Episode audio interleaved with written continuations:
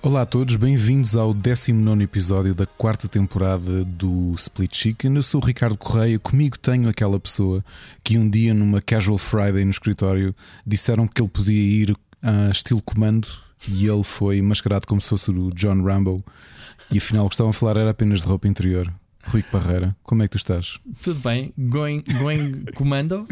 going comando, é verdade. Acabei de, acabaste de me ensinar qualquer coisa. Uh, estávamos em off, não teve tanta piada porque eu uh, não consegui conter. não fazia a mínima expressão do que é que era going commando. Portanto, já agora quem não percebe, explica lá então aqui aos nossos. Entraste com essa, agora é, vais ter que explicar a piada. Going commando é, é não usar roupa interior debaixo de, de, das calças ou do que quer, quer que usemos no. Isso, isso, tem a ver com o pessoal levar ali a bazuca ou mesmo a G3?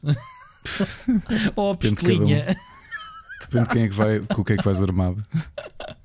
Oh my god. Grande expressão. Como é que estás, Ricardo? Essa vidinha, esta semana? Estou bem, recuperado já. já... Deixa-me cá. Há 22 horas que acabou o IndieX, mas depois falamos sobre isso. Há 22 horas? Então, não acabou a semana passada? Não, acabou esta, esta à meia-noite de hoje. Ah, o, a cena do Steam. Ok, já lá, já lá vamos, já percebi, já percebi. Um, muito bem, então e, e, e, e, a tua estreia na CNN também foi boa? Porquê, porquê que foi aquilo? Foste tu? Foste tu, claro. Vi na net. Não faço ideia. na net, ok.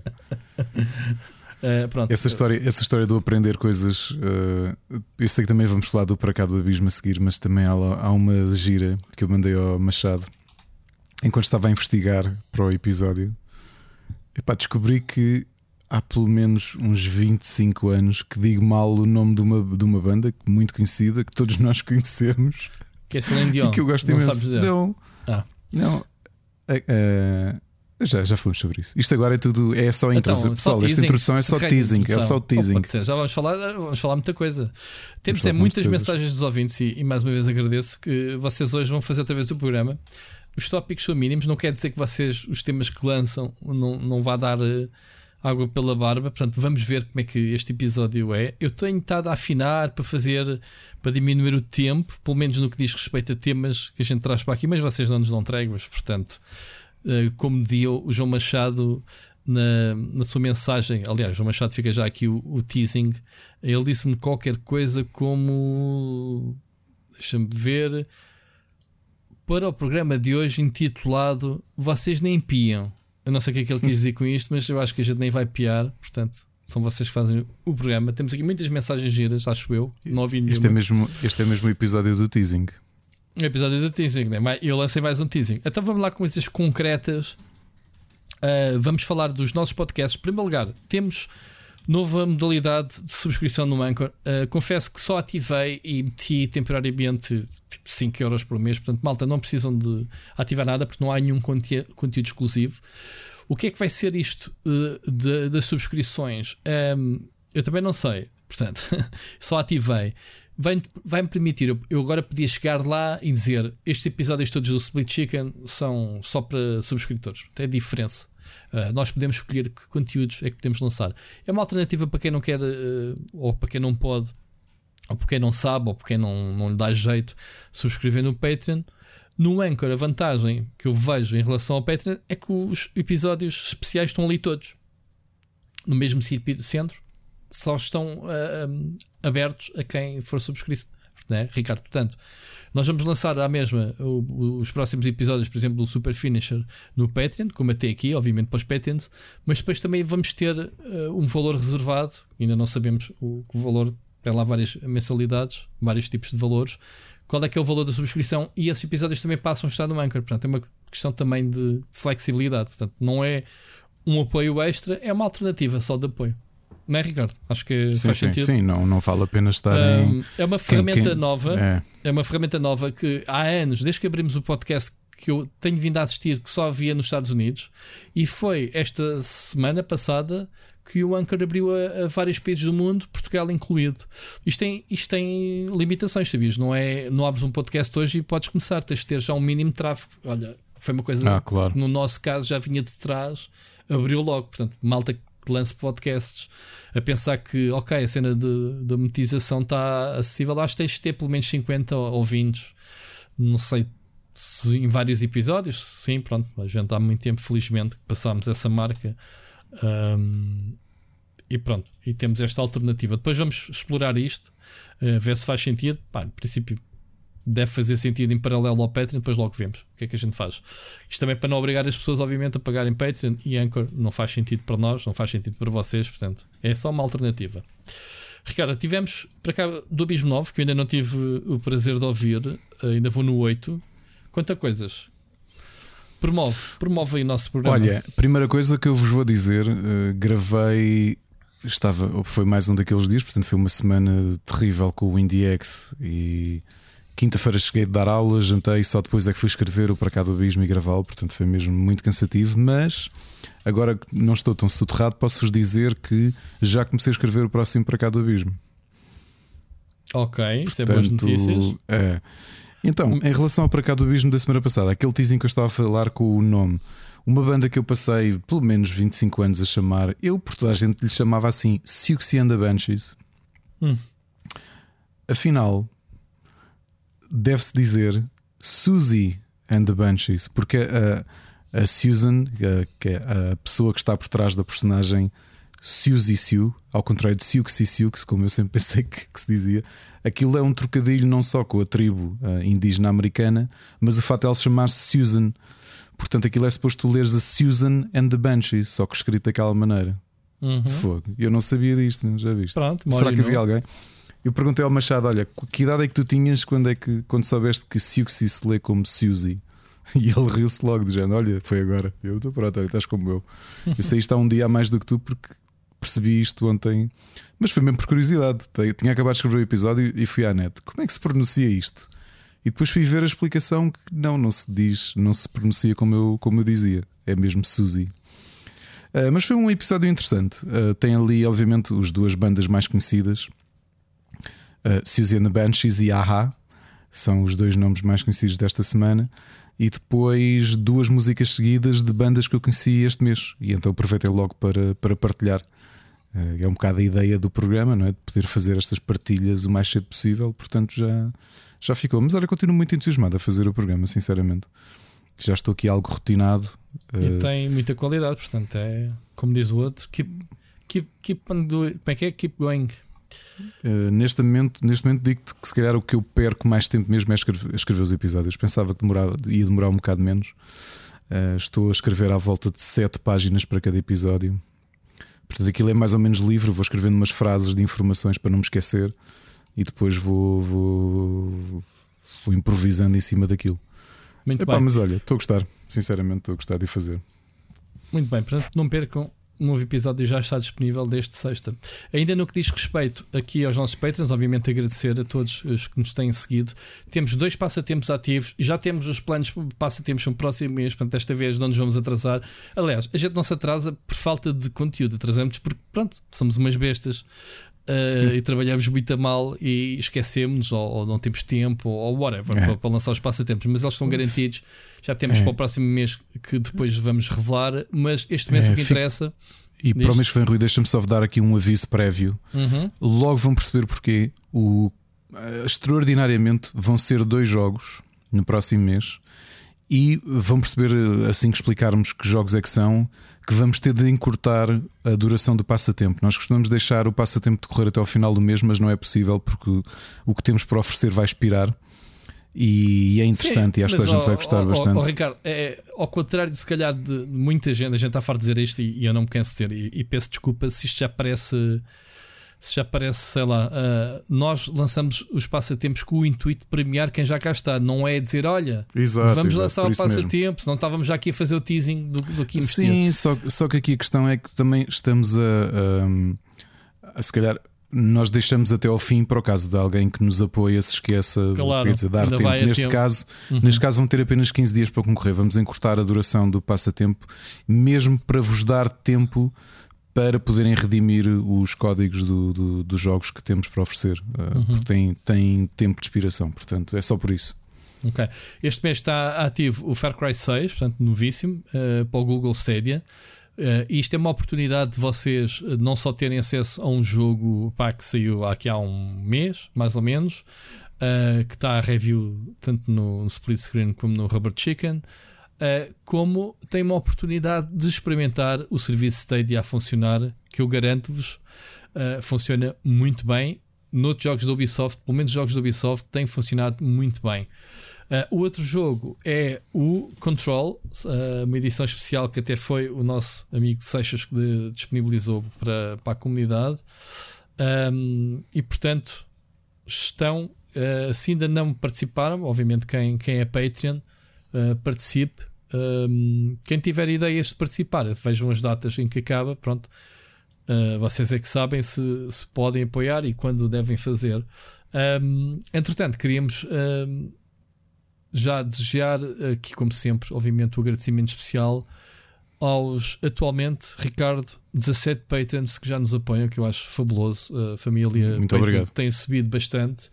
Um, portanto, Ruben Miguel, Alexandre Grande, o Chat, uh, Rodrigo, Chat MTG, TH Chat, Chat, uh, Rodrigo Braz, Ruben Borralho, David Ribeiro, Elder Paiva, Felipe Silva, uh, Nuno Silva, Oscar Morgado, Enzo Bolt, Vasco Vicente, Carlos Felipe, Ricardo Moncacho, Luís Ribeiro, Frederico Monteiro, Bruno Carvalho, sem qualquer tipo de ordem, sem qualquer tipo de valor. Obrigado por todos uh, o apoio que nos tem permitido, obviamente, uh, fazer aqui coisas, melhorar, uh, manter a tónica de passatempos, essas coisas todas, ok? Muito obrigado a todos. Um, e obviamente prometemos continuar a trazer-vos conteúdos. O Super Finisher, Ricardo, esta semana vamos gravar, não é? É verdade, um... tivemos ontem pay-per-view, o Survival Series deu ontem, uh, eu já vi um bocadinho uh, e amanhã, amanhã gravamos o episódio. Muito bem. Uh, vamos e gravar não só também, esta semana. Se tudo correr bem, portanto vai ser um pleno, é aquele mês para nós para vos mostrar que a gente entra nos projetos de cabeça e pronto. Só não calha, eh, nem sei como, que o Para Lá do Abismo, senão era a semana passada, não era? Tínhamos quatro uh, podcasts, uh, obviamente tu não poderias fazer tudo, mas uh, esta semana vamos ter então o, o Pixel Hunters. Sexta-feira vamos gravar com o Bruno. Eu, eu, eu, acho que por acaso o, o Para Cá do Abismo não vai chegar a bater nos, nos outros podcasts exatamente por isso, porque eles estão desencontrados uhum. porque o Para Cá do Abismo é, sai na primeira e na terceira semana do mês. É isso, é. Sim, porque Portanto, a gente grava esta semana o Pixel Hunters, mas depois só entra para a semana, talvez lá para quarta-feira, lá para o fim da semana, sim. Uh, já tipo mesmo no fim do mês, que foi o que aconteceu com o mês passado. Portanto, andamos assim, mais ou menos a apontar para o fim do mês. Mas pronto, temos esta condicionante de só podemos gravar sexta-feira. Éramos para gravar semana passada, não deu jeito. Uh, mas pronto. Grande Bruno, vamos, vamos sexta-feira gravar. E pronto, Ricardo, estamos falados dos nossos, uh, dos nossos sim, podcasts. Sim. Já agora lembro-te que, o, que o Split Chicken foi nomeado para. já arquivámos isso, já? Esse, esse tipo de. de... Já, temos, já. temos que criar um selo. Acho que deveríamos ter um. Lá está, a gente a falhar com as nossas promoções. Nós agora já temos aqueles como, como a IndieX, aqueles selos de pá, Nomeado. Eles é que deviam ter isso, eles deviam ter mandado, mas nós podíamos ter uma imagenzinha a dizer isso. Nomeado para melhor eh, podcast de lifestyle e tempo livre. Lifestyle não, não é, lazer e tempo livre. Lazer eh, do, do Pods, pronto. Acho que ficava bem, acho que ficava bem. Muito bem, Ricardo, vamos um, entrar nas notícias. Notícias da semana. E vamos começar já logo assim a abrir com uma mensagem do ouvinte, ok? Vamos ouvir o, o Bruno Carvalho. Olá, Rui. Olá, Ricardo. Olá a todos os ouvintes do nosso grande uh, Split Chicken. A minha mensagem hoje é uma mensagem de reconhecimento e de dar os parabéns ao, um, ao Ricardo e à sua equipa pela produção de um grande evento que foi o IndieX um, eu diverti-me imenso. Um, mesmo não sendo a nossa língua nativa, eh, percebeu-se tudo muito bem, estava tudo muito bem organizado.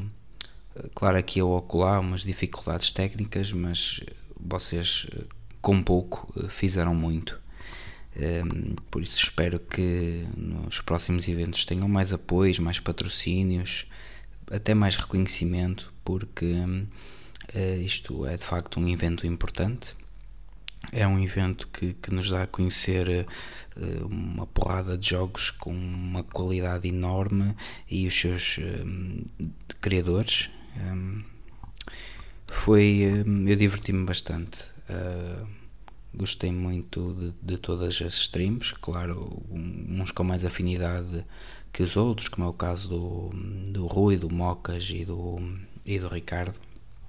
Uh, já não já não vi uma stream do Mocas há muito tempo e diverti-me bastante porque eu gosto muito de ver o Mocas a streamar e dizer ao Ricardo também que gostei muito da energia que ele passou tenho pena que que não possamos ver mais o Ricardo a fazer este tipo de bah, pronto, a streamar eu sei que é difícil, ele já tem 50 mil projetos, ainda lhe vamos pedir para ligar a câmara e se para a nossa frente a jogar uns indies ou a conversar connosco. Pá, mas o Ricardo, a gente não tem culpa, pá, tens qualidade. hum, agora, dito isto, eu no final do IndieX disse para mim mesmo: bem, uh, só podes comprar um indie.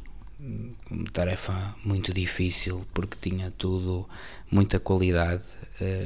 Não olhei ao preço nem opa, foi mesmo uma questão de, de gosto. Uh, optei por escolher o Out of Line uh, também por ser de uma de uma desenvolvedora portuguesa a Nerd Monkeys uh, de quem eu gosto bastante eu já tinha jogado o Crime no Hotel Lisboa um, já seguia o Filipina, gostei muito da simpatia da Mafalda Duarte quando fez stream com o Mocas. Um, pronto, e acabou por ser essa a minha escolha e estou-me a divertir bastante com, com o jogo e tenho, tenho que agradecer mais uma vez à equipa do IndieX uh, porque sendo eu um distraído se não tivesse lá no evento, provavelmente hum, só o descobriria, sei lá, daqui a um ano ou dois, ou quando saísse ainda uma recomendação do Split Chicken. Uh, dito isto, e que uma mensagem já está longa, quero pedir aí aos meus amigos para abrir o Steam. Dar só aqui um compasso de espera. Ok. Então é assim: 9 B V C W traço Y J V K 2 traço X 2 8 B X. Divirtam-se e ouvimos para a semana. Isso. o, o Bruno é o, é o, sinónimo de comunidade, pá. é o, o homem da comunidade. Pá. Muito obrigado pelo passatempo. Olha, eu acabei de redimir, obrigado pelo jogo já agora.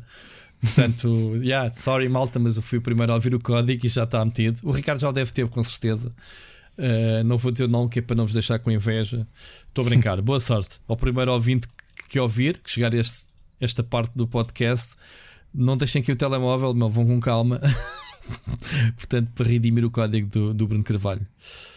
Antes de passar a voz, que isto és tu que obviamente vais comentar o IndieX, Bruno, agora fiquei desiludido porque eu trouxe Out of Line para o canal, portanto, eu já falei no, no jogo atrás, portanto, fica só aqui minha, meu turista. Agora vais-te redimir, agora vais lá descobrir o, o vídeo e vais comentá-lo, a dizer: Olha, afinal está aqui.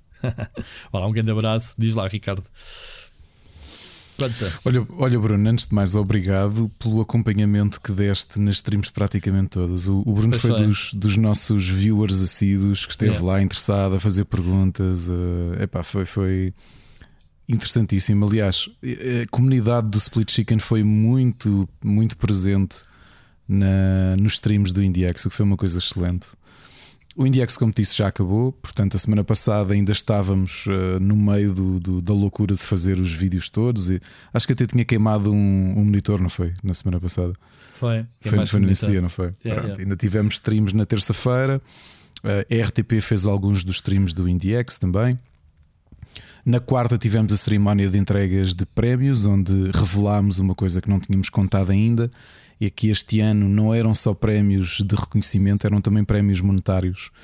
Porque a nossa ideia do IndieX continua a ser a mesma. Portanto, este ano nós conseguimos algum dinheiro de patrocínios e revertemos esse dinheiro em apoio aos developers. neste caso, quem recebeu os 3 mil euros foi do, do prémio de melhor jogo foi o Rift Breakers, que é um grande jogo. É um grande Acho jogo. que abrilhantou muito o desviaste, desviaste o dinheiro das chances de, de torresmo e sumóis dos streamers para, para dar-te prémio aos é melhores verdade. jogos do evento, não foi? Pois. É verdade. Depois também tivemos um prémio de mil euros para o jogo mais, um, mais inovador. Epá, agora estou esquecido. Espera lá, tenho de olhar. Estou tão esquecido, já não me lembro quem é que, quem é que ganhou. Pera. O melhor jogo casual foi o Dorf Romantic. Muito giro, pá, um board game muito giro. Jogo de estratégia, city builder, ish. Muito, muito bem pensado. Foi o, o Tiago que fez o stream né, desse, desse jogo. E. Estou esquecido, pá, desculpem. A sério, estou. Como é que é possível? Bem, já hei de me lembrar. Não tenho aqui cábula. Ou tenho? Então, claro não, não, não, não, tens de saber de cabeça os, os prémios de jogos. Já agora dizem 50 jogos finalistas, não é? Isso é impossível. Uh... Mas o que acontece? À meia-noite começou algo que era o nosso, nosso grande objetivo, que era o, a página do evento Steam. E, e, eu estava aqui em chamada com o Rui quando, quando a página ficou online. E eu tenho de admitir que. Hum, Estavas foi uma coisa, uhum. Estava, foi uma coisa que me emocionou bastante porque porque era algo que, primeiro, que eu pensava que não ia ser assim tão simples de, de alcançar, porque é um. Nós começamos este evento, tu lembras-te das primeiras edições, quando ainda se chamava. Ah, desculpem, o mais inovador foi o Paper Trail, um jogo muito agir. Foi a minha última stream de todas do IndieX. Tu viste esse jogo? Estava em desenvolvimento uh, ainda. Um jogo. É aquele que se desdobrava ao cenário, não era? Para, para Exatamente. Os papéis. Muito, muito giro o jogo. Muito giro. Muito giro. giro. Aliás, em geral, eu acho que a qualidade deste ano do, do IndieX foi mesmo muito, muito elevada. Eu, eu, no final, quando estivemos a fazer as votações e estivemos a ler a votação do júri, eu acho que foi um bocadinho essa sensação que toda a gente ficou que é: epá, isto, isto é difícil e ficou cada vez mais difícil. Uh, para vos dar também um bocadinho ideia, quem ganhou melhor arte foi o A Musical Story, um jogo muito bonito mesmo, muito diferente. Que foi, até foi a RTP Arena que fez esse, esse stream. O jogo mais divertido foi o One Metal, que tu até estavas a brincar. Olha, isto é o Metal Gear, e é verdade. É uma é, paródia é ao Metal paródia. Gear. É, bem parecia. É. E depois o prémio Games for Good, que foi em parceria com o evento que é organizado pela Universidade Europeia, que era o jogo com maior, com maior sensibilidade ou responsabilidade social. O Lumberjack, que é um jogo até bastante divertido, tu és um, um urso linhador, mas aquilo é uma mensagem sobre uh, o, o quanto as corporações estão a afetar o ambiente. E, e tu, tu, jogas aquilo, é um jogo divertido, mas depois aquilo tem uma camada mais importante de mensagem que, que, que eu acho que fica muito bem. Uh, e pronto, foram estes os resultados. Portanto, quem recebeu dinheiro, o, o, o Paper Trail e o Dorf Romantic receberam mil euros cada um. O Rift Breaker recebeu 5 mil euros mais, se bem me lembro, acho que é o equivalente a 20 mil euros em serviços pela Exola, que é um, foi um dos nossos patrocinadores, que é uma empresa especializada em, em, em pagamentos e em serviços para jogos e que tem esse pacote, tem, deram esse pacote ao, ao nosso vencedor. Portanto, é, é interessante, mas aquilo que eu te dizia, obviamente que isto saiu muito do corpo, isto foi completamente esgotante parte da culpa de não termos o, o Pixel Hunters gravado é minha, porque o, para mim ainda foi uma loucura diferente que foi. Eu tive de quarta para quinta, portanto a página de Steam abriu à meia-noite e era como, como estávamos aqui a dizer, estávamos dois em chamada com, com o Mocas. Eu fiquei obviamente emocionado porque eu não acreditava que fosse possível tão cedo chegarmos a este ponto de, de termos o, o IndieX como evento Steam e depois ver aquilo a funcionar. Às 3 da manhã consegui um pôr. Mortal. É. Oh. E eu sei que o site este ano ficou muito bonito. O Johnny trabalhou muito bem. O site ficou bonito, mas também a própria. O, o próprio página do evento dentro do Steam estava muito bonita. Eu fui fazer uma viagem pelos, pelos finalistas todos desde o tempo do Indie Dome. E os jogos que eu já nem me lembrava que lá tinham estado, jogos com um grande nome, o Steam World League 2, o, o Party Hard 2, foram todos finalistas. E era uma coisa que me tocou, eh, especialmente, acho que foi das melhores eh, recompensas que eu tive desta loucura que é fazer o IndieX. É carregar, imagina, ir a um Steam World Dig, eh, abres a página da loja e em cima tinhas um banner a dizer IndieX uh, uhum. 2021, Portugal's um, Biggest Indie Festival. ou seja, tu depois tinhas o, carregavas e ias para, para a página do evento. E depois aquela loucura que eu te estava a dizer entre a quarta e a quinta, que fiquei até às três e tal para pôr a funcionar, porque não era uma coisa direta. Estava a fazer ali com um tutorial que me arranjaram, que era pôr os streams que nós fizemos ao longo de 50 e tal horas, não é? Não esquecer que a quarta foi dedicada a talks, houve talks muito interessantes. Uh, vão poder ver em diferido depois no YouTube. Nós depois deixamos aqui as informações. Eu ainda tenho de, de, fazer upload daquilo tudo. São 50 e tal horas, são 190 gigas de, de vídeos para pôr no canal do YouTube do IndieX. Uh, tivemos uma, uma excelente talk do Isaac logo de manhã. No, na quarta-feira foi dedicada a developers e de manhã tivemos essa, essa, essa talk dedicada uh, que era o The Case Against Visual Fidelity, em que ele falava o porquê que uh, discorda da necessidade do, do hiperrealismo uh, visual, porque é que para ele não é o caminho em oposição a outro tipo de abordagens. Uhum. Depois tivemos uma ótima talk do Gary Burchell, que foi ele que organizou o Festival de Guildford, que para quem não sabe é a cidade. Aliás, eu perguntei-lhe isso durante a talk e ele respondeu: Guildford é, é, chamou-lhe ao Hollywood dos videojogos em, em, em Inglaterra. Sabes porquê? Porque são lá os estúdios mais criativos. E porquê que estão? Ele perguntou-lhe porquê que, porquê que foi ali. E ele respondeu-me rapidamente. Ok, sei que está lá a Media Molecule, já lá tive. Sim. Sabes quem é que começou aquilo tudo? Não. Nos anos, final dos anos 80. Exatamente. É, pois. Sei, Foi a, Bullfrog, a Bullfrog é que acabou por servir um bocadinho certo. de incubador a toda a gente, percebes? Certo, certo, certo. Que é o próprio caso dele, portanto, há muita gente com quem ele trabalhou que veio da Bullfrog e então um, foi ele explicar como é que foi fazer um evento indie no Steam e as dificuldades que teve a juntar. Não foi um evento indie, foi um, indie, um, jogo, um evento de developers. Que era o que ele dizia: era juntares uma Media Molecule Uh, e depois um estúdio dele que são duas pessoas, percebes? Que, pá, que é estas dificuldades que ele teve. Depois à tarde. O, o Peter Molyneux voltou a ser uh, tipo indie, portanto ele tem a, que é 22 Cans, acho que é o nome, uhum. nome da firma dele, se bem Exato. ele não tem mostrado nada, mas é. Yeah. Olha, depois tive uma conversa espetacular com, com o Agostino Simonetta, que foi que dirigiu um, indies na PlayStation uh, e esteve também 15 anos na Microsoft a dirigir o ID at Xbox. Eh, foi uma conversa muito interessante mesmo. Ele atualmente é o CFO da, da Thunderful, eh, mas foi, foi interessante a perspectiva que ele deu, inclusive quando ele deu o Luís António como exemplo. E Luís António, para quem se lembra de ter referido aqui, que era o presidente do júri do, júri do IndieX. E, e depois fechámos com o Rui Guedes da Ground Control, com uma talk muito original que era. Hum, How to Fail at, at Making Games. E então ele deu uma série de casos, alguns dos erros que ele próprio foi cometendo na sua empresa, que podiam ter arruinado por completo a empresa dele, e casos de empresas que ele conhecia, como é que se arruinaram. Empresas, obviamente, indies, não é? E então foi muito interessante ver essa perspectiva, porque normalmente tens sempre a perspectiva positiva, não é? Que é, ah, como é que casos de sucesso. E ali ele foi ao contrário, que é, então, coisas que me podiam ter deixado na, cheio de dívidas, não é? Essencialmente era isso. E foi, foi, foi muito interessante, e isso vai ser visto mais tarde. Uma das coisas que, que por exemplo, lembro de alguém dizer: o Mocas disse, acho que o Bruno também chegou a comentar, era a qualidade daquelas talks acabaram por ter muito pouca publicidade. E é verdade, porque o problema de, serem, de ser tão pouca gente a fazer um evento deste tamanho, que eu já tinha dito que cresceu demasiado para uma coisa que é feita como hobby Uhum. É precisamente isso, é que tu não tens tempo, estás, estás a fazer tudo à última hora. Repara, a página do Steam já tinha começado, que era uma conquista nossa, que é chegar ao Steam e de repente acabamos a cerimónia de entrega de prémios e ainda estou eu a tentar resolver como é que se faz stream direto para dentro do Steam. Estás a perceber? Ou estavas a ver os tutoriais no YouTube.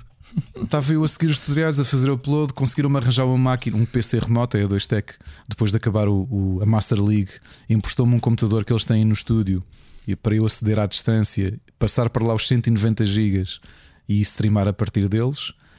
E portanto, coisas que eu achei piada, eu mandei-te o screenshot, tu, tu chegaste a ver-te, não é? No Steam. Uhum, estava em live quando isso aconteceu. E, e essa parte foi engraçada, não é? De, de, abrir o Steam e de repente eu estou lá, tu estás lá, o Moca está lá, o, sei lá, o João Correia, o Pedro Nunes, o Gonçalo Carvalho. Foi, foi algo muito interessante de, de ver. A segunda é que, indubitavelmente, se não fosse a malta uh, juntar-se, então na parte dos streams, tu este ano, infelizmente, só pudeste uma, estavas com mais problemas de, de tempo. Tu até estavas a brincar que já não gostávamos de ti, mas não é nada disso. Mas tivemos o, o Tiago, o Tiago Belém, o, o, nosso Mocas e o Gonçalo Carvalho, que se juntou ao Rubber este ano, que foram uma ajuda tremenda, uhum. que, pá, cobriram muitos streams. Eu acho que se divertiram muito. Sim, em relação foi uma streams, para eles e, e foi fixe. Foi. É, yeah. Acho que safaram muito bem mesmo. Eu, eu, tinha visto muito poucas lives do, do, do Mocas e acho que ele, que ele esteve muito bem. Acho que se divertiu. Sabes que é uma coisa curiosa. Bruno, uh, não sei se ouviste a cerimónia, mas eu vou-te dizer, então, uma surpresa: que os meus planos são precisamente daqui a duas semanas voltar a streamar. Eu gosto de streamar. Eu revelei, ali... até na sexta-feira, o Bruno ainda não tinha chegado à live. Tu tiveste em live na sexta, foi. foi. na sexta ou não sábado? Já não Foi na sexta, foi. Foi um. Foi, fizeste, fizemos aqui um, um, Inception, um Inception. Que foi tu da tua casa, estás a streamar para mim uh, e eu transmiti, tu explica... e pai, correu muito bem. Estava a dizer, temos que fazer isso mais vezes. Tu... Foi muito giro entrar. Sabes o que é que parecia? E... Pareciam aqueles programas de televisão e tu, e agora vamos para o é? nosso correspondente. É, não é? Em, é mesmo. Mas, é, mas, olha que isso, essa ideia surgiu ali espontaneamente, que, tal como muitas de coisas que a gente faz, que são espontâneas, e é uma não ideia. Aliás, eu até é, vou, vou, gravar isso. Fazer isso. Vou gravar isso, vou criar uma live, não digo todas as semanas, mas uma ou duas vezes por mês em que a gente pode podes mostrar ainda e esteja aí e depois também, é. te, também te fiz spoiler porque acabei por dizer algo que tu disseste, é, se calhar não era para se dizer, mas pronto, estás tu aí agora a dizer que tu, quais novidades tens com, com o Split Chicken? É isso mesmo, a ideia é o Split Chicken ser, uh, ser um, um, chapéu que, que abarca várias coisas e uma delas os streamings. Portanto, obviamente que o Split Screen é um dos, um dos canais fundadores do Split Chicken e um dos proprietários. E eu vou-me juntar Chicken com o Network, Rubber. né? Split Chicken Network, exatamente. Eu vou-me juntar uh, porque fiquei com muita pica. O Bruno estava aqui a dizer, e por acaso foi engraçado que pessoas que nunca me tinham visto, o Mocas nunca me tinha visto a fazer stream sozinho. E obviamente que eu me sinto, para mim aquilo é natural, não é? Portanto, especialmente, ou seja, consigo fazer streams sozinho, mas estar a conversar com developers para mim é a coisa mais natural do mundo. Mais fixe, yeah. E adoro, aliás, uma das partes melhores, eu, eu, digo isto e não é da boca para fora, e disse, isto, disse isso aos developers, a maior parte deles. Olha, outra coisa também, acho que tivemos muita sorte este ano. A maior parte dos developers eram simpaticíssimos. Foi um prazer poder estar a falar com, com a malta toda. Que... taxa de adesão, não é? Tiveste só o quê? Duas ou três lives sem, Foi, sem ninguém? Houve, é, houve, houve duas que não tinham e eles, porque se perderam, entretanto entraram no stream a meio. Olha como aconteceu contigo. Certo. Não, mas o teu era suposto estar, mas depois faltaram sim, e depois sim. apareceu a meio. Um, mas, mas, Bruno, é verdade, eu estou a planear na segunda semana de dezembro voltar aos streams, há de ser depois do almoço, para jogar indies, que é aquilo que eu gosto de fazer. E se tudo correr bem, o meu plano é continuar esta tónica do IndieX e não só estar a jogar indies, mas estar a jogar indies com os próprios developers, uhum. que é uma coisa engraçada. E, e acho, pelo menos o feedback que o Tiago e que o Gonçalo me deram, porque eles nunca tinham feito uma coisa destas, é que é, é completamente diferente. Estás a jogar com developers, é. É, epá, é, é muito interessante. É, Pode estar envergonhados, em direto, com uns bugs e não sei o quê. Eu, acho Sim. que tratei, tratei, tratei, mal o meu, meu, meu amigo brasileiro. não, brinquei com ele. Ele, ele, ficou, ele no fim agradeceu-me imenso porque ele, ele chegou atrasado e estava assim meio envergonhado. Uh, e pronto, e correu tudo bem. Tudo acho que foi muito giro, pá. Gostei, gostei bastante. É. Uh, e em relação ao IndieX é isto, portanto, a ideia de continuar a ter para o ano, eu espero mesmo podermos voltar a encontrar-nos na, na Altice. Um, um, um, revelando um bocadinho uma conversa, há bocado fizemos o nosso post-mortem e eu posso te dizer que é normal tu ter, as tuas expectativas vão sendo subindo quanto mais alto tu, tu vais, não é? Porque eu posso dizer que para mim o, há uma camada que as pessoas não viram que, que nós este ano fizemos uma parceria, aliás subcontratámos a empresa que faz a parte business da E3, eh, faz parte da E3, faz parte da Gamescom, faz parte de uma série de eventos mundiais que é o Meet to Match, que é uma empresa que, completamente especializada em fazer a business to business de videojogos. Portanto, eles trazem investidores, trazem publishers e eles têm uma plataforma onde as empresas e os developers e os autores sozinhos, indies ou não, uh, se inscrevem, têm reuniões de negócios. Okay? O IndieX teve isso, que era uma, uma parte invisível. Por exemplo, eu nem entrei na plataforma porque não tinha, não tinha nada a fazer lá, percebes? Eu estava demasiado atarefado a fazer outras coisas. Uh, mas tinhas, por exemplo, a Ubisoft era uma das investidoras que estava na parte de business to business do IndieX, sabes? Um, o que é curioso. É brutal. É, São coisas é que trazem valor ao. E pronto, é, é, a parte menos pública, porque não, não tem. Não são coisas. Eh, quer dizer, não é algo que tu vais fazer publicidade porque não, não, não é para o grande público. Uh, e depois, quinta-feira, houve também uma coisa muito interessante que foi uma formação exclusiva da Valve Uh, inserida no IndieX, já o IndieX, ou seja, o, o, calendário oficial tinha terminado e aquilo foi um add-on que eles colocaram, que era preciso inscrição prévia para poder, para poder ter de, de, de formação de, das ferramentas do Steam, como promover os jogos. Preencheram as slots todas? Uh... Praticamente todas, sim. É. Sim, sim, sim, sim, sim. isso é uma coisa que também e, falámos e... muito com a, com a, comunidade, que é a própria Valve tinha interesse em conhecer developers, especialmente developers portugueses, portanto vamos tentar aproveitar as oportunidades que existem, porque isso é uma coisa que eu já te digo há muitos anos. Custa-me muitas vezes não haver essa. Ou seja, fala-se muitas vezes não haverem oportunidades, mas ao mesmo tempo também há muitas oportunidades que não são aproveitadas. E tu sabes isso melhor do que eu. Claro. E diz uma coisa, e, em termos de cobertura, o pessoal falou este ano, reconhecimento, tiveste alguma imprensa internacional? Não, internacional nacional? não tivemos, mas tivemos. E o IGN, tu, obviamente, não é? com o Sapo, e ah, o IGN. o IGN fez cobertura. Filmes, yeah. Foi, foi a Francisca, pois foi. Yeah. Um, o IGN, o IGN escreveu sobre o evento este ano e, portanto, agradeço imenso essa, essa cobertura. E. Hum, mas não, mais meios, ok. É, é que às não. vezes uh, uh, isto é uma bola de neve. O pessoal lá fora fala e depois o pessoal vê, epá, mas isto passa-se em Portugal, se calhar é melhor também escrever, não é? Qualquer coisa.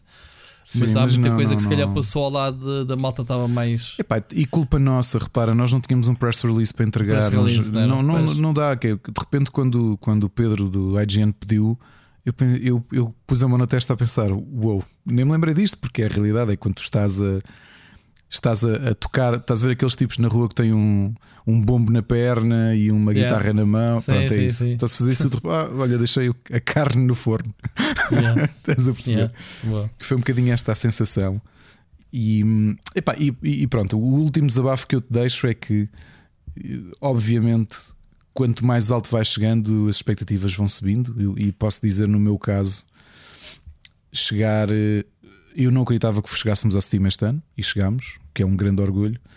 E quando estávamos nessa negociação, eh, a Valve sempre disse: atenção, nós não podemos garantir que vamos dar push eh, do ponto de vista promocional, porque sabes que às vezes tens ou vais para a front page, ou recebes um pop-up message, ou qualquer coisa.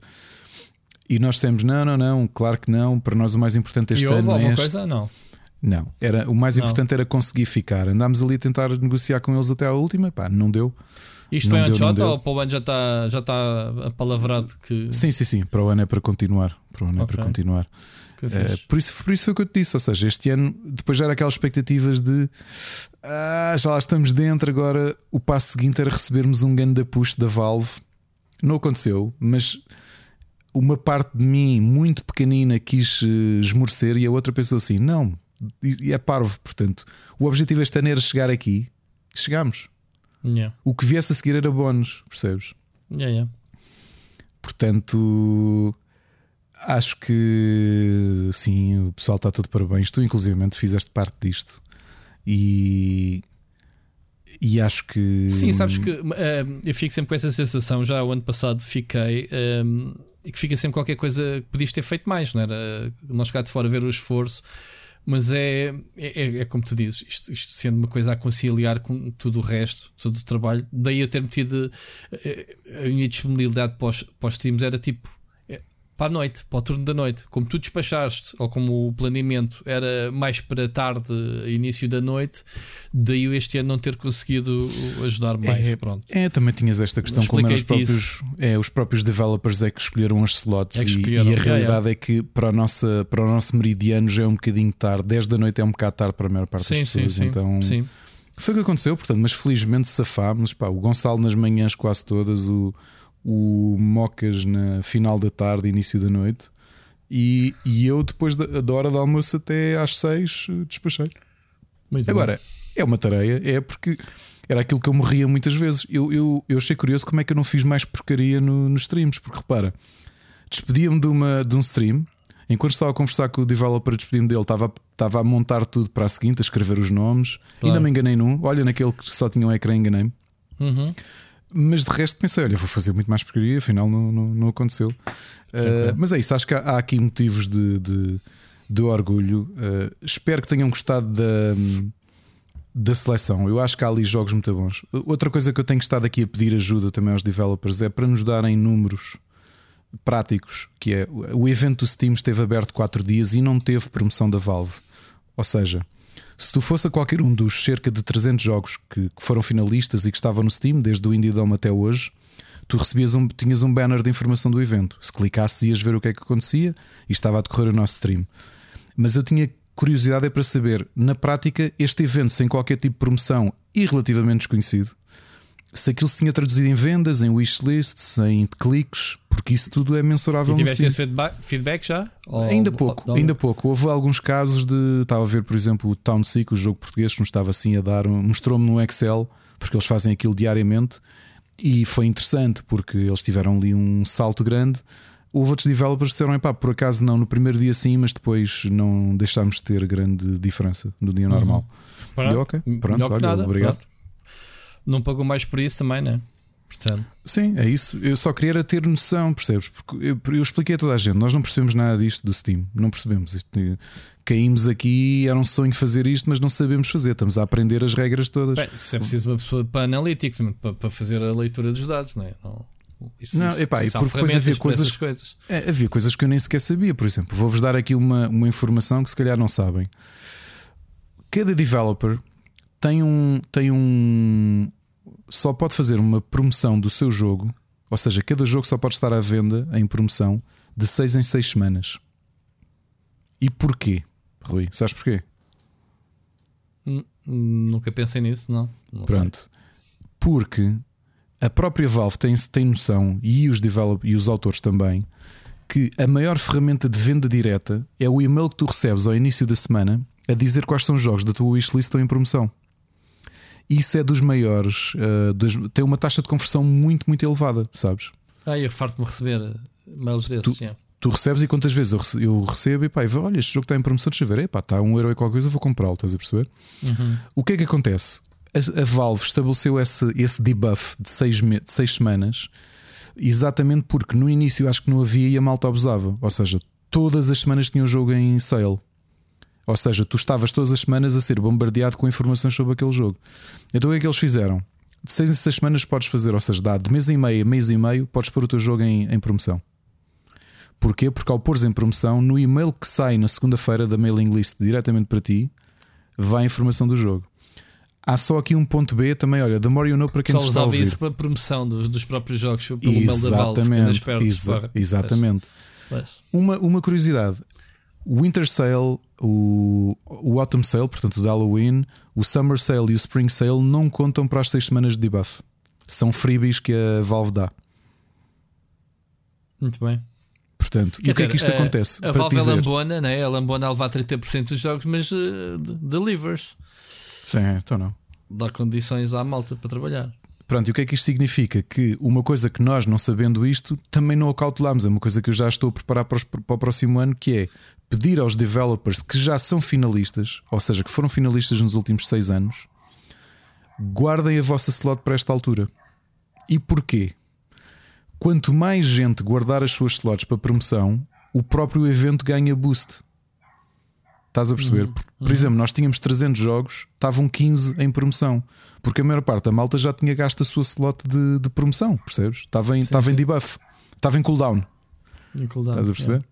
Pronto. É... Mas estás a ver, estas são aquele tipo de coisas tu não sabias, eu não sabia. A maior parte, provavelmente toda a gente nos está a ver, não, havia, não há ninguém que soubesse que existiam estas regras. E é literalmente da Mario não, que é tu fazes o evento, andas às apalpadelas e de repente, ah, ok, então para o ano vou fazer assim. Estás a perceber? Mas pronto, mas é garantido para o ano há IndieX outra vez, estejam atentos. Mais uma vez, obrigado pelo apoio de toda a gente. A comunidade do Split Chicken foi brutal a acompanhar os streams, foi mesmo, mesmo espetacular. E hum, espero que tenham apanhado alguns dos jogos que, que, foram, foram sendo dados. E a ti também, Rui, e a todos os que nos apoiaram e contribuíram com o seu tempo. Parece, Pá, fico muito contente. É um, é um evento que eu acompanho desde o início. Sou fã. Bom, Ricardo, vamos avançar. Vamos. Uh, outra mensagem do Sir Becas. Olá, Rui. Olá, Ricardo. Olá, restante malta aqui do, do Split Chicken que, que faz companhia aqui a ouvir. Um, então, cá vão os meus breves comentários ao, ao episódio anterior, como sempre. Um, epá, o Ricardo chamou aí ao, ao Valorant Overwatch da Riot. Um, epá, e eu, como grande fã do Overwatch, não posso discordar mais. E acho que é um género que teve ali um, o género do que eu chamo-lhe os MOBA First Person. Uh, porque o Overwatch para mim tem muito mais de MOBA que, que, que de shooter. Um, houve ali uma altura, um período em que saíram vários, né? saiu o Overwatch, saiu o Paladins e saiu também, salvo erro, Battle Rate, que era da Epic, pensou, uh, e que acabou por, por morrer rapidamente. Um, e, e acabou por ficar aqui um género, se calhar um bocadinho subexplorado, não é? com o velho Team Fortress. Um, que, que, que, talvez já seja mais shooter, mas não, tenho experiência suficiente para dizer que sim ou que não, um, com o Paladins e com o Overwatch, o Overwatch no estado em que está atualmente, não é? com, quase não tem conteúdo para aí há uns dois anos, um, e, e, portanto uh, achei piada porque o, o Ricardo referiu-se, tentando se lembrar do nome do, do, do Valorant ao Overwatch da Riot, e eu fiquei muito triste. eh, porque na verdade acho que são muito diferentes. Claro que o Valorant para mim é muito mais um CS mixed com Apex, por exemplo, né? porque tem as Zero Abilities, uh, as Zero Abilities do que propriamente com, com o Overwatch. Um, ainda assim, tenho aqui uma ideia barra uh, teoria relacionada com isto, que é na verdade a Riot nunca se meteu e, nunca, e quando fez o Valorant não fez de facto uma coisa muito parecida com o Overwatch. Eu tenho uma ideia específica que é a Riot parece-me que há muitos anos que tem adotado uma estratégia que é fazer jogos que são competitivos e focados na competição. Eu não sei como é que será aqui, por exemplo, com o MMO, mas de um modo geral, os jogos deles, e tirando, claro, o novo, o último o RPG que eles lançaram a semana passada, mas no geral, eles fazem conteúdo que é muito focado uh, no lado competitivo do, dos, dos jogos, não é? Portanto, do, quase como se eles só fizessem, quase que eles mais do que fazer jogos fazem esports. Um, e, e, eu tenho sempre esta sensação que é o, Overwatch sempre foi muito caótico de ver, muito difícil. Aliás, a generalidade das coisas que a Blizzard fazia eram muito difíceis de ver, né? mesmo que fosse no, no, World of Warcraft, as arenas, por exemplo, era uma coisa muito difícil de ver para quem não estava por dentro. Um, e o Overwatch é outra. E por essa razão acho também que a Riot, quando fez, pensou nisso: epá, nós queremos fazer um jogo que é competitivo e que tem potencial para ser escalado para uma competição. Uh, e numa competição audiência, e portanto nós vamos fazer um Overwatch, vamos fazer um CS Portanto, é esta a, sensação que, que, que, eu tenho daquilo que eles fazem, porque depois, se eu for olhar para os jogos todos deles, todos eles são fáceis de acompanhar, uh, todos eles têm uma vertente competitiva muito grande, estão muito focados na user experience de quem joga e de quem vê, na minha opinião, que, que, que os conheço minimamente. Uh, e portanto, acho, muito que é, é, acho que é muito por isto que, apesar de se ter começado a chamar ao jogo, ao, ao Valorant, um um, uma espécie, uma coisa que foi inspirada no Overwatch, na verdade diria que tem muito pouco do Overwatch, se é que tem alguma coisa. Um, depois, uh, o que é que eu tenho aqui mais? Ah, eu ia perguntar uma coisa, eu não sei se não perguntei já isto, mas acho que, eu não percebo, na verdade, porque vocês não fazem, eles é que sabem, né? Uh, mas porque é que, o, da mesma maneira que o Ricardo divulga no, no, no Rubber Chicken os, os episódios do, do Split Chicken, Porquê é que os episódios não aparecem no YouTube no, no split screen? Porque, pá, por, por pouca que fosse a audiência, um, o, quer dizer, o, o, o Parreiro já faz aqui, ou o Ricardo já, mas tem que é o Rui, né? já fazem aqui uh, alguma preparação dos títulos e até de eventuais thumbnails e assim. Um, e, e, quer dizer, era, era parece-me que era um low, um, uma coisa low effort, uh, mas que poderia angariar mais algumas pessoas, ter mais alguma divulgação, mesmo pelas keywords depois que que vocês já utilizam aqui na, na, para definir o episódio, no título e tudo isso, e acho que, acho que podia ajudar isto a crescer, mas isso pronto, é, uma, é uma sugestão minha, não, não mais do que isso.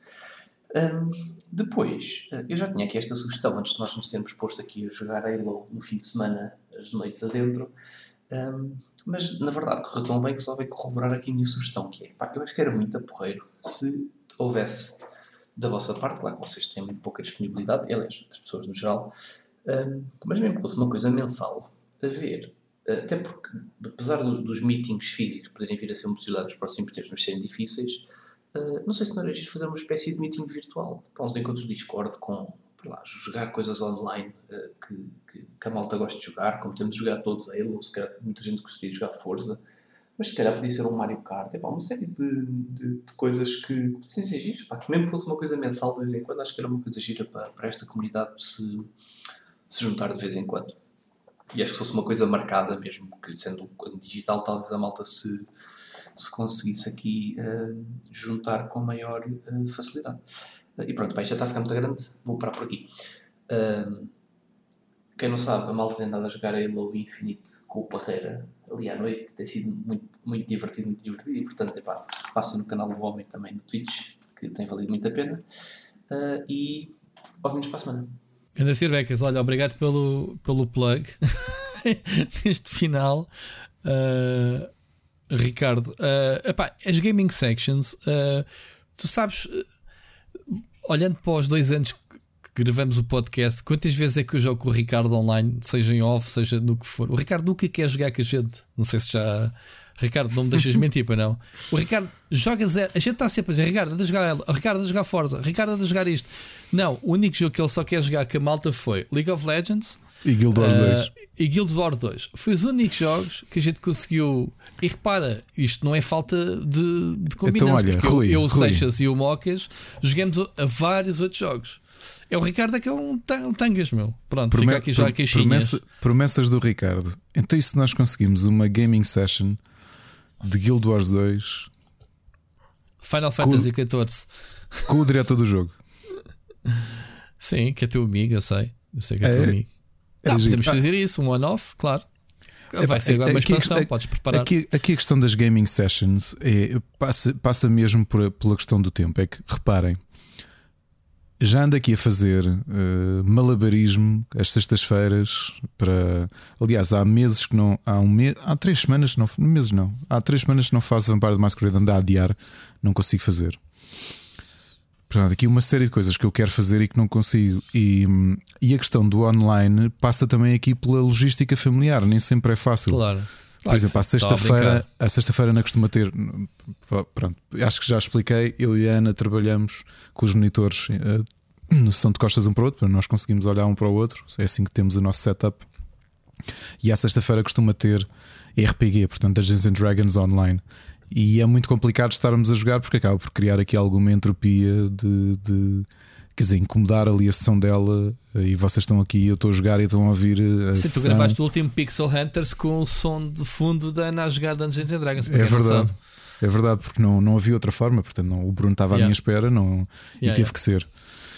Mas eu, eu acho piada a isso. O problema realmente é, é, hum, Eu tirando League of Legends e Guild Wars 2 e mesmo Guild Wars 2, Guild Wars 2 sim, ainda conseguimos jogar juntos. Mas, por exemplo, Forza, ainda há pouco tempo estive. Eu tive uma semana fora do Forza e digo-te, Rui, voltei hoje e faltam-me três estradas e não as consigo encontrar. Já sabia que isso. Eu, eu quando vi essa cena das estradas pensei, olha, o senhor compulsivo, como é que é? O senhor obsessivo compulsivo, vai fazer compulsivo isto. vai pintar isto tudo. Bumba, aí está. Yeah. E então eu jogo isso com o Mocas, mas cada um está a fazer a sua cena. Portanto, é assim que eu. Eu não sei, pai, é, é, é, é esquisito. É esquisito. Ou seja, tirando League of Legends, eu houve uma altura que eu me juntava com o meu grupo de amigos todas as noites e com, com, com a Ana também, que obviamente faz parte do meu grupo de amigos, e muitas vezes estávamos a jogar coisas diferentes, mas estávamos em chamada a conversar uns com os outros. Sim, sim. E, e, e, acontece. O League of Legends gosta, é assim, podíamos fazer aí umas sessões de. Nós ainda fizemos isso eh, há uns bons meses, acho que foi este ano, que fomos jogar com os Seixas e tudo. League of Legends, não foi? Sim. Assim do nada. Quando, quando me voltar a vontade de, do, do MOB, eu gosto muito de jogar MOBas. Eh, é. Eu só não jogo MOBas porque é tempo deitado para o lixo, porque nem aprendo a jogar como deve de ser, não, porque não tenho tempo. Depois também não jogo bem, porque não tive tempo de aprender e a dominar. É, mas ao Serbecas, o meu problema é sobretudo esse: é que a minha lógica familiar é muito difícil de estar a gerir, pá, porque eu também quero passar, às vezes, o, ao fim de semana. Os meus filhos podem ficar acordados até um bocadinho mais tarde e depois também não quer fazer muito barulho ou quer ir ver um filme ou uma série com, com a Ana. Yeah. E é difícil. O Rui é muito mais este tipo de streamer de comunidade.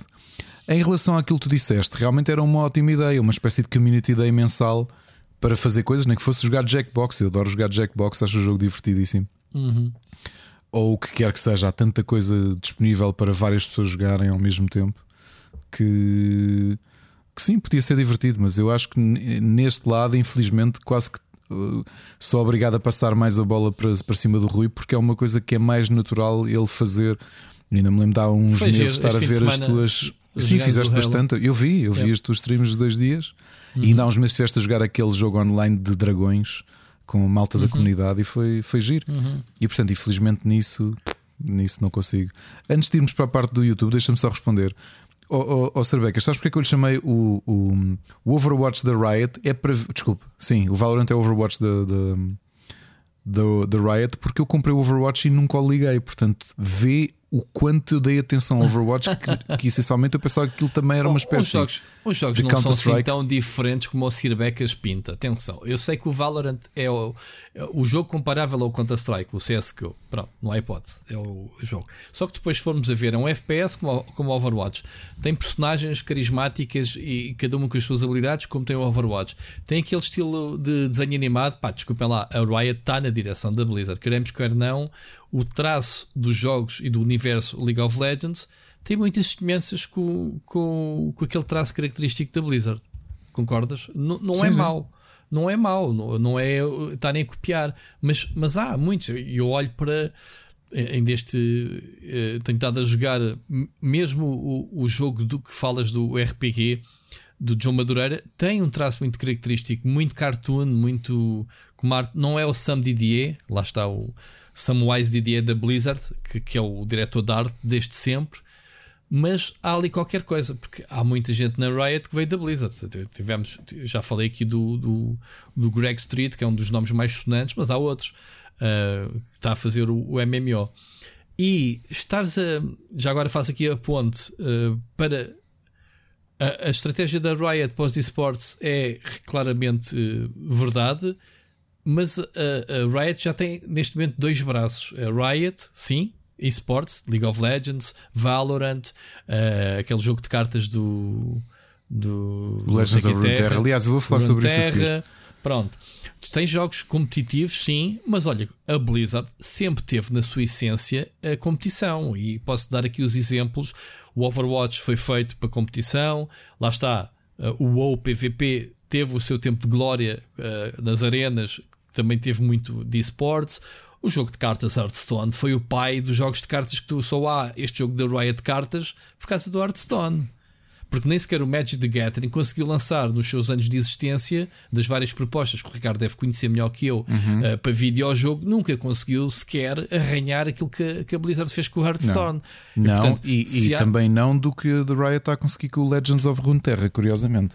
Porque tem uma grande comunidade porque a Riot fez, seguiu as pisadas da Blizzard, ou seja, Pronto. quando eles Pronto. lançaram o primeiro spin-off, e corrijam-me se eu estiver enganado, se foi o Teamfight Tactics ou Legends of Runeterra, a ideia da Riot é tudo o que tu estás a fazer contribui para a tua conta em geral, que é uma yeah. política perfeitamente Blizzard, yeah.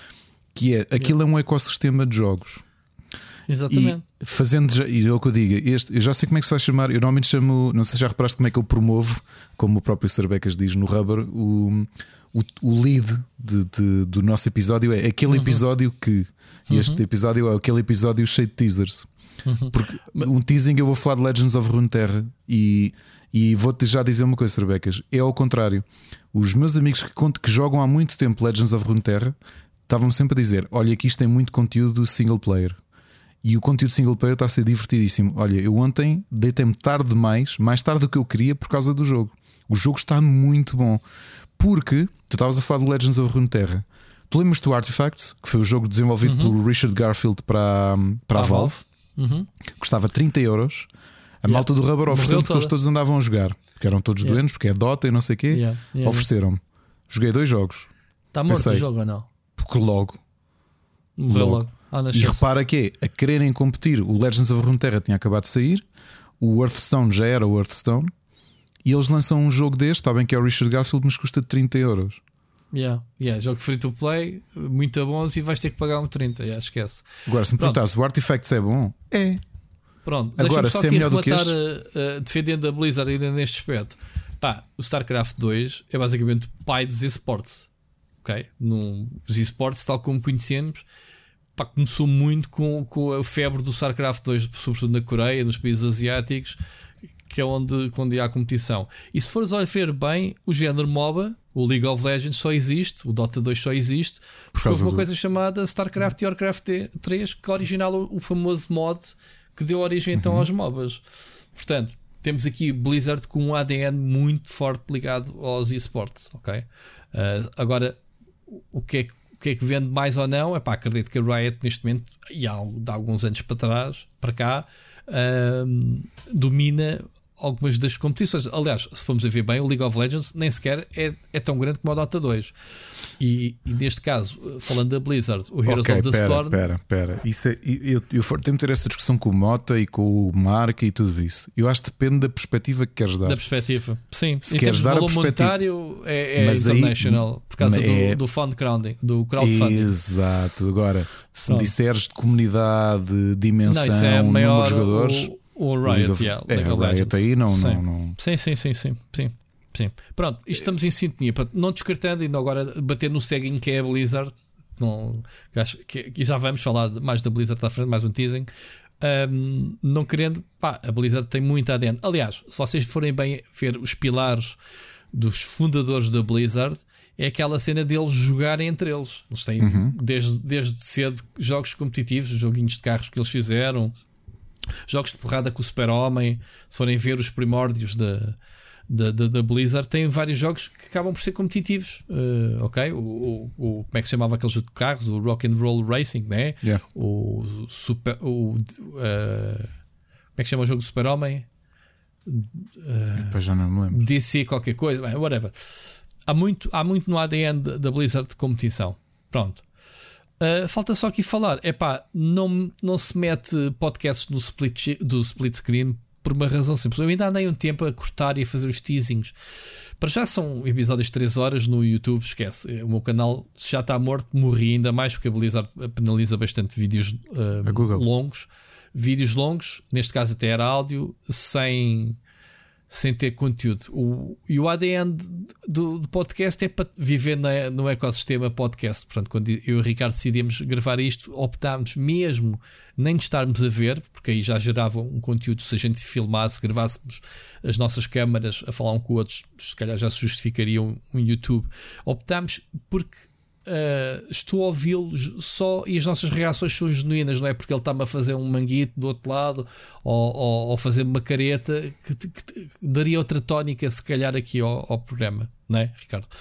decidimos que era podcast é som, som não há imagem, não há imagem, não uhum. há webcams, não há nada distrativo que não seja nós só, pessoal, aspirar. Não sei se viram, houve uma publicidade da CNN, alguém que dizia que havia o, o, split chicken enquanto aspirava a casa, e é mesmo isso. É o pessoal estar a, a, aspirar a casa, a lavar a louça, sei lá, a fazer amor eh, e a ouvir o split chicken ao mesmo tempo. Portanto, é isso o conceito. Aliás, Espero. dizem que é possível que uh, nos próximos anos nasçam mais Ricardos e mais Ruiz, precisamente por isso, por haver pessoas que estão. Lindo uh, multiplicar-se a ouvir certo. o Split e, Chicken. E, e, batiza-nos com os nossos nomes exatamente por causa disso. Lindo. Exato. É isso Lindo. mesmo. Muito bom, muito bom. Melhor elogio que podíamos ter. Uh, e pronto, encerramos aqui as questões do, do Sir Becas. Uh, espero que tenhamos respondido às tuas dúvidas. Mas, ao, ao Sir Becas, não havendo uh, streaming sections ou raio que o parta ligado ao Split Chicken, há sempre um Ricardo Correia ou um Rui Parreira que está disponível para jogar com malta. Nós andamos sempre na nossa roda vida, que é joga um jogo, passa à frente, venha ao próximo. Mas há estas coincidências que é Halo Infinite Free to Play, todos podem jogar, eu preciso de o testar, eu preciso jogar. Eu, aliás, eu vou-me divertir a jogar, porque é assim, se eu queria fazer uma live uh, na sexta-feira de Halo Infinite, normalmente eu não repito muitas lives a não ser que dê continuar a jogar o jogo. A live de sábado foi genuinamente a continuação da minha, daquilo que eu senti que me diverti tanto na sexta-feira, porque diverti-me muito, disse: Não, eu quero repetir isto outra vez. Okay? E apareceu mais malta e jogámos e foi muito divertido. Portanto, uh, isto há de acontecer espontaneamente, espontaneamente mais vezes. Nós até, eu até uns anos atrás, tinha guardado um dia por semana, e aí culpa da comunidade, que era o dia da comunidade. Íamos jogar o jogo que decidíamos, só que passávamos mais tempo a discutir qual é que era o jogo do Discord e chegava à altura, quando, quando o jogo era decidido, uns diziam: Ah, não instalei, não tenho instalado, joguei vocês, agora esse não me apetece, nananana, porque a gente chegou a ter muitos streams. Se procurares no YouTube, que na altura ainda se fazia streamings, eh, eu fazia streams no YouTube. Tenho, se pesquisares tipo live da comunidade, há lá 10, 15 lives que fizemos. Íamos todos jogar. Eh, como é que chamava aquele jogo de medieval? O, a que saiu agora o 2 recentemente. O, aquele PVP em que jogas com, com espadas e. Está-me a faltar com o Siri. O, o, o Chivalry. O, o Chivalry. Jogámos muito o primeiro Chivalry eh, em comunidade, tipo 10, 15 pessoas da comunidade a jogar tudo ao molho. Portanto, yeah, se, se justificar, sim, pá, os jogos sejam free to play para toda a gente aceder, eu diverto-me imenso a jogar com, com vocês. Portanto, estou sempre aberto a essas, a essas cenas. Olha, fazendo aqui a ponte jogos da Riot, falaste da Riot. A Riot, já a semana passada, aconteceu uma coisa muito bizarra, Ricardo. Lembras-te? Foi, foi de propósito. Aqui. Foi de propósito. Foi uma coisa estupidamente bizarra uh, que eu penso: uau, wow, o que é que se passou aqui? Foi no programa anterior que gravámos, portanto, na segunda-feira, para ser publicado na terça-feira, como sempre estávamos a falar exatamente uh, da ascensão da Riot. Estávamos a falar que a Riot era a nova Blizzard e estávamos a fazer altos elogios pelos vários jogos que a Riot tinha em carteira. Pá, e estávamos. Uh, um jogo em particular foi o, o, o, o do, do King, como é que é? O, o Ruin, Ruin King. King do Joe Madureira e, e, tivemos na página do Steam a dizer pá, mas este jogo nunca mais saiu, já que temos que se falar nele. Está aqui ainda a dizer lançamento 2021 e, e, tivemos aqui a comentar, quem quiser vai ver o episódio anterior que a gente falou sobre isso. E estávamos os dois na, no, no Steam a falar sobre o jogo e a discutir que o jogo tinha grande aspecto, não sei o quê. Não é que na terça-feira, no dia de lançamento do episódio, o jogo do nada sai no Steam e é anunciado. Tipo, está aqui, está disponível.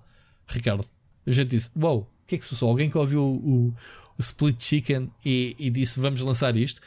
Isto porque a Riot fez um, um evento, uh, não sei se foi anunciado ou se foi surpresa, não faço ideia, não, não tinha conhecimento, em que anunciou ainda mais spin-offs. Lá está.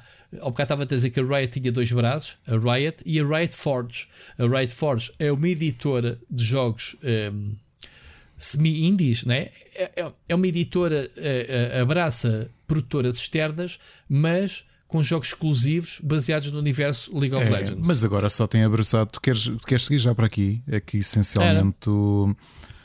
Há, há, uma coisa curiosa, eu ainda não joguei o Ruin King. Uh, uhum. Só joguei, joguei, só, frente, só joguei, o, o, joguei aquele que tu também jogaste, o X-Take Mayhem. Uhum. E há aqui uma curiosidade em relação às, aos acordos que a Riot está a fazer. A Riot Forge uh, está, os jogos estão interessantes e eu estou a gostar bastante e sei que vou gostar muito do Ruin King, a, a League of Legends Story. Basta que a história seja em Piltover, em, desculpa, em Bilgewater e tenha lá a minha Miss Fortune. Tem. Eh, que eu, tem. Já, ia, eu já ia gostar, eu já tem, ia gostar tem. de qualquer maneira.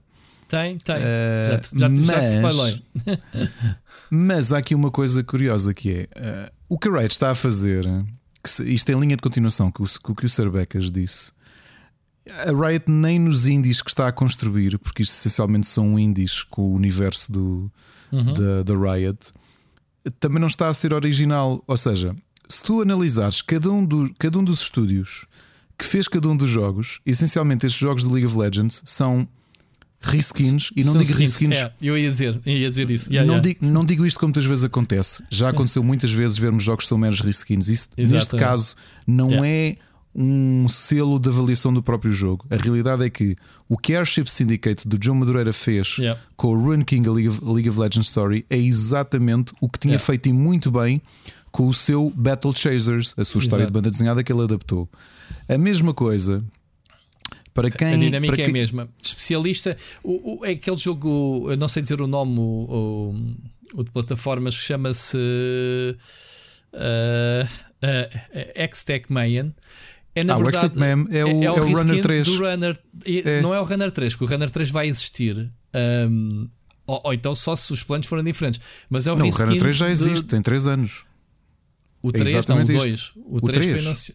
Ah, é o 3, era esse? Pronto. O 3, o 3 é, o 3 é há 3 anos. E Pronto. é exatamente isto. Porquê? Porque a Choice Provisions é boa a fazer isto. Yeah.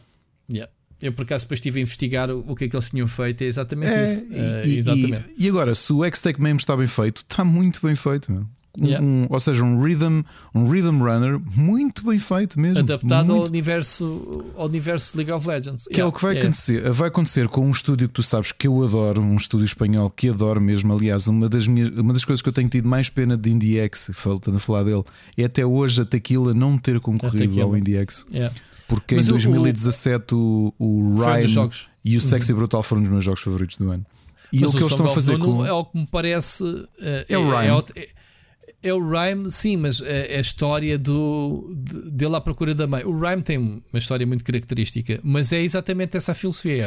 É a história do, do, do, do de uma personagem, sim, é, é, é, é, é, por aí. É por aí. Eu concordo com, perfeitamente contigo. Eu, tinha, eu já tinha chegado a essa conclusão. Uh, não tinha.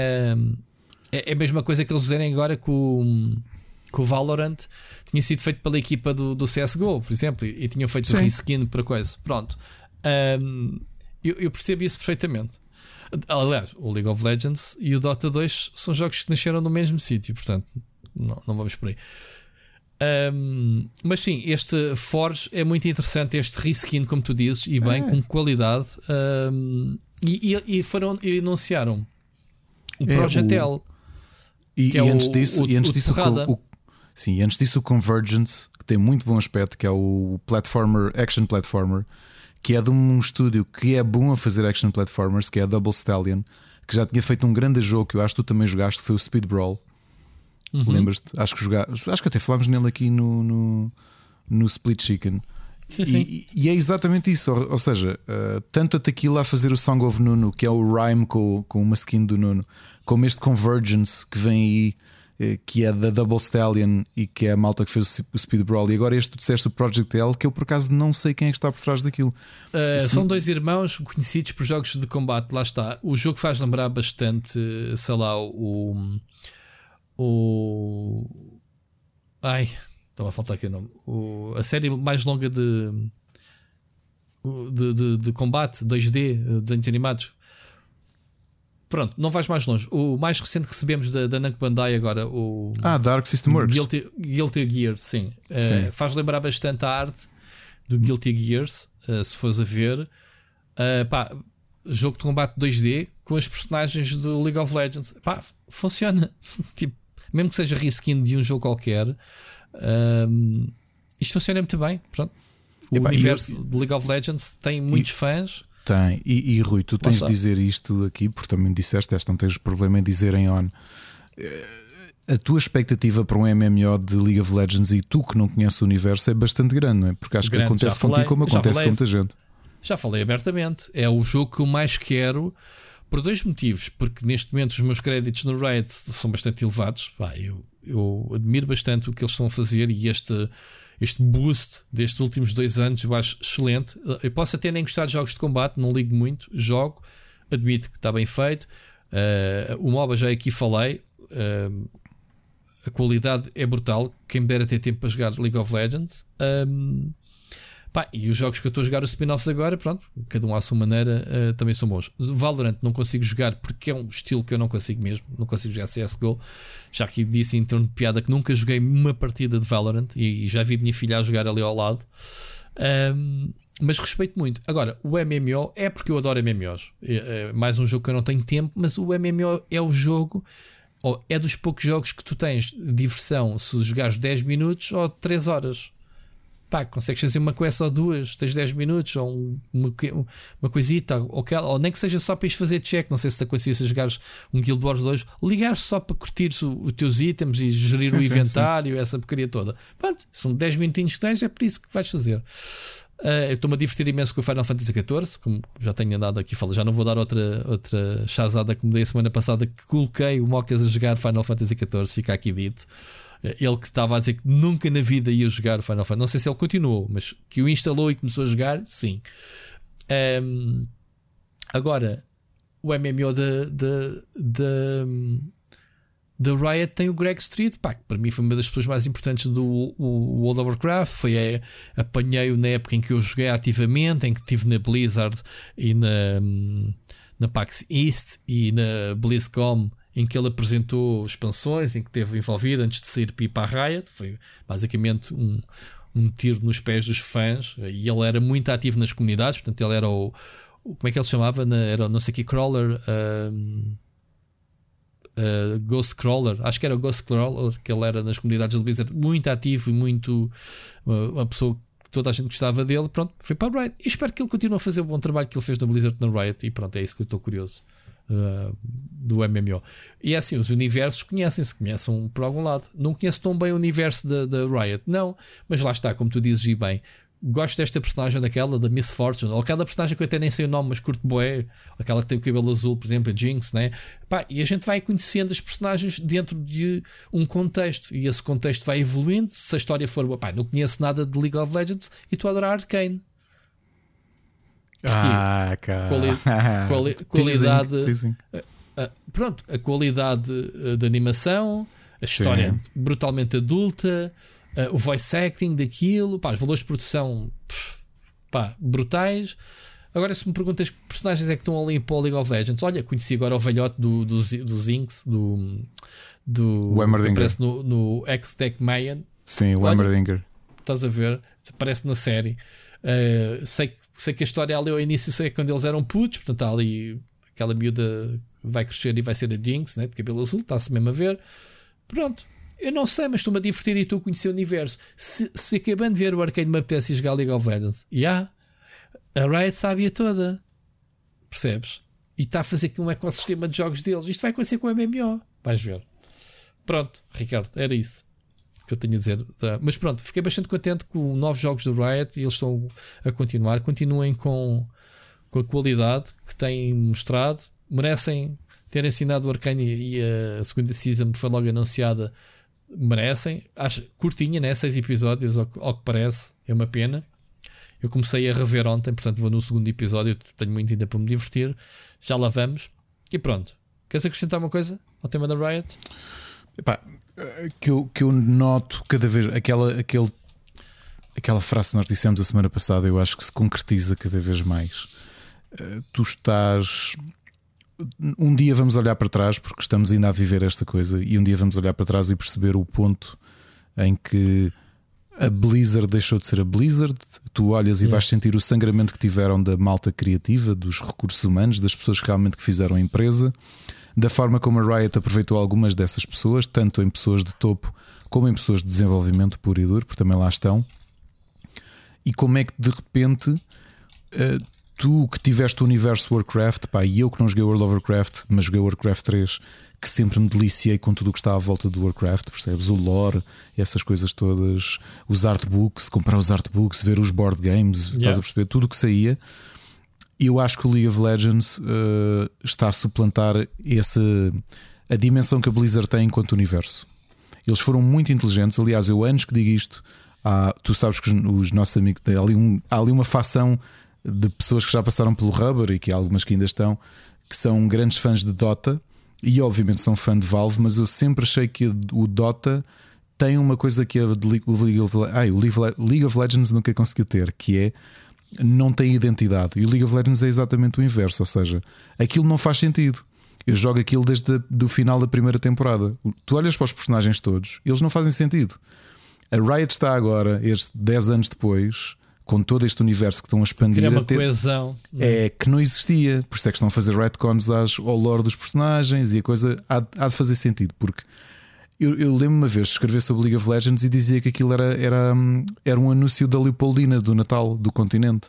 Porque havia tudo. Há, há robôs, princesas, cavaleiros, dragões, ninjas, percebes? Há, há furries, há tudo.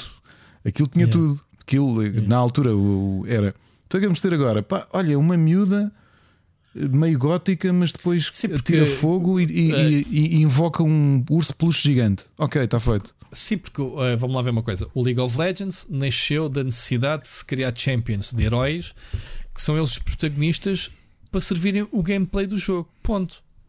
Não houve Sim. uma necessidade de lore ou, ou de história do não, início. Não, Portanto, até, até quando porque... caiu a, a, a ficha, não é? pensar, é pá, se calhar vende mais, eh, podemos expandir isso para o merchandising. Se, se conseguimos criar aqui histórias em torno das personagens, não é? Não foi pensado, foi de início. Se calhar também pensado. não terias montes dos Champions que tens atualmente, se calhar são divertidos, seguindo a lógica do lore, não é? É, mas no início, como tu sabes, aquilo também nasce de daquela negociação que depois não, não chegou a ocorrer eh, de, de malta que estava a trabalhar no. Como é que foi aquilo? Foi o. Como é que ele se chamava? Aquilo foi o criador, eh, se não me engano, do Dota 2 que saiu para criar. Exato, para criar o League of Legends. O, o Riot, yeah, não é? Acho que sim. Exato. E Com então... dinheiro chinês metido ao barulho.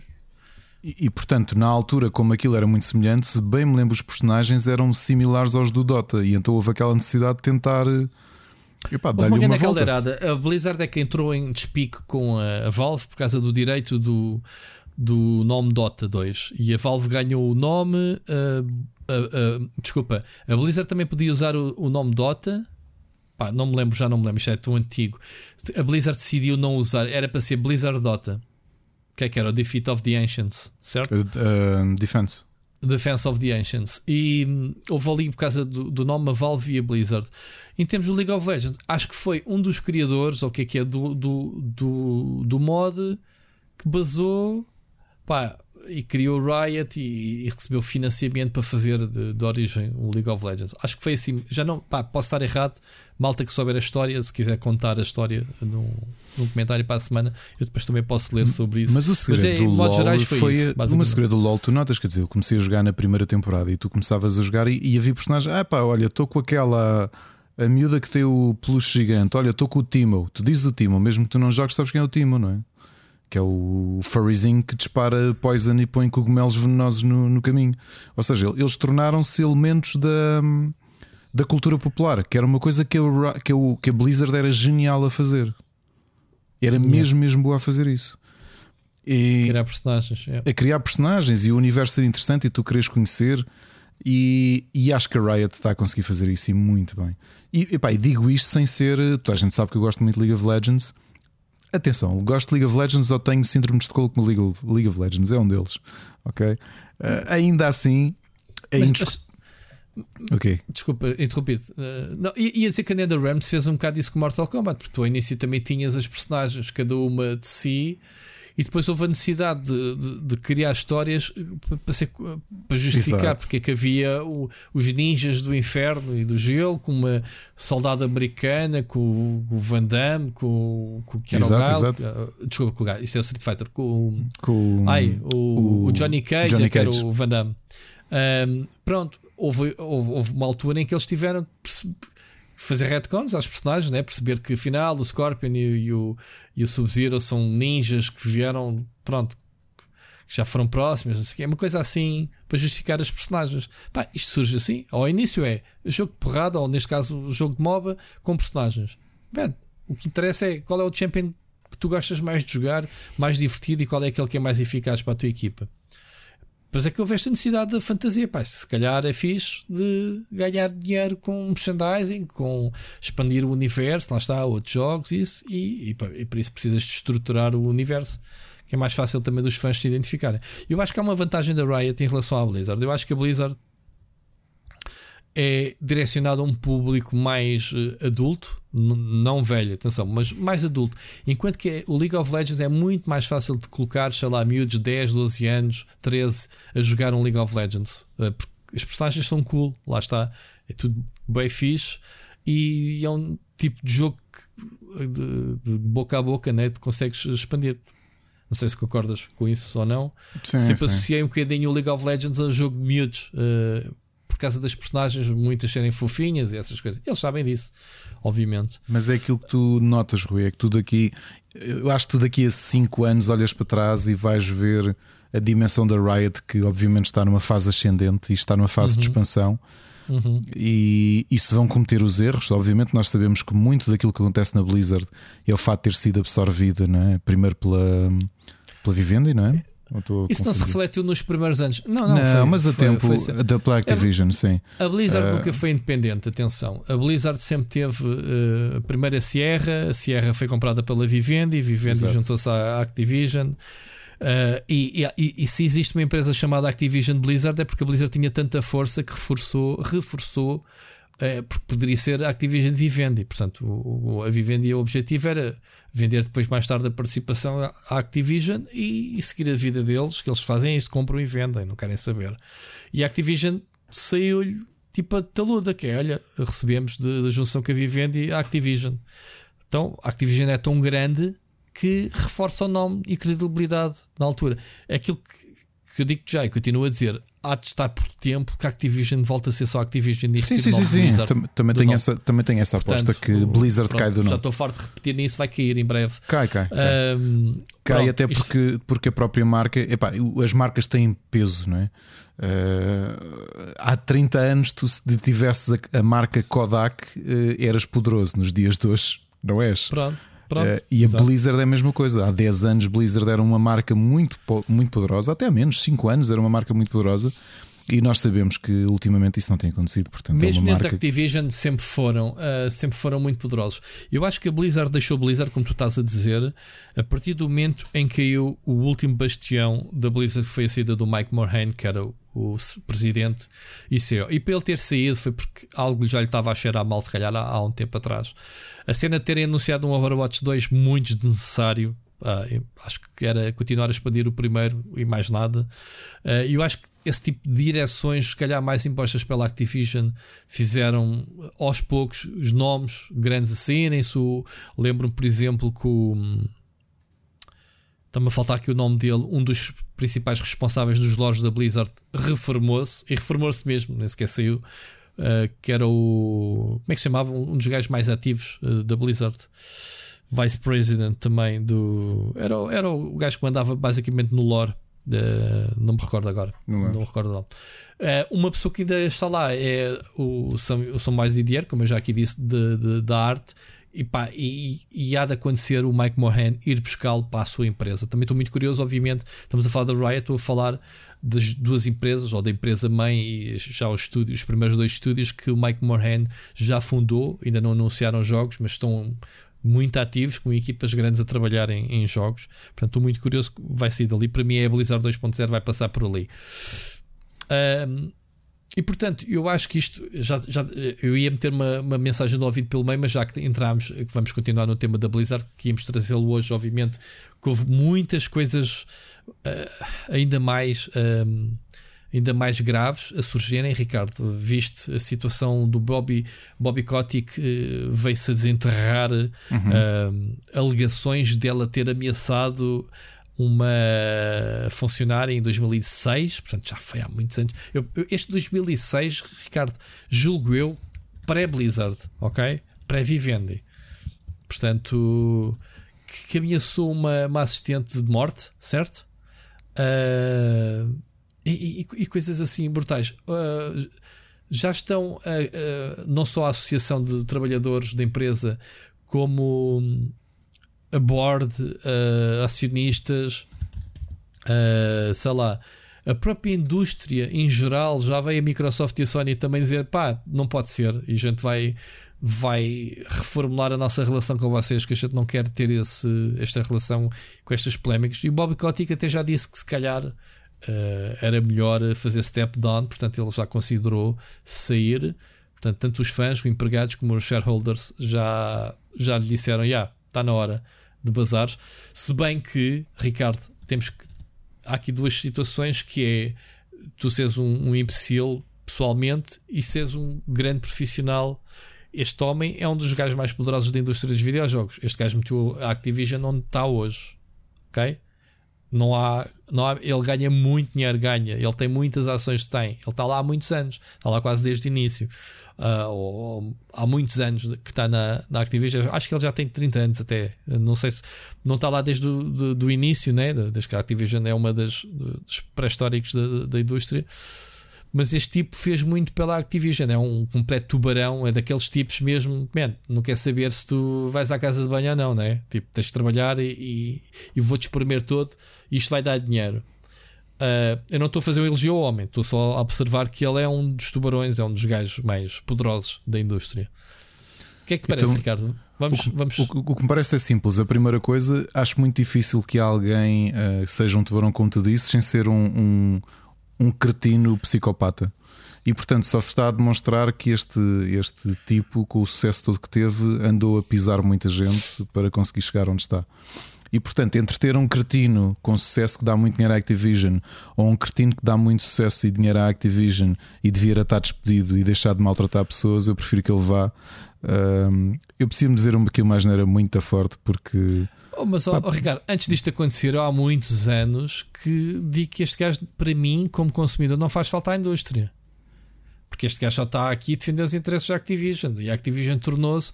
A Activision, se aqui há 10 anos tinha três pilares, neste momento só tem um pilar, que é o Call of Duty. O Call of Duty se cai, a empresa, tchau, desmancha-se. A Blizzard era, era outro pilar, que está como está. Depois tinhas o, o Guitar Hero e o Tony Hawk. Ok? Três séries. Lindo. O Guitar Hero morreu. Portanto, o Tony Hawk morreu. A Call of Duty manteve-se depois tinhas a Blizzard, Blizzard mais PC, uh, com o World of Warcraft. Epá, e, e, a empresa, de há uns anos para cá, continua a faturar muito por causa do Call of Duty, que não há meio deste franchising morrer. Não, é too big to fail, que é mesmo assim.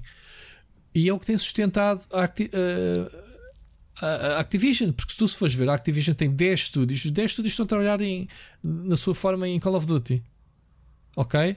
Tinhas jogos da Sierra, yeah, tu tinhas a Toys for Bub a fazer Skylanders, que já foi um pilar, lá está, outro uhum. dos pilares da, da, Blizzard, da Blizzard da Activision, também já morreu. E portanto, há muito se antecipa que Call of Duty um dia vai espalhar o comprido. Não acontece porque eles, epá, porque é, é, é all in one, é tipo toda a gente a trabalhar naquilo. Este gajo, eu pessoalmente, considerando as, as séries que eles já mataram, já para não falar Agora já não há essa tendência, mas uh, aquela de comprar estúdios para, para, para integrá-los e fechá-los, e tu tens o caso, todos os estúdios que a Blizzard tem a fazer Call of Duty, basicamente foram estúdios bons absorvidos pela, pela Activision. Até há uns anos atrás falava-se que ele, eles com a Vivendi tentaram comprar a Ubisoft, não sei se te lembras disso. Sim, sim.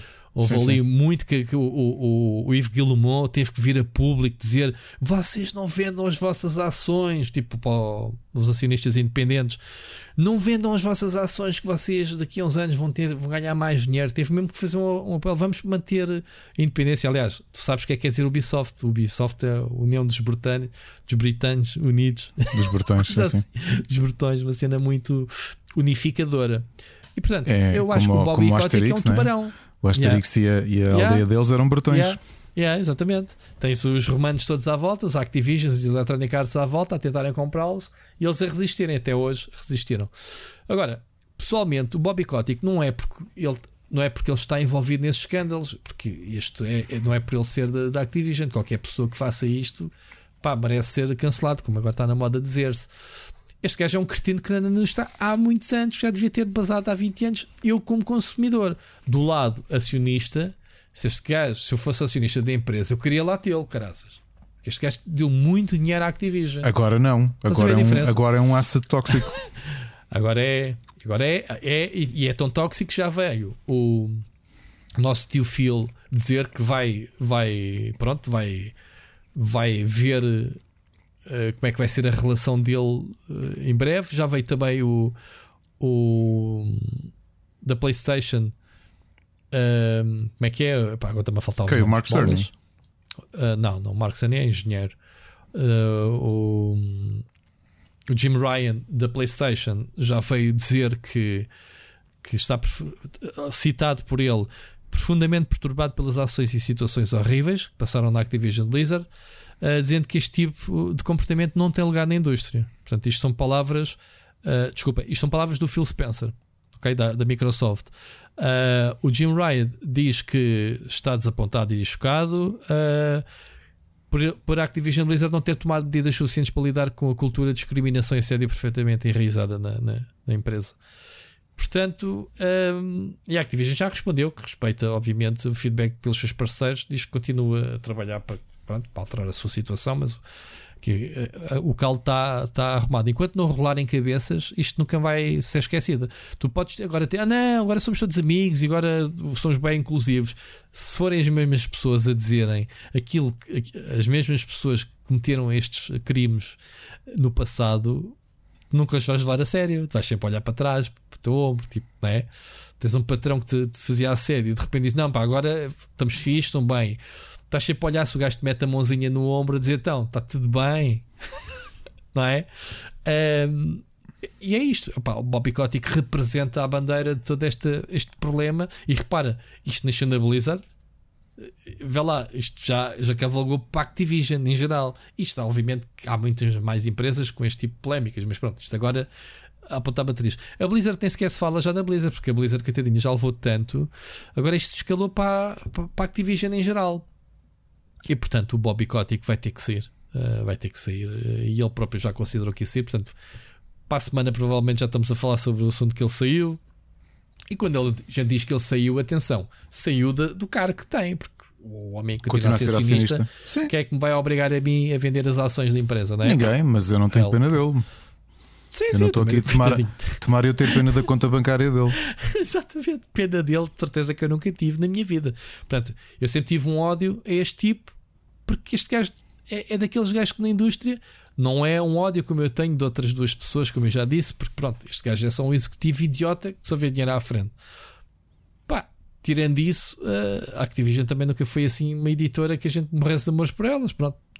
Uh, a nossa Blizzard é quase um, um, oásis naquele deserto, não é? Era. Uh, pronto. Uh, e, mas respeito as séries que a Activision fazia. Como eu disse, Guitar Hero passei grandes momentos, Skylanders brutal. Tony Hawk também toda a gente gostava. Pá, e Call of Duty eu gosto, continuo a gostar. Portanto, nada contra os franchisings, é, é mais contra a cultura. Um, pá, é, não há outra palavra, são tubarões, mano. A Activision é um tubarão na indústria. Mas atenção, tal como qualquer ecossistema, se a Activision uh, cai para o lado, isto tem efeitos colaterais. Atenção a isso, que se calhar a malta não está a ver bem isso. Esta Activision suporta muito. Estamos aqui a falar de semana para semana de um crash 2.0. Isto, é, isto está tudo a contribuir para esse crash. O que é que foi o crash original, Ricardo? Não foi porque o mercado uh, de repente se encheu de jogos que toda a gente podia fazer e a vender jogado por lebre e toda a gente a ganhar dinheiro e enganar as pessoas. Que eu vendia-te um ET eh, que, pronto, que era o que é. O ET foi uma bandeira. O crash, na sua essência, foi a descredibilização da indústria. Não é isso que está a acontecer atualmente? Não. Não acredito. Não está? Não. Não, não, não acreditas não. que isto não está a abalar a, a, indústria em termos de investimento? Não. Olha que sim. Não acredito. Não acredito. São, uh, uh, são momentos diferentes da vida do, do, do, da indústria dos videojogos. Uh, não é o too big to fail, não é isso. Mas não é isto. Não é só Activision. Tu, é os acho... NFTs, é, é, é, é, é suficiente. a transformação, é, é o, é o ou seja, a essência do jogo em si, que é pá, o pay per win, tu, agora tu, tu, tens que pagar loot boxes de um FIFA, que é o jogo mais vendido, um dos mais vendidos, para poder seres alguém online, tudo isso, percebes? Tudo isso não, não acredito, não acredito que eu acho que isto são, são sinais de crescimento, lá, pela mesma forma como tu perceberes ou ter vindo a público como é que eram, como é que era todo o sistema predatório com as mulheres, com as atrizes em Hollywood, não destruiu Hollywood, uh, saberes uma série de coisas, como é que funcionavam os produtores de televisão, não foi destruir a televisão. Foi. O que é certo. que isso vai acontecer? Pá, vai obrigar a que a maior parte destas coisas não é um crash, mas muitas das grandes empresas que se alicerçaram sobre uma série de más práticas provavelmente vão perceber que mesmo os gigantes também caem. E, e se tu te lembras de uma Atari com o tamanho que tinha, e agora o que é que é a Atari? se dá daqui uns anos vais olhar, pá, lembras da Activision? A Atari, a Atari já morreu há muitos anos. Aquilo que tu vês com a Atari atualmente não tem nada a ver.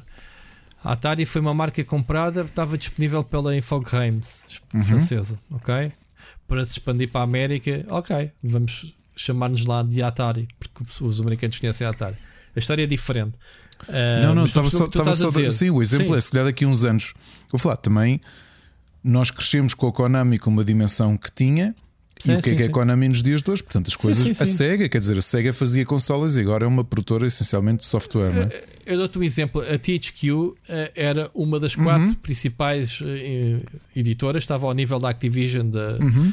Da, da, Electronic Arts, da, Ubisoft, etc. Era e foi comprada pela Nordic Games.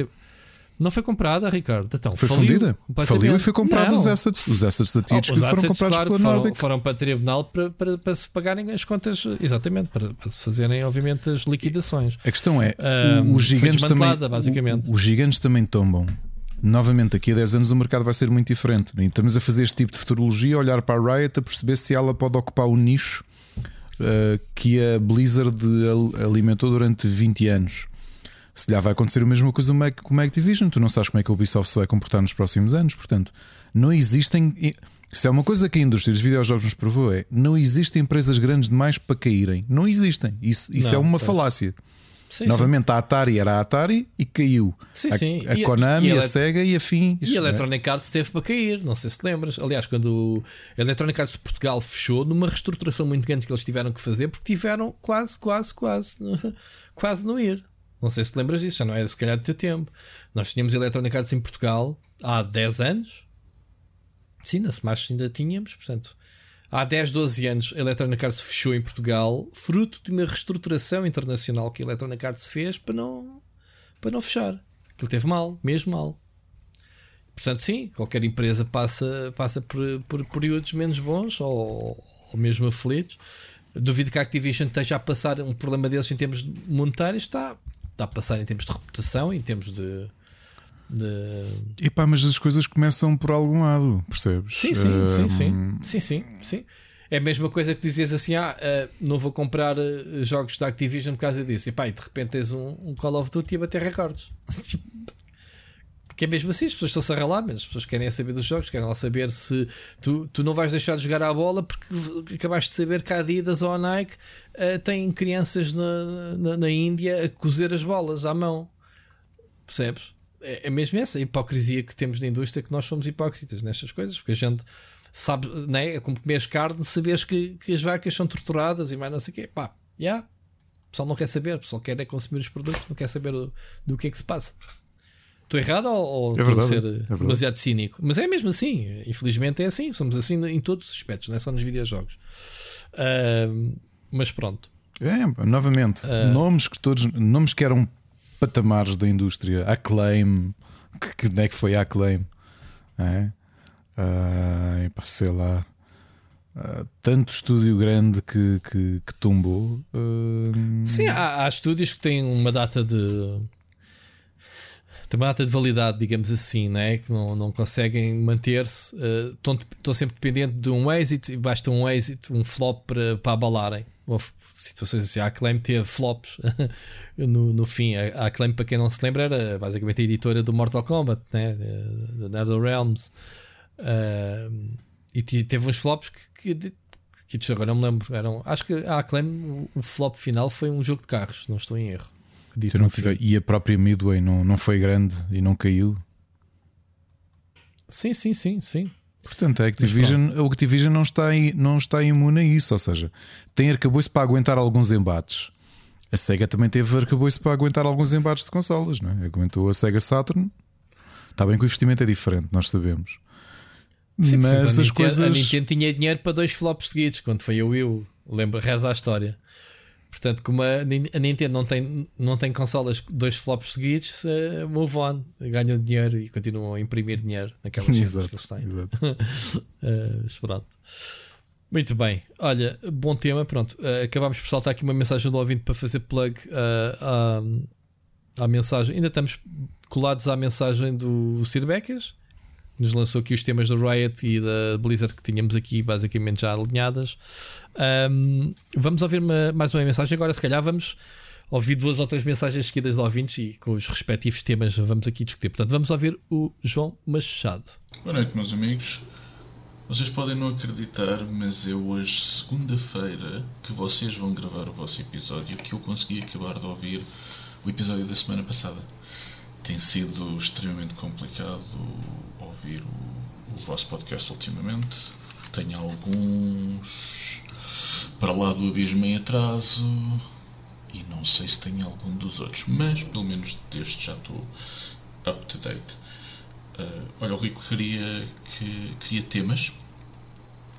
Já sei que o Rui vai, ou tenho quase certeza que o Rui vai falar de um, acerca da teoria do, do James Bond que foi destruída neste último filme.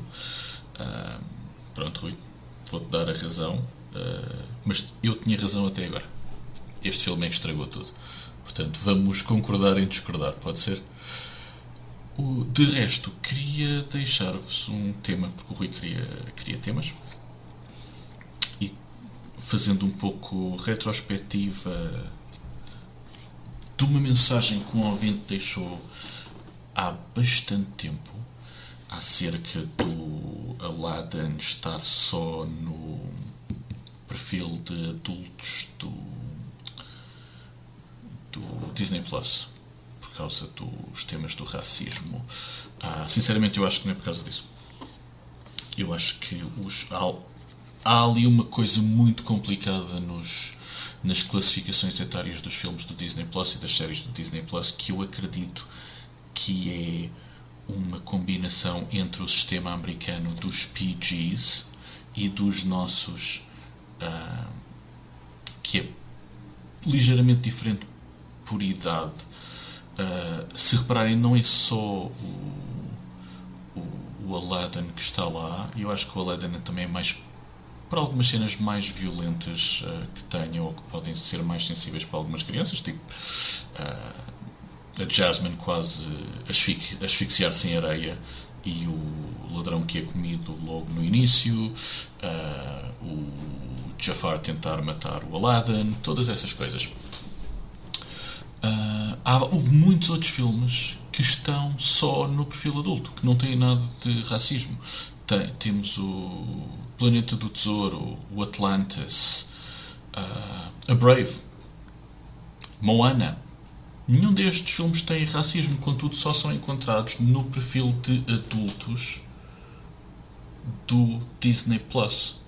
Porque não tem a ver com a idade, tem a ver com o conteúdo e algumas coisas que podem ser mais violentas ou mais assustadoras para as crianças. Uh, Dou-vos um exemplo muito simples, não no Disney Plus, mas uh, Lord of the Rings o Fellowship of the Ring, que faz este ano 20 anos. Um, tem, uma, tem um rating de PG-13, ou seja, Parental Guidance 13. Qualquer criança acima dos 13 anos pode ir acompanhada dos pais. Porque o filme tem bastantes cenas violentas, contudo, não tem linguagem obscena gráfica. Se em todo o Lord of the Rings uh, houvesse uma palavra, por exemplo, fuck, ou um derivado, já subia o rating. E portanto, com esta eu deixo-vos. Se vocês pudessem pôr um fuck em Lord of the Rings, onde é que vocês o punham? Beijinhos e abraços. Ouvimos para a semana. Olha, eu, eu digo já, metia na cena do You shall not pass, fuck you. Quando ele cai lá embaixo do buraco. Olha, eu colocava. obrigado, oh, João, obrigado pela mensagem. Não, quando, quando o Frodo acorda na cama e está o resto da fellowship à volta dele e alguns estão em cima da cama, o gajo está a dizer assim: fuck. fuck. Como quem diz. Uh, Espero ter estado consciente este tempo todo. Não sei o que é que eles me fizeram. os, anões, os óbitos todos lá de volta dele. Exato. Então, ah, muito bom. Uh, olha, obrigado pela, pela explicação do, do, do Disney das faixas etárias. Epá, eu nunca sequer parei para pensar nisso. Nunca foi uma pessoa como pai de o Ricardo, se calhar, mais que os filhos. Eu nunca, eu nunca proibi a minha filha de ver nada. Eu acho que sempre não, também não. Aliás, Sempre... eu posso dizer que o Arcane é. andámos. Eu e a Ana queríamos ver um ou dois episódios antes de decidir se aquele. Sim, ainda me perguntaste, não foi? Mais de 16, e entretanto já chegámos à conclusão que, que, que, o nosso filho pode ver, só que nós é que nos entusiasmamos e já vamos quase a terminar, mas isso é outra história. Yeah. Uh, mas, uh... mas eu por acaso tenho que ser porque normalmente costumo, costumo ter. Nunca, mas nunca pensei nisso das faixas etárias, portanto não, não vou acrescentar muito ao que disseste, que até faz bastante sentido. Quer dizer, às vezes não é pela linguagem, pela temática de racismo, como tu deste o exemplo, mas é se realmente há cenas chocantes uh, nos filmes. É, eu acho que, uh, eu, por exemplo, eu acho, já aqui falei, o Wally, para mim, é um jogo. É um jogo, é um filme que não é nada para crianças, porque aquilo é uma mensagem ecológica tão forte. Eu fui ver o filme ao cinema com a minha filha. A minha filha, na altura era pequenita, não se divertiu nada com. Nem sequer, nem sequer considero o Alé aquele tipo de filmes que tem dois níveis de. Que é o nível em que tu te divertes como criança, mas depois tens as mensagens subliminares para, não, para os não, adultos. Não, não é. Nem sequer tem. Aquilo é, é puramente é um filme, a meu ver, para adultos, consciencialização puro e duro. Só que é da dimensão e é da Disney, da Pixar. É da Pixar? É da Pixar. Da Pixar, pronto, é filme para miúdos, é o catálogo. Felizmente a Netflix tem trabalhado muito bem em, em oferecer eh, filmes de animação para adultos, eh, o Arcane, como aqui já falámos, e a Disney também está a começar com, com o Star Wars, com os Vingadores, eh, a criar conteúdos não para miúdos, mas para, para adultos. Portanto, é por aí. Sobre o James Bond, não sei se sabes o que é que o João está a falar, mas eu ontem estava a ver, tivemos a ver no sábado o James Bond e e estava a ver este filme sem criar spoilers e arruinei, como o próprio, o próprio Machado diz, a teoria que tu e ele tinham, que era o nome James Bond está agarrado ao 007. E este Sim, sim. filme prova que não. Esquece. Ok? Sem dar spoiler, existe um 007 neste filme, alternativo. As tais, eh, lembras-te das tais, eh, os tais eh, rumores de que o próximo James Bond seria uma mulher? Sim. Está explicado neste filme. Ok? E então, ah, simplesmente, pronto, para dar, para dar uma sinopse, não é? o James Bond começa, começa neste filme reformado. Reformado, já entregou a insígnia, a arma, já não tem a licença para matar, etc. E pronto, por algum motivo ele volta à ação, mas quando ele volta à ação, já há alguém que tem 007 tem, tem o lugar. é como tu, seres o Cristiano Ronaldo com o 07 do Real Madrid, vais-te embora. Há outro jogador que assume o, o 7. Olha, o 7. Percebes o que eu quero dizer? Uhum. Sim, sim. E, e neste caso, a vossa teoria de que o nome James Bond, portanto, o James Bond reformado, não se começou a chamar João Machado ou Ricardo ou Rui. Manteve-se a chamar James Bond, logo para começar. Pronto, e se calhar a alcunha toda a gente o conhece por James Bond, mas não. Ele quando chega, tem uma senhora no lugar dele que é 007, em que durante uma grande parte do filme não se diz o nome dela, depois diz o nome no fim, que não é James Bond. E eu passei o, o filme todo a mandar mensagens ao João Machado: olha lá, então, mas tal, 007. Que... Depois ele até me mandou um spoiler sem querer, que eu não vou dizer. Ahm, o que é que acontece? Este filme é muito esquisito. Não sei, o pessoal está a odiar todo o filme, ou pelo menos os fãs.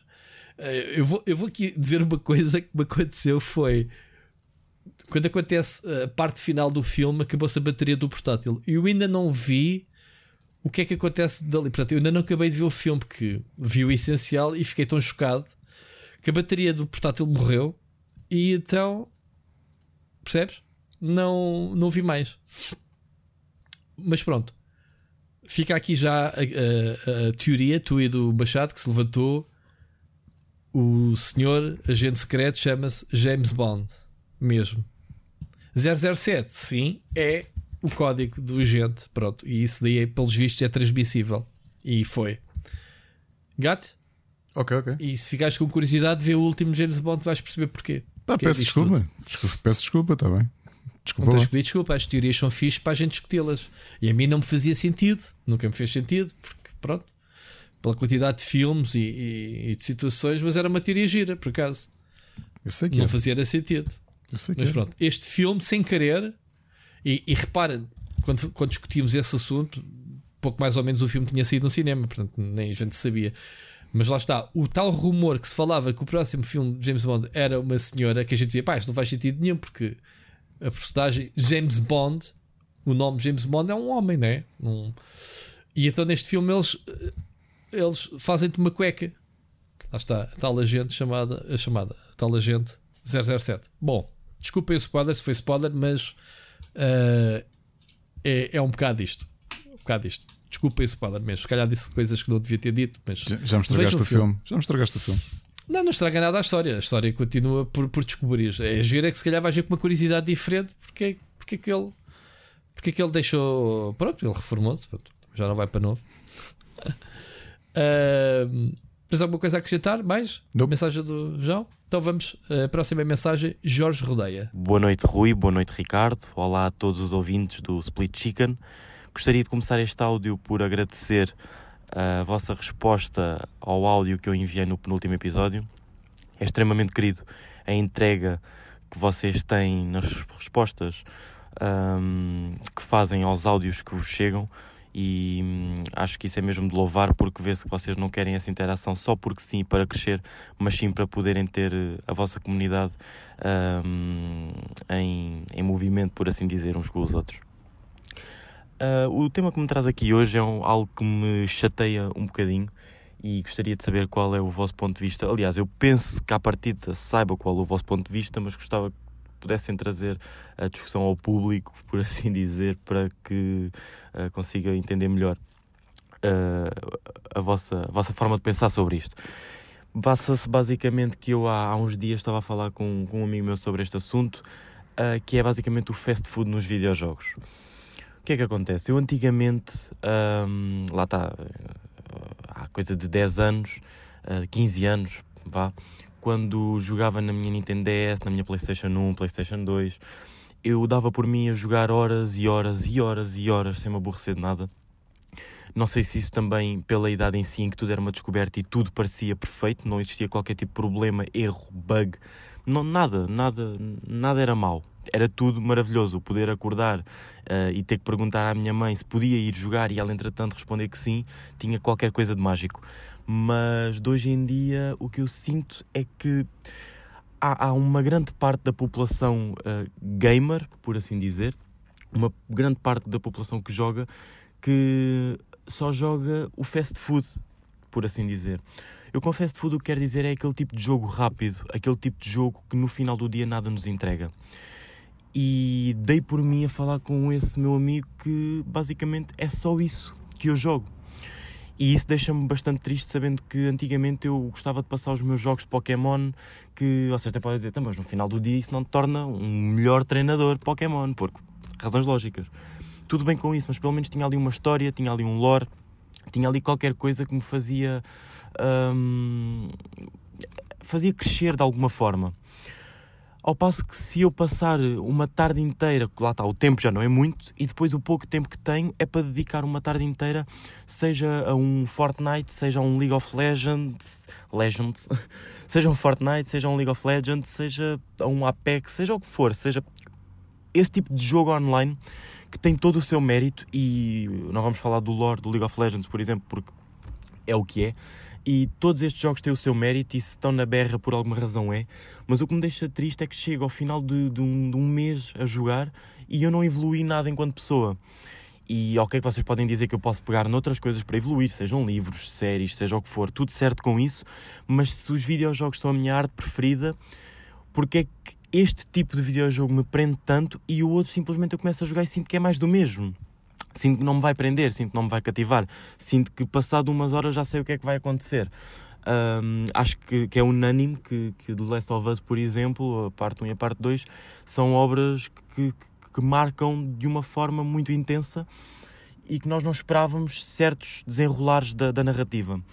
Mas eu sinto que são poucos de hoje em dia, por exemplo, vamos para o Far Cry 6 que saiu agora há pouco tempo, foi aquilo que, que o Rui escreveu. É mais do mesmo, no fundo. Tem coisas novas, sim, pode ser divertido, mas é mais do mesmo. Por exemplo, o Ricardo está agora extremamente viciado no Forza Horizon. Está extremamente viciado no Forza Horizon porque primeiro o jogo é bom, ponto final, não há discussão sobre isso, mas eu sinto que também é por fator novidade. Ele nunca jogou um outro Forza, então isto para ele é tudo novo, absolutamente tudo.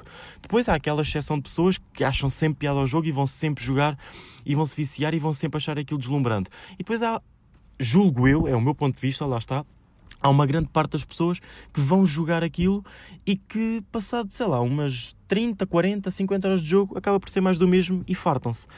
E hum, acho que os videojogos no geral perdem a magia e o fast food acaba por ser o mais rápido e o mais prazeroso que um, que um videojogo consegue ser. Mas depois no final do dia eu sou a mesma pessoa, sou o Jorge, que em nada evoluiu e muito pelo contrário. Só apanhou uma camada de nervos porque são jogos online, apanhou ou atingiu picos de ansiedade extremos e que entretanto larga aqueles jogos, agarra a sua Switch e começa a jogar um Pokémon Sword e sente-se muito mais calmo, muito mais em paz a jogar algo tão tranquilo, algo que em nada faz o seu coração acelerar. Mas é só isso, o áudio já está extremamente grande, peço desculpa por isto. Desejo-vos uma ótima semana e uma ótima semana a todos os ouvintes e muito obrigado por este projeto. Grande mensagem, sim senhor, outra vez, uhum. Uh, para já, obrigado isto da comunidade em movimento, desde o episódio 0, episódio 1, que a gente diz, pá, o Anchor tem esta funcionalidade muito gira que é o pessoal mandar mensagens, mandem, desde o primeiro episódio.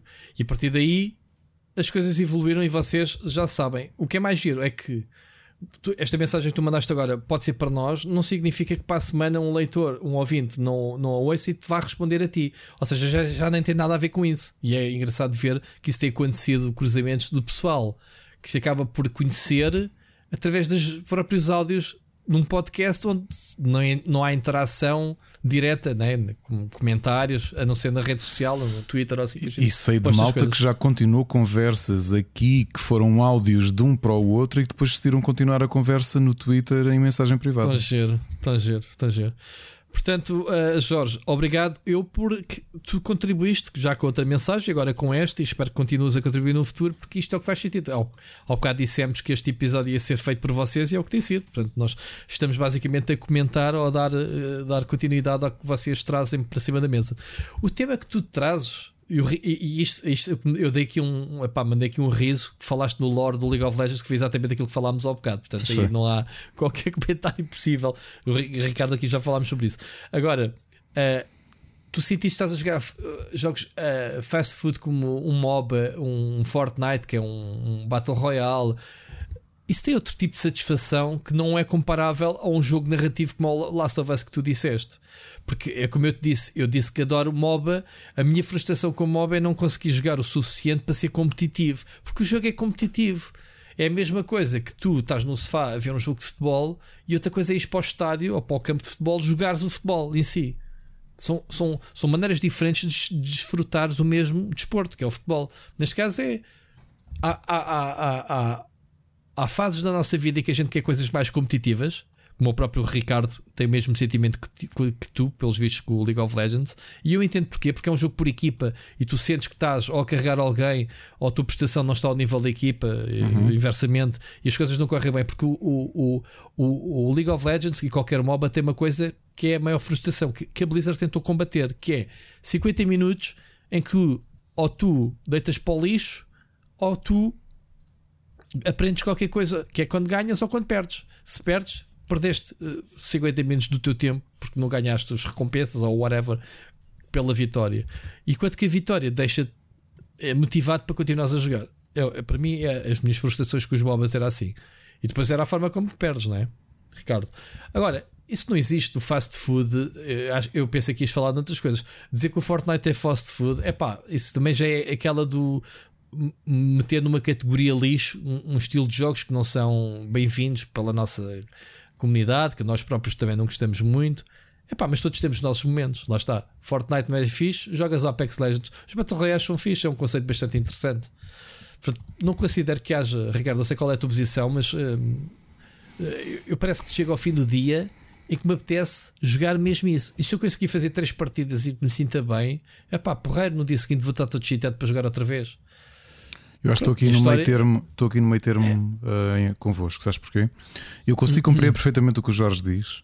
Jorge, eu acho que tu tens de olhar para isto, faz o melhor paralelismo possível, seja com a literatura, seja com o cinema ou a televisão. Há público para tudo e há produtos para tudo eu, se eu quiser jogar um Forza, eu sei porque é que estou a jogar Forza. Por exemplo, eu estou a jogar Forza não é pela parte competitiva. Eu ando a pintar estradas e ando a fazer completionist do jogo. Eventualmente vou largá-lo. Portanto, diverte-me passar ali uma hora a correr.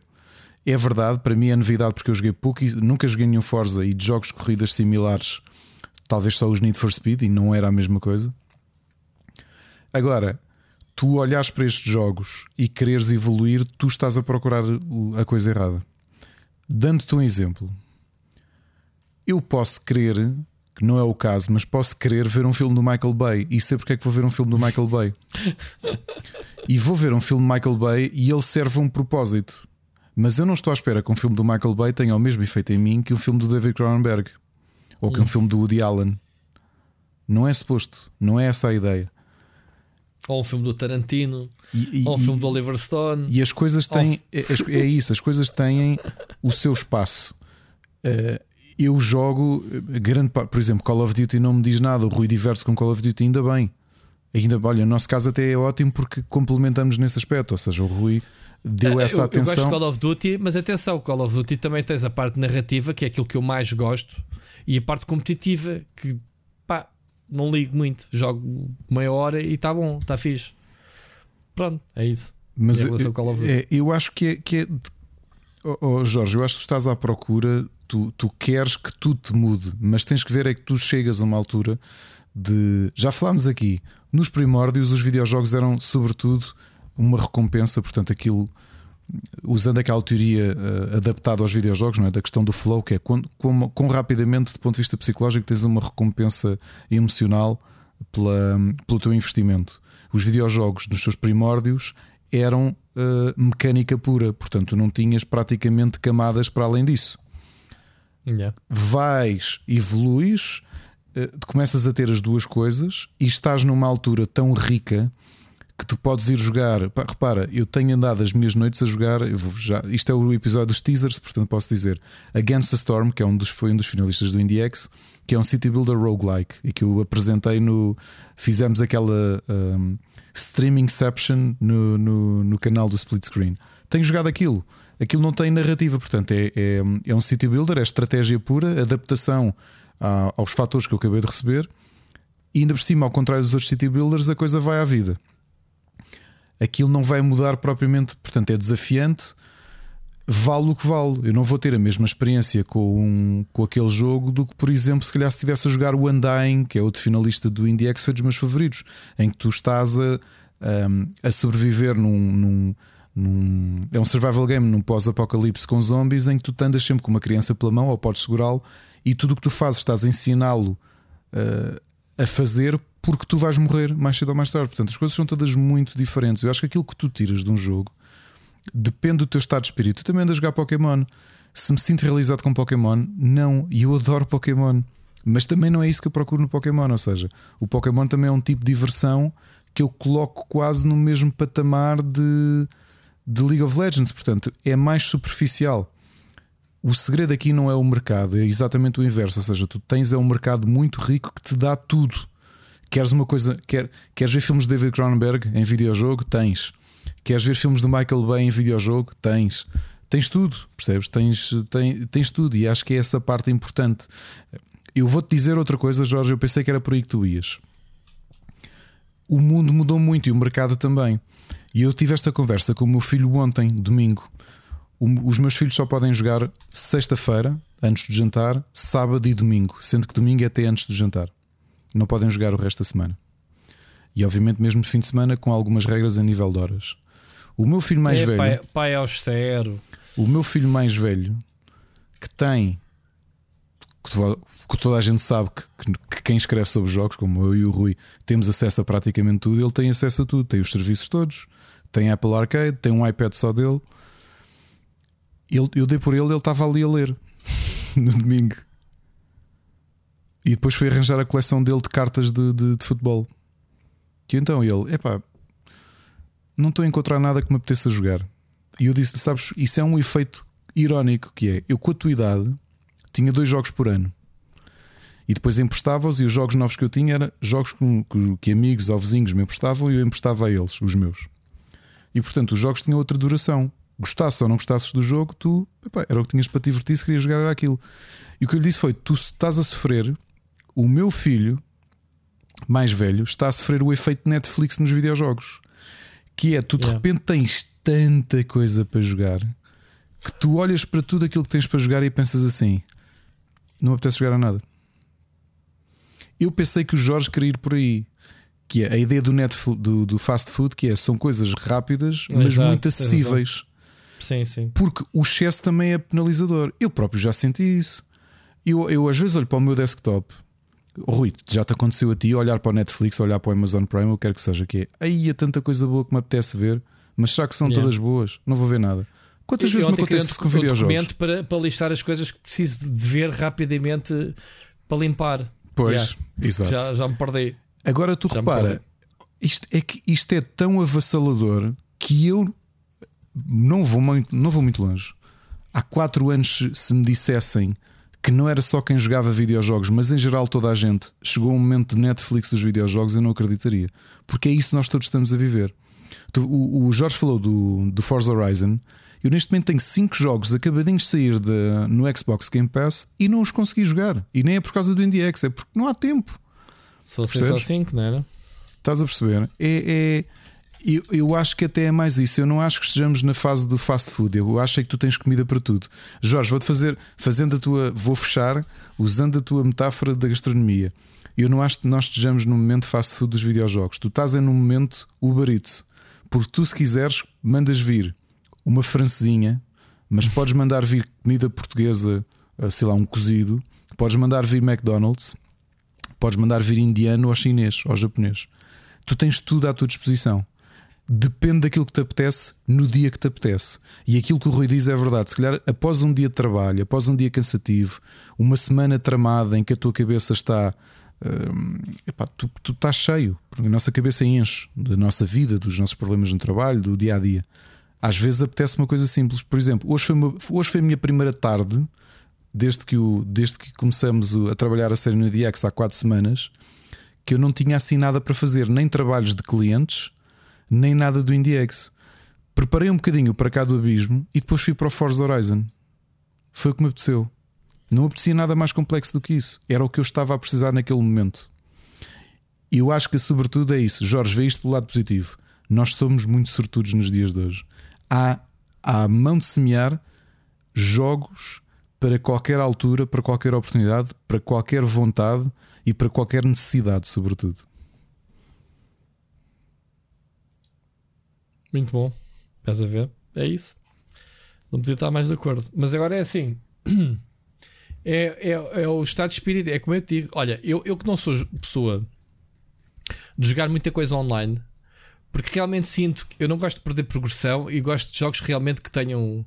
Uh, que me acrescentem algo, não gosto de estar para o lixo. E, e, e os, os shooters uh, competitivos é um dos exemplos em que eu evito.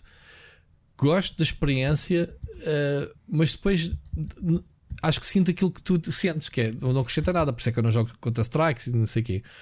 O Halo Infinite, a, a beta né, multiplayer que está que tá disponível, diverti-me tanto a jogar aquilo. Só o jogo em si, porque o sistema de progresso é uma porcaria, uh, o, aquilo ainda está por afinar. O facto de ter jogado com amigos online, já aqui falámos ao início da, da live, na mensagem do Sir Becas, fez-me repetir a dose sábado. Se eu vou jogar para o próximo fim de semana, se calhar não, porque já terei outras coisas para fazer. Uh, mas aquele momento foi o momento do Halo. Diverti-me imenso e não, não trocava aquelas horas que estive a jogar o jogo por outra qualquer. Percebes? É, é, é basicamente isto que eu sinto. Agora, se eu vou continuar a jogar em offline, não, porque o jogo é giro é com amigos, como se viu, e a minha diversão que eu retirei foi aquela. É a diversão, por e dura. O videojogo é para se divertir, não é? Não é para te. Uh, a primeira primeira, o objetivo primário do, de um videojogo é entreter-te, é passar o tempo né? da melhor forma possível, como podias estar a passar o tempo a ver um filme, ou uma série, ou ler um livro, ou ouvir um álbum de música, whatever. É isso. Eu por acaso concordo. não concordo. Não? Eu, eu, não. Acho que já foi esse o objetivo principal dos, dos videojogos, como já foi o objetivo principal do cinema nos dias de hoje. Na, acho que isso não se aplica a nenhum deles. Acho que há alguns jogos, alguns filmes, algumas séries e alguns livros Novamente, se eu for ler um livro do Paulo Coelho, e olhem que eu li bastantes, e agora olho em retrospectiva e penso: foda-se. Desculpem, não é que ele escreva mal de todo, ele escreve bem. Só que aquele tipo de conteúdo eu penso, eu li isto, pá. Está ali um bocado como ler, sei lá, José Rodrigues Santos, uma coisa qualquer, percebes? Uh, Até dos jogos. No, coisas que me arrependo de jogar. Não, nos jogos não é diversão. Não, o que é, que é, não, que é que não, não, não, eu, eu, eu, O que eu te queria corrigir é para mim não é diversão, é não é só diversão. Eu acho que tu estás numa altura que é tu chegas ao piso dos videojogos e tens várias salas. E há salas que, como no cinema, que é tu podes querer ir ao cinema mesmo porque te queres divertir e queres te entreter e queres passar o tempo. Ou queres ir ao cinema porque queres uma coisa que te mova. Queres que, que, quando usar a palavra mova uh, que, te, que te afete, que, te, que mexa contigo. E os videojogos já estão nessa fase, que é tu sais do elevador e estás num, num piso. estás a ver? Tá bem, mas deixa-me só fazer-te esta pergunta. Se tu vais à procura de uma experiência que te mova, mas os primeiros minutos de, desse contacto com esse jogo não te divertirem, tu vais continuar à procura de algo que te mova? Podemos a diversão não é, digamos assim, o porteiro desse tal elevador que te diz: Olha, foi um gajo porreiro, deixou-me entrar, é um gajo simpático, vou continuar por este caminho. Eu acho que aqui o problema é o que é que nós definimos como diversão, porque tu podes, tu podes sentir que é divertido, estás a ser estimulado não. por uma coisa que não é propriamente. Hum, não, Ricardo, uh... isso a diversão é subjetiva a cada pessoa. Isso não vamos entrar por aí, nem te vou explicar o que é que é diversão. Para mim, diversão no Forza é encontrar cenas, é, é velocidade, os saltos malucos, e para ti é pintar estradas. Eh, cada um diverte-se como quer. Outros, como o João Machado, é pintar os carros, que ainda agora ele mostrou já as sim. novas criações dele do Forza. Portanto, o mesmo jogo pode ter diferentes contextos de diversão para cada um. Há pessoal que se calhar joga o Forza pela sua narrativa, pelo seu roleplay, por criar personagem logo ao início do jogo, não sei quê. Sim, mas, mas é que tu estavas a definir isto como a necessidade dos videojogos enquanto diversão e entretenimento. Eu acho que as duas coisas não são a mesma coisa. Mas é o objetivo primário, é a essência de um videojogo, é divertir-te. Mas eu não acho que não seja é entreter. Não, não acho é seja, mas não é entreter. Eu não quero olhar para os videojogos só como entretenimento. Eles também são entretenimento, mas são mais do que isso. Já é são mais do que isso. Ricardo, é uma evolução natural dos videojogos. Sim. Mas, mas é o que mas eu digo, mas é uma questão de, de, de maturidade, porque o cinema Olha, era exatamente o mesmo. Quer dizer, tu ias pronto, ver. Ainda bem que falas de cinema. O Calvinho, aqui há uns anos, tinha uma grande discussão que era isso: qual é que era o objetivo de um jogo que ele dizia que os jogos da Quantic Dream, acho eu que era, era, era a base das nossas discussões neste assunto, era pá, este gajo meu é o. Como o Kojima, uh, este gajo é um, é um cineasta frustrado. Querem vir fazer histórias de Hollywood para videojogos. Mano, eu quero me divertir jogar um jogo. Eu, se quiser ver, um, ver uma boa história, vou ver um filme ou ler um livro. Isto era o que o Calvin dizia. É sério? Em relação aos videojogos. O, o Nelson Calvin tinha essa opinião? Sim. Tinha, tinha. tinha só, aliás, tinha e podes-lhe perguntar se, se, é verdade. Agora, se calhar, já que o Zante já se esqueceu, mas a gente discutia por causa disso. Curioso. Era, acho, acho que ele detestava o Dave Cage, na altura, e, e ele dizia isso: que era pá, eu, eu para ver uma boa história é cinema ou livro. Porque eu quero é divertir, quero jogar, quero passar o tempo. Eu, eu não, não, não disse isto eu agarrando nas palavras dele, mas porque sinto oh, também oh. que um videojogo. Estou-te a dizer, o Final Fantasy XIV tem uma história muito engraçada. Se o jogo em si não fosse divertido, eu não tinha pachorra para, para ver a história do Final Fantasy. Estou-me a divertir, tudo o resto que oferece é divertido. É a mesma coisa que se calhar nos anos 30, quando o cinema começou a massificar-se, se calhar havia malta dizia assim: então, se for ao cinema por causa de uma boa história, eu vou lá para me entreter com pessoas a fazer parvoices, uh, porque para isso quero uma boa história, leio o livro, percebes? Uh, o primeiro impacto dos primeiros filmes, sabes que foi as pessoas assustarem-se do cinema a correr. O realismo tal de verem um comboio a andar com pessoas, né? acho que foi a primeira curta de um minuto e tal. Tropecei nisso há dias. Sim, mas pensa nisso um pouco mais tarde. Quando, pensa quando já havia mais filmes e, portanto, as pessoas já iam ao cinema. Uh, quando, quando começaste a ter cineastas a tentarem fazer algo diferente, de certeza que houve malta a dizer assim, então, mas não, mas eu quero é divertir-me, eu quero é ver o Michael Bay dos anos 40. E com, percebes? Com, com Até aquele... não tinhas a, a ponto do recorde.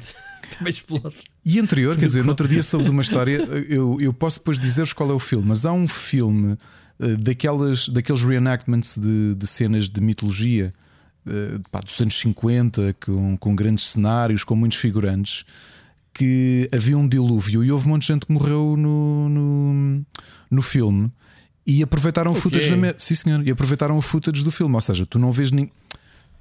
Os 10 Mandamentos, pai, com o Charles Manson? Não, é, não são os 10 Mandamentos, é o outro. É o outro filme. Ou se calhar, não, não é. Não Ben-Hur, dez... esses épicos. Ou seja, épicos um bocadinho mais podres, com menos orçamento ainda, não é? O Ben-Hur já é, tanto os 10 Mandamentos como Ben-Hur, é um filme que aquilo era um cenário só. Era um estúdio e depois tiveram de fazer como no Titanic, encher aquilo de água, mas houve pessoas que morreram na, nas filmagens. Não sei isso é muito bizarro. É, não, não, eu, não sei nada disso. Eu, eu é a mesma coisa que aproveitares agora a cena em que o. Em que o, que o Ai, como é que ele se chama? Sim, que o tiro e mata a pessoa. O. E aquilo foi, o Alec Baldwin. A cena é tão real porque ele matou uma pessoa e é estúpido não aproveitarem essa cena porque. Não, mas por exemplo, estou havia. Morbid, claro, mas é uma piada. Mas é, mas havia muitas histórias na altura quando foi a morte do Brandon Lee, tipo, ah, a cena, de, a cena final entrou no, no, no filme. Não, não entrou. Porque houve. Não, houve... mas tu tens Tu tens a maior, a maior cena dessas foi que o Tom Cruise partiu a perna a mandar o salto de um arranha-céus para o outro. Que o gajo na, na, no filme faz uma careta de dor Sim, ele tinha a perna partida nessa cena. É, e olha, aproveitaram. eu tenho que dizer porque eu vi naqueles. Pá, tropecei num vídeo daqueles tipo 10 coisas chocantes que ficaram mesmo em cena eh, yeah, no, no, filme. Yeah, yeah, e um deles era de um filme do Hulk Hogan, que eu não me lembro qual é, daqueles filmes podres que ele fez e que todos Sim. nós vimos. E eu vi, bem, yeah. há, uma, há uma cena específica que ele vai passar de carro. Epá, e não sei quem que reparou naquela porcaria, mas puseram na pausa e está um tipo a afogar um cão, a mandar um cão pela, pela, por um abismo. tipo um, um penhasco. A sério? A sério? Filmaram isso e ninguém reparou e está lá na, não, na, porque, no filme. Porque repara, a câmera estava na, no carro do Hulk Hogan, ok? Na autoestrada. Aquilo foi mesmo filmado no exterior. E, pá, e houve alguém que reparou que num, num dos pá, três, uh, sei lá, três ou quatro frames, vês um tipo a atirar um cão por um penhasco. Um tipo que parou o carro, juntou acho que atirou o cão. Onde é que as nossas conversas vão levar? Muito bom, fogo. Muito bom mesmo. Enfim, olha, um, ainda temos muito conteúdo pela frente e já vamos em duas horas e fim. nem tinha visto as horas. A gente já vai, vai, vai ter que saltar. Eh, sim, aqui vai temas ter que saltar, que saltar temas que vou ter que saltar já a esta hora. Mas pronto, outras também são. São, são intemporais. São, Sim, essa, essa, pode ir. essa pode ir. Pronto, uh, e as outras são rápidas. Agora, vamos, vamos para a frente. Portanto, isto ainda estávamos no Jorge Rodeia. Vamos ouvir a próxima mensagem do Miguel Nogueira. Siga. Saudações, aqui é a galinha separada. e está na altura de deixar uma mensagem para vocês para falar sobre alguns dos temas que vocês têm falado. Uh, eu tenho sempre só dado recomendações, mas desta vez vocês tocaram aqui nos pontos essenciais uh, que eu gostava também de dar-vos o meu input e talvez, quem sabe, lançar ainda mais uh, discussão para vocês comentarem ainda mais sobre esses assuntos. a tua primeira tem a ver com a Marvel, ok? Com a Marvel e com o MCU e com todas esta, com esta nova fase 4 que está a decorrer agora. Eu confesso-vos que ao ver este fim de semana eu vi o Shang-Chi um, e os Eternals com a minha filha. A minha filha tem 11 anos, uh, há cerca de 3 anos. Uh, quando, aliás, quando, acho que o primeiro filme da Marvel que ela foi ver comigo foi, acabou por ser o Infinity War ao cinema, depois o Endgame. Uh, e depois a partir pelo meio tivemos foi ver a Capitã Marvel também pelo depois o que fizemos foi que uh, ao longo de um ano e tal, ela apanhou todos, todos os filmes do MCU por ordem, desde o primeiro Iron Man até, até, até ao ponto em que estamos, e continuou desde aí com as séries, com os filmes. Uh, vemos tudo por ordem cronológica conforme vai saindo. E este fim de semana calhou vermos na sexta no Disney Plus uh, o Shang-Chi e, e, os Eternals no cinema no sábado. E eu confesso-vos que depois de ter visto os Eternals comecei a ficar com uma pequena preocupação no rumo que a Marvel está a tomar. Isto porque uh, na WandaVision uh, nós vemos o nascimento da Scarlet Witch, uh, mas mesmo antes dela se tornar a Scarlet Witch, uh, o facto da Wanda conseguir criar aquele X e aquela realidade dentro do X torna a Wanda uma personagem extremamente overpowered e no final, quando se torna Scarlet Witch e percebemos que ela está a começar a estudar os livros que o próprio Doutor Estranho já estudou, um, que temos ali uma personagem que vai ser extremamente poderosa, muito, muito, muito poderosa. Okay? No Si, nós temos mais para o final, não quero spoiler, portanto não vos vou revelar o final, não só pelos atributos que ele consegue começar a dominar, mas também pelo tipo de entre aspas, criaturas que ele também consegue controlar. Uh, mais uma vez, uma personagem muito overpowered. E nos Eternals, então, temos personagens muito, muito overpowered e temos Celestials a aparecer. Temos, temos, temos vilões do tamanho de um planeta. Uh, ok? E o que é que isto me preocupa? o MCU, uh, na fase 3, na fase 1, fase 2, fase 3, mesmo que tivesse algumas personagens com poderes mais, mais, mais, mais fortes que os outros, uh, esteve sempre muito grounded. Okay? Se calhar quem nós tínhamos mais poderoso seria o Thor, mas o próprio Thor uh, acabava por ser ali mais luta com o martelo, mas também muito luta muito melee, muito física. Só mesmo para o final, só no Infinity War entre Endgame é que ele ganha poderes mais, mais de Deus do Trovão um, e, e, se torna mais poderoso, mas mesmo assim uh, não, não, é overpowered. Okay? E todos os outros, mesmo o Hulk, tudo, etc., uh, estavam sempre grounded. Uh, eu lembro-me quando apareceu a Capitã Marvel, provavelmente se calhar muitos de vocês também sentiram isso, é que quando a Capitã Marvel acaba e ela explode com uma nave inteira sozinha, ela fura entre uma nave inteira, nós de repente pensamos assim, espera aí, isto é o super-homem, uh, isto, isto, isto, isto, torna-se difícil de lidar se vocês criam uma personagem com poder dessa mesma dimensão, como é que vocês criam um vilão para essa personagem, ok? E é engraçado que no Endgame, naquela luta final com o Thanos, uh, em que vem toda a gente ao barulho, um, muitos deles parece que não estão a usar os poderes todos, inclusive até é certo que, que com a luva, com a luva do, do infinito, portanto está ultra poderoso. Mas até a Capitã Marvel parece que se torna ligeiramente underpowered uh, para que aquela luta final bata certo e não acabe em três tempos, ok? E, e, e, ele tem que trazer um exército todo com ele, o Thanos, não é? Tem que trazer um exército espacial inteiro para, para, para conseguir fazer a, toda aquela luta. Mas depois fomos ver Black Panther, o Hulk, uh, a WandaVision não tem tantos poderes ali, ou seja, a Scarlet, ela, ela, ela mostra esses poderes a seguir na, na, na série, okay? é, aí, é aí que ela cresce muito, uh, principalmente com a dor com o Vision, etc. Um, e de repente, ou seja, o que, é que, o que é que se começa a sentir? Nestes novas coisas que estão a aparecer, nós estamos a ter personagens extremamente overpowered, estamos a ter questões como o Loki que de repente mexe-se com o tempo e anda em linhas temporais à vontade. Colocamos questões de metaverso e de multiverso com. Metaverso é de Facebook, não tem nada a ver com isto.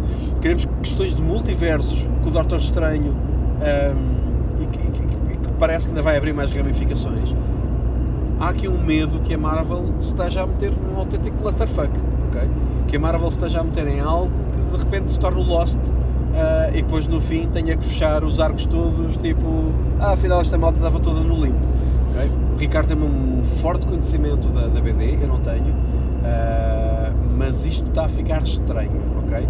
Principalmente porque depois dos Eternals é lançado, não é? isto não é um spoiler, isto, isto, é, isto é público e não digo quem é que o faz, mas nos post-credits é lançado o Blade, ok? Um, ah, vamos ter o Hawkeye, ou seja, agora vamos ter personagens muito, muito low powered com coisas muito high powered. Um, e já sentimos isso um bocadinho, que foi uh, ao vermos o Endgames, ao vermos a WandaVision, etc. De repente, o Falcão uh, e, o, Soldado do Inverno, essa série, de repente parece estranha ali no meio. Okay? Parece que de repente há ali um filme action movie de, de, de pessoas que não têm muitos poderes. Okay? Portanto, o que é que vocês acham? Se a Marvel está a criar filmes demasiado overpowered, se está a criar conceitos que podem entrar por caminhos como o multiverso, como as linhas temporais, que podem vir a dar problemas em termos de, de arcos, uh, sendo que a fase 1, 2 e 3, acabando no endgame, é, é, parece, um, parece um fecho de 21 filmes incrível e perfeito. Parece, uma, parece uma, algo muito bem afinado e aqueles dois, principalmente o Infinity e o Endgame, parecem obras-primas, parece uma magna opus a fechar tudo aquilo. Portanto, o que é que vocês acham se a Marvel se está a meter por caminhos que depois possa ser difícil de sair sem começar a, a criar Deus Ex, Deus Ex Máquinas no fim de todos os filmes. Uh, pronto, esta era a minha questão da Marvel. Uh, antes que isto fique longo, só muito rapidamente a questão da Veta, uh, que, que, o Rui estava a achar muito curioso e, e gostou muito disso. ele fez o tie-in com os jogos. eu acho que o tie-in não é tanto com os jogos. se vocês verem, o Mandalorian usa aquela tecnologia uh, de cenários a 360 graus, em que os 360 graus são LEDs de alta resolução e em que eles projetam lá o cenário em vez de ser croma. Okay? Portanto, o cenário já lá está projetado, uh, eles estão realmente com o deserto por trás, porque, porque está à volta deles o cenário real, fotorrealista. Uh, a luz que está a vir dos LEDs é a luz do, das próprias cores do cenário, portanto, não é preciso depois acertar com o croma se a luz batia certo ou não. E curiosamente o que está a acontecer nesses cenários é que esses cenários estão a ser gerados em tempo real com o Unreal uh, de, forma, de forma fotorrealista. Portanto, se uma câmera desfoca, desfoca o ator, mas desfoca o cenário também, porque o, o, o Unreal em tempo real gera uh, esse desfoque, ou gera uma panorâmica para a direita, ou, ou aproxima ou afasta o cenário, ok? E isso, com a tecnologia do Unreal fotorrealista em tempo real, uh, não precisa de ser calculado depois, é calculado na hora. Existe também no making of do, do, do, do, do, do Game of Thrones, uh, aquela última batalha com os, com os, uh, com os Walkers, uh, ali uma altura que, que, o, que, o, que o Jon Snow está a lutar com um dragão e ele está no chão e, e, e o dragão está, está, está ele está ele está no chão a lutar tipo espada escudo com o dragão e obviamente que o John obviamente que o ator não está o Kit não está a lutar mesmo com o dragão não é está a fingir mas na câmara o operador de câmara já estava a ver o dragão final porque mais uma vez o Unreal estava a gerar em tempo real para o operador de câmara e para o diretor de fotografia o dragão lá e até depois de cada take eles podiam logo ver e o próprio Kid podia ver a luta dele com o dragão a acontecer logo em tempo real. Uh, eu acredito que a Unity, uh, o Unity quer se meter nesse campo, okay? portanto o Unity quer fornecer ferramentas de fotorrealismo em tempo real para o cinema. Portanto, não é tanta questão de usar essas coisas nos jogos, eu acho que é a questão de Unity ser usado nos sets de Hollywood, uh, nas filmagens. E aí ter a tecnologia da VETA de, de character animation, de motion capture uh, e de geração de personagens em tempo real ou de monstros ou o que for, uh, há de dar muito jeito, ok? E pronto, isto já está longo, muito só para acabar, só uma sugestãozinha, Apple TV, nova série, The Shrink Next Door, se vocês quiserem ver o Paul Rudd numa personagem extremamente sinistra, é incrível. Parece uma muito boa série. Só, tá, só vi três episódios, mas parece que temos ali uma série muito boa para, para os próximos tempos. E pronto, uh, peço desculpa pela duração da mensagem. Uh, falamos para a semana. Para a semana. Grande Miguel. Anda Miguel. Olha, aprendi imenso Olha, nesta mensagem, por acaso. Epá, ele, ele, como cineasta, né, ele está ligado à, à, à, área do cinema. É, claro que tinha a acrescentar aqui muito com esta cena da, da UETA. Mas atenção, que eu nunca disse que. Um, eu, eu, eu, fui de encontro ao que tu disseste. Eu acho que eu falei no Unreal a, a ser usado no Mandalorian. Não com esse detalhe todo que tu diste, ainda bem, aprendi imenso. Mas. Um, a cena do Unity comprar a, a Weta, eu, eu disse que era exatamente para combater o. Não foi, Ricardo? O Unreal uhum. no salto que estava a dar para o cinema, sim, para as séries. Portanto, yeah, se calhar não percebeste a minha, a minha posição. Eu também não, eu não disse que, que eles iam usar a ETA nos jogos. Quer dizer, podiam, podem usar, obviamente, a tecnologia, mas acredito que sim, que seja como tu dizes para o cinema. Bem, e, e brutal uh, esse detalhe que eu nem sequer tinha pensado. Isso, eu, eu sabia que, que, as coisas eram feitas em tempo real projeção. Agora, uh, a, a poupança de recursos de pós-produção que isso, pelos vistos, oferece, não é? É um salto tecnológico brutal para o cinema, não é? Não conhecia, achei é... espantoso. Olha, gost... yeah. em relação à sugestão, porque depois eu sei que a resposta da Marvel vai ser longa. já, eu, o Miguel está a falar nisto e já me estava a precisar a responder. Uh, hum. o, o, Paul Rudd não. Como é que se chama? Shrink Next Door. Shrink, Shrink Next Door. Portanto, o, o Paul Rudd como uh, psiquiatra, é? sim, como psiquiatra, mas ele a fazer um papel sinistro é estranho porque ele é o eterno. Primeiro, ele não envelhece, que ele tem o mesmo aspecto que tinha desde o Friends, e, e é o, parece o good guy next door. Portanto, não. não... O, o Paul Rudd, quando, quando agora com o Handman, o, o homem tem 50 e tal anos. Sim, sim, eu sei. 50 e tal anos a fazer uma personagem como o Handman. Eu pensei, não pode ser, este gajo tem cara de 30 e tal anos, meu, não pode. Ele e o Enfim. Tom Cruise bebem dos mesmos uh, sumos da Compal. Olha, em relação ao Marvel, uh, Miguel, disse que anda aqui, disse que anda aqui em vários, vários pontos. Uma coisa que é estabelecida por toda a gente que leu a banda desenhada é que a diferença de. Vamos falar de patamar de poderes. A diferença de patamar de poderes entre o universo da Marvel e da DC é, é, é muito grande. E é por isso é que, por exemplo, eu sempre preferia Marvel nesse aspecto. Porque a Marvel, por muito que tivesse personagens poderosos, especialmente olhando apenas para os heróis principais, a escala de poder é muito diferente. E a culpa disto foi onde os argumentistas da DC colocaram um personagem muito específico. Primeiro o, o Shazam, é. mas sobretudo o Super-Homem. Quando tu tens um personagem como o Super-Homem, que é essencialmente o Son Goku, É, e não há, não há vilões, por é isso é que não há filmes e, e, jogos por causa disso. Não, não, não ou seja, uh, repara que depois da morte do Super-Homem, que foi uma fase de, de, de, alguma piada, porque mesmo para ele morrer teve que vir uma criatura que sei lá o que, aquilo, Sim. Só, aquilo era imparável, não é? Uh, depois disso tiveram de literalmente começar a trazer, como já tinham feito com o Lobo no, no, final dos anos 80, o personagem brutal que é o Lobo, eh, yeah. uh, de fazerem isso depois. Uh, tinham que vir tipos do universo tentar bater-lhe para o derrotar. Por isso é que eu acho que o Super-Homem não é uma história interessante, não é um personagem interessante porque eles colocaram num sítio que, como eu não gostava de ser argumentista do Super-Homem, porque não sabia o que fazer com aquilo, percebes? A Marvel sempre foi não, muito o, mais. O, o Super-Homem é sempre aquela do. De, não é encontrar um, inimigos com a força do Super-Homem, mas sim diminuir a força do Super-Homem. Por isso é que o Lex Luthor está sempre a usar Kryptonite e essas coisas todas para o enfraquecer. Sim, mas é ele, mesmo com de... as fraquezas que tem, eu não acho que seja um personagem interessante, porque depois aquilo é tudo redundante. Eu acho que aos sim, poucos sim. o que fizeram, aliás, um segredo que a DC fez, para quem se lembra dessa fase, acho que foi em 2000 ou 2001 que transformaram o Super-Homem e foi uma coisa que durou pouco tempo, felizmente, porque era horrível. Que era ele, ele mudou os poderes e tudo. Ele recebia um relâmpago que transformava-se numa criatura azul, com a pele azul e com roupa amarela, e, e os poderes dele eram completamente diferentes. Sim, aquilo durou muito pouco tempo porque eles, eles todos perceberam o buraco em que se meteram. Que é ok, ele renasceu depois de lutar contra o Apocalipse. O que é que dá para fazer a seguir? Então tiveram essa ideia de fazer-lhe tone down, que era ele em humano Sim, é uma bateria humana, tem que recarregar com o sol. Não e não era não. só isso, ou seja, ele, como Clark Kent, eles davam um exemplo que é ele cortava-se com folhas de papel, portanto era mesmo humano e tinha que uh, transformar-se naquele alter ego realmente, porque no caso do Super-Homem não tem alter o alter ego é apenas a questão literal de identidade, ele não se transforma, Sim. não é como o Shazam que é um, que é um miúdo que é o Billy Batson, que se transforma numa criatura com o poder ah, similar. Ele depois teve que se ativar, ativar os poderes. É, eles depois criaram uma forma dele ativar, acho que era com um uma coisa muito parva. Mesmo... Que estranho, meu. É, aquilo durou pouco tempo. Vocês não se lembram ainda bem, não conheceram, finjam que não ouviram este, estes últimos 30 certo, segundos. Certo, olha, já me estragaste um bocadinho a, a mística da cena. a Marvel sim. foi muito mais contida nisso. Porquê? Porque também de base sempre teve personagens mais humanos. Começando pelo Shang-Chi, eu não vi o filme.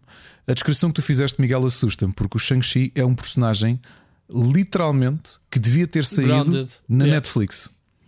Yep. Ele era um street level hero, ok? Yep. Ele, um, ele foi parceiro do Iron Fist. Aliás, teve muitas histórias em comum com o Iron Fist e com o Power Man, o Luke Cage. Porque ele é um ele é um, um ground level, um street, o que na Marvel chama um street level hero. É aquele tipo de ameaças, como o Blade. O Blade está ali naquela passagem de Street Level Hero e Supernatural Hero, por causa, de, obviamente, dos inimigos que tem. Mas é estranho essa escalada de poder, eu acho que não faz sentido. Os, poder, os 10 anéis do mandarim são poderosos, mas o mandarim não é uma grande ameaça, apesar do poder que tem, porque não.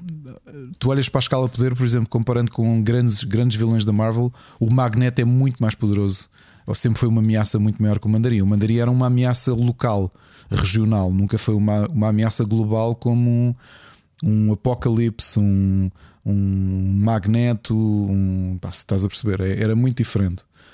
O, o mandarim era essencialmente um vilão do, do Iron Man. A ligação com o nos filmes é ridículo, era um ator, nem sequer era um, um vilão, cara, nem sequer tinha poderes. E o, o a, a, ligação com o Shang-Chi nem sequer era ao, ao mandarim, mas, mas pronto, isso, isso já são outros, okay. outros tantos. A questão dos, dos Eternos é, um, é realmente um espaço para onde a Marvel se está a colocar, porque se tu olhas para a banda desenhada, o, os Eternos são criados ainda pelo, pelo Jack Kirby e a ideia era mesmo essa: eles eram deuses. Para quem leu Lord of the Rings, os Eternos estavam no mesmo patamar de poder dos, dos Valar, portanto, dos, dos deuses que criaram a Terra e que supervisionavam, do qual um deles era o. o, o um, foi, como é que ele se chama? Caraças. Witch King.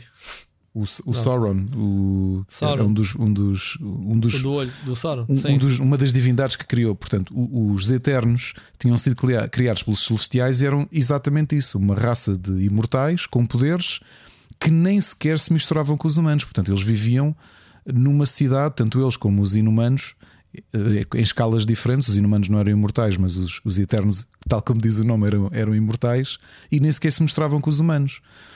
E portanto, eles trazerem os Eternos foi para mim uma grande surpresa, precisamente por isso, porque de repente dás esse salto que tu estás a dizer.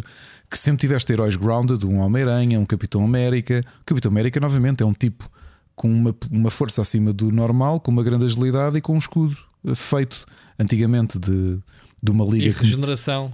Com, com, uma regeneração acelerada, mas de resto é um humano, continua a ser humano. Yeah. Os Eternos estás aqui a, a criar aquilo que para um os Eternos são aquilo que na história da humanidade qualquer pessoa apelidaria de deuses, porque eles foram aqui colocados como, como uma espécie de supervisão pelos, pelos celestiais. Mas isso também não tem a ver com a escala que a Marvel que falámos aqui na outra vez sim, sim. está a dar, que é a cena cósmica, né? sim, saga... sim, mas mesmo é, é o, o, problema de sempre deste tipo de histórias, e banda, quando olhas para a banda desenhada, que são 40 e tal mil ou 50 mil histórias já escritas desde, desde sempre só na Marvel, é a questão das escalas de poder. Como é que tu justificas que numa história, sei lá, o Magneto teve fases em que foi herói? Ele foi o diretor da escola do professor Xavier nos anos 80, era o líder dos Novos Mutantes, era o diretor e deixou de ser vilão nessa altura, apesar de ao mesmo tempo pertencer ao Círculo do Inferno. Ele antes tinha sido um vilão à escala global, de repente passa a ser um herói e, e, e, há necessidade de fazer adaptação de escala de poder, que é uma coisa que na DC é mais difícil de fazer.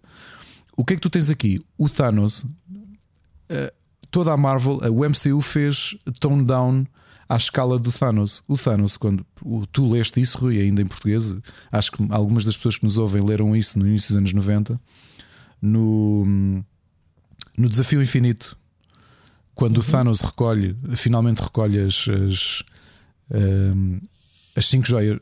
As 5 cinco joias do infinito. Sim. Quando ele recolhe finalmente 6 joias do infinito. Man, what the fuck? Agora deu 6 joias do infinito, são 6. Quando ele recolhe as 6 joias do infinito, ele. Uh, a única forma de o parar eram as entidades cósmicas que tiveram de ir pedir. Aliás, o próprio universo não era capaz de o derrotar. Portanto, ele não precisava de exército nenhum. Ele era simplesmente Deus. ok. Uh, se bem se lembram, a forma como tiveram para ele deixar de.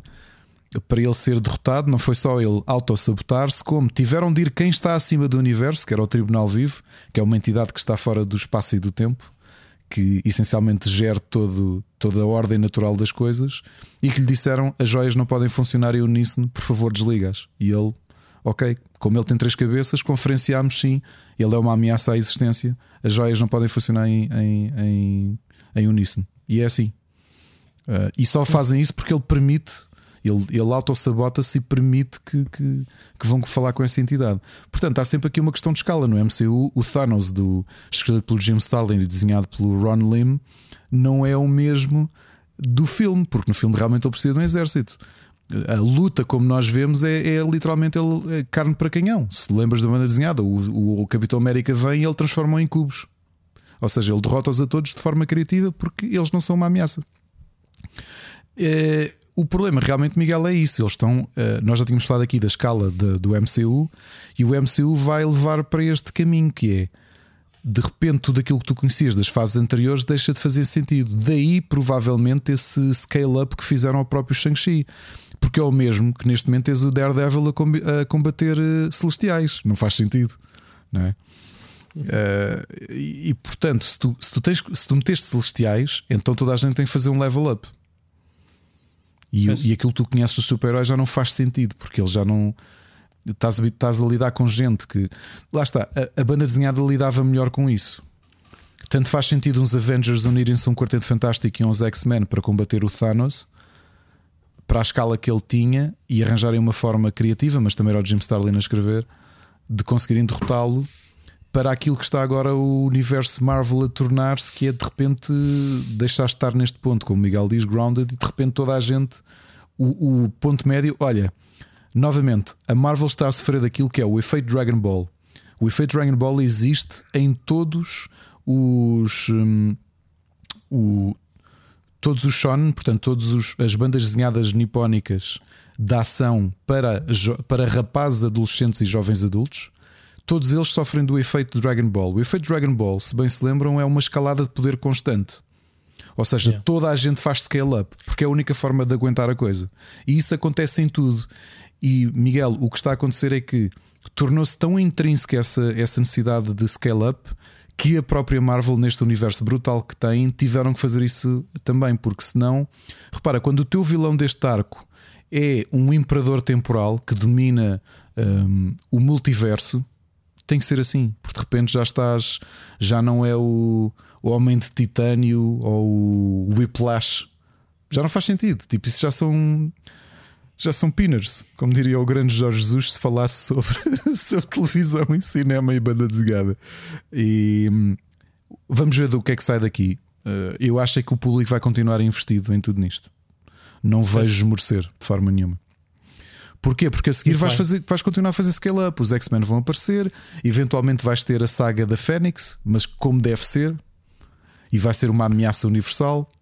Percebes? Bem, na semana passada apresentámos aqui todos os projetos futuros da Marvel nos próximos 2, 3 anos. Uh, mas pronto, eu ainda não vi este, o Shang-Chi, nem vi o Eternals. Portanto, o Shang-Chi já vi que está no Disney Plus. Tenho que ver no próximo fim de semana. E depois logo, logo vemos. Tu, estás, tu não estás a acompanhar para não as séries, Ricardo, ou estás? Hum, não, ah, não. Sim, e, este, e, esta semana, por falar em Grounded, como, como disse bem, o, o Hawkeye vai. É Hawkeye? Como é que ele se chama? É esta semana que, que estreia? É já quarta-feira. Ok. Sim seis episódios. É como se fosse um filme, lá está, de origem de, de passagem de testemunho dele. Acho que é o que vai ser. Uh, como é que se chama? É Hawkeye, não é? É Hawkeye, é, Hawkeye. sim, sim. Que é. ele passa agora a, a. A filha, né? Não, não, não, não, não, não, não, não. Ah, não é filha? Não é filha, não. A Kate Bishop. Okay. O nome da, da personagem. Muito bem. Vamos ouvir a próxima mensagem que ainda temos programa, malta. programa mais pequeno de sempre. Medo de poucos temas, mas vocês não deixam. Novamente, Vamos pessoal, não Carlos... esquecer que isto é o, como é que tu dizes, Rui? É o melhor, o melhor podcast bang for the buck, não é? Bang for the buck. Epá, este episódio está brutal. Já vires a, a, quantidade e diversidade de temas que a malta trouxe para aqui hoje? E falámos de jogos e, e tudo. E, e falámos, eh, não precisávamos trazer temas, mas pronto, uh, siga. Carlos Duarte, curioso para saber o que é Carlos Duarte nos traz. Já, já é o multiverso do o metaverso do Carlos Duarte, isto, mas basicamente. Vamos lá. Olá, minhas vozinhas de algodão doce, docinhas, fofinhas e que se desfazem na boca, mas que no fim acabamos só por ficar com um pau úmido e a cheirar mal e com dedos peganhentos durante 4 horas. Sejam bem-vindos ao cantinho Zen do Split Chicken e porquê Cantinho Zen? Perguntam vocês. Porque eu quero. Porque eu posso. Porque o espaço é meu. Porque a vida é minha e vocês não mandam em mim. E não são a minha mãe. Mas a principal razão deste nome é. Porque sim. Então estamos na altura do Game Awards, não é verdade? Ah, esses Oscars dos videojogos. Como existem pessoas que certamente não sabem o que é, não se preocupem, que o Carlos está aqui para vos explicar ao pormenor. O Game Awards é uma cerimónia de televendas que começou em 2014 e que acontece todos os anos desde então. Para terem uma ideia, é como o que passa na televisão nacional às 3 da manhã ou nos intervalos da CMTV todos os dias. Mas este, este é especial porque é apresentado por nada mais nada menos que pelo grande Vitor Antunes. Esse grande homem que tem uma enorme paixão por Hideo Kojima, outro grande homem, que já fez xixi ao lado de outro indivíduo que também ele grande, por outras razões, que se dá pelo nome de Rui Parreira. Nos intervalos das publicidades de Cheetos e de Mountain Dew, anunciam os vencedores dos prémios relacionados a videojogos e assim reconhecer os melhores jogos lançados nesse mesmo ano. Ou não, porque o evento é sempre em dezembro, onde as nomeações são em novembro. Mas como existem jogos que são lançados nesses meses, se valerem a ponta de um corneto, passa para a cerimónia do ano a seguir e, se isso podia resolver se a cerimónia fosse em janeiro, talvez sim. Mas é o que é. Os nomeados são escolhidos por cento e poucos jornalistas e influencers na área de videojogos, que para além do jogo do ano existem outros prémios, como melhor jogo, jogador, treinador, equipa, evento e apresentador de esportes, que certamente deve de interessar a alguém mas existem outras categorias e vou dar alguns exemplos do ano 2020 para terem uma ideia. O vencedor de melhor jogo multiplayer e mobile de 2020 foi o Among Us. Among Us. Um jogo que saiu em 2018. É, muito bem. Ah, aqui está o outro. O, o melhor jogo independente foi o uh, Phasmophobia, um jogo que ainda hoje continua em Early Access, ou seja, que ainda não está acabado. Hum, ok. Ah, mas temos aqui o melhor jogo de desporto barra corridas, que foi o, o, o Tony Hawk's Pro Skater 1 e 2. Dois jogos, mas, mas estes jogos não saíram em 99 e em 2000. Ah, são remasters. Ah, claro. Mas tivemos mais. Ah, tivemos também melhor narrativa, que foi o The Last of Us Part 2. A melhor direção, que foi o The Last of Us Part 2. Melhor design de áudio, ah, The Last of Us Part 2. Espera aí. O melhor jogo de ação, The Last of Us Part 2.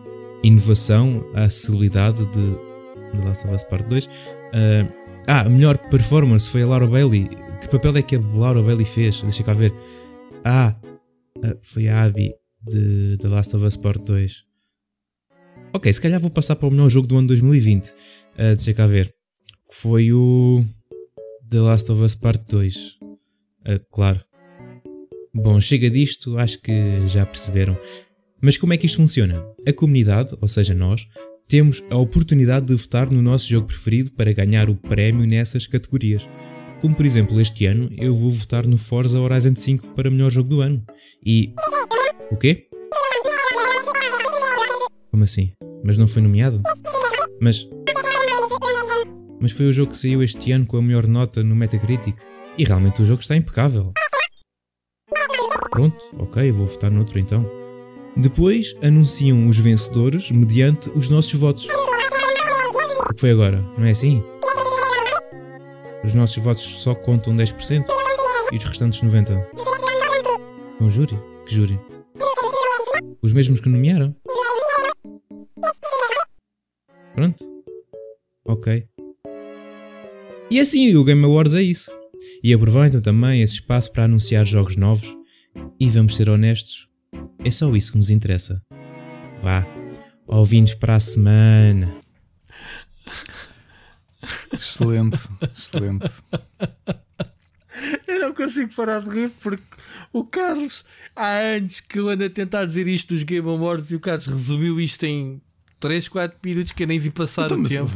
o, o, nós há, uh... Eu já me lembro se foi há é precisamente um ano que falámos sobre isso, que é o, até fizemos o paralelismo com os prémios esportes. Na altura, o Rubber foi nomeado para melhor meio de esportes. Lembras-te? Com todo, ia continuar a agradecer a nomeação. Quer dizer, isto não é, isto não é cuspir no, no prato. Mas tenho a mesma opinião que tive na altura quando os eh, prémios esportes de Portugal surgiram: que é isto dos prémios é giro porque são um bocado autorreferenciais. Que é então, mas porquê é que os Game Awards são prémios importantes? Porque existem é só isso. Ou seja, tu existir já estás a validar a tua própria existência. Só isso. É, portanto, é uma. É, é, e estava aqui uma discussão filosófica sobre, sobre não, existencialismo. A questão, a questão é só: não há nada parecido com os Oscars e isto preenche esse vácuo.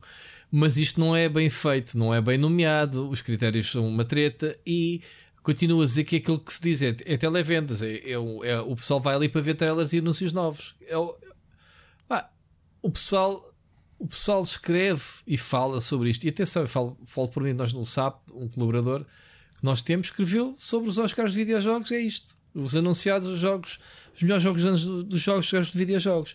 Isto já está instituído. E isso temos que ter, dar o mérito ao Vitor Antunes, claro.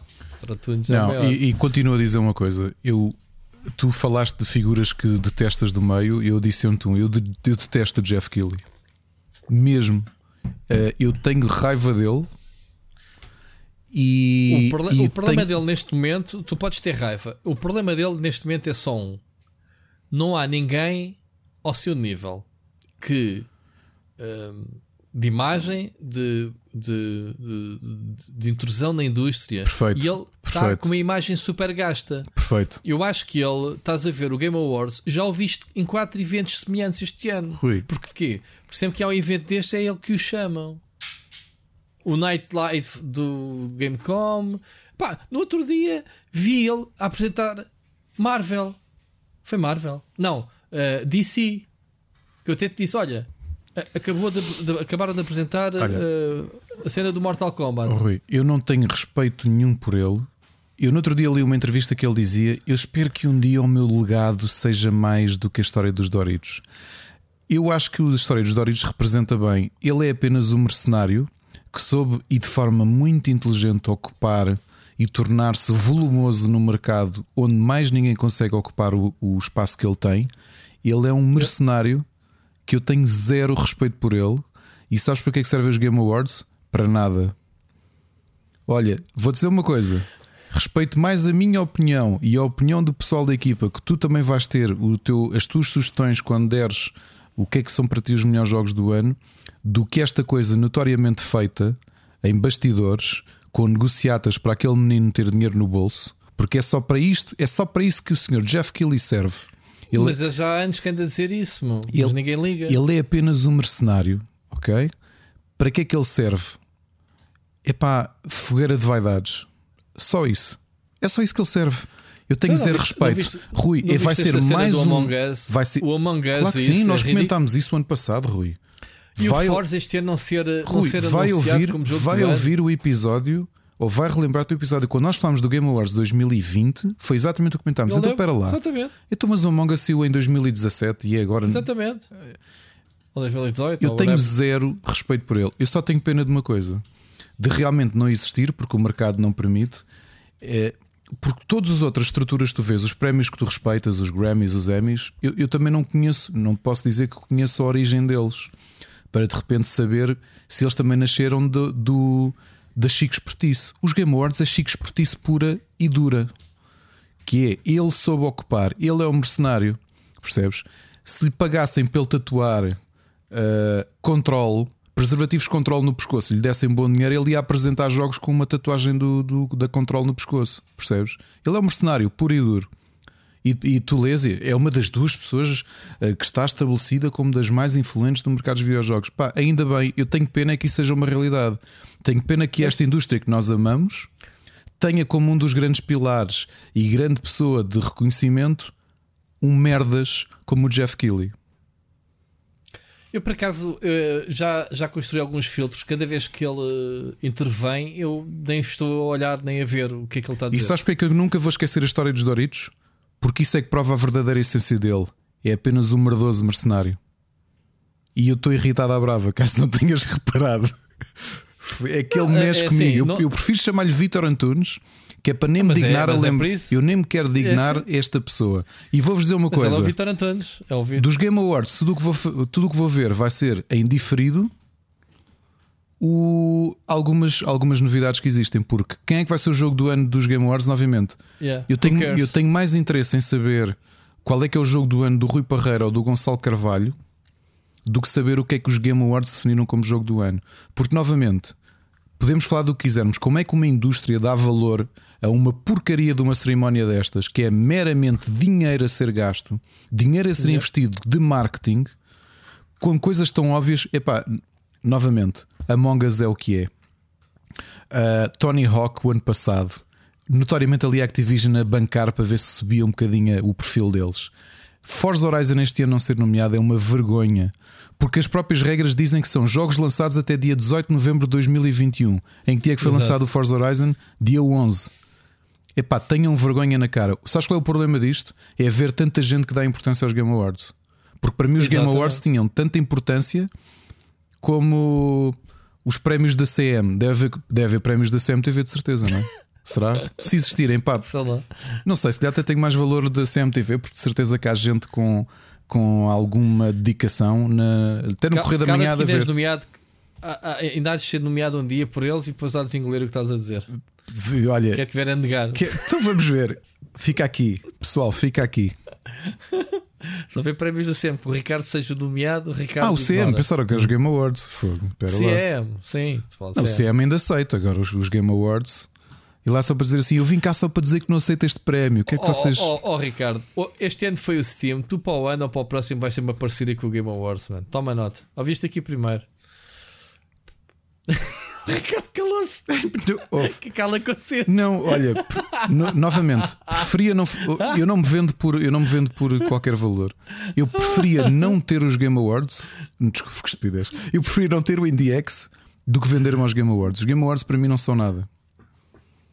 Eu digo, eu digo uma coisa: os Game Awards só não são mais importantes que os prémios Ricardo Correia, só porque eu não tenho empresas atrás a bancar.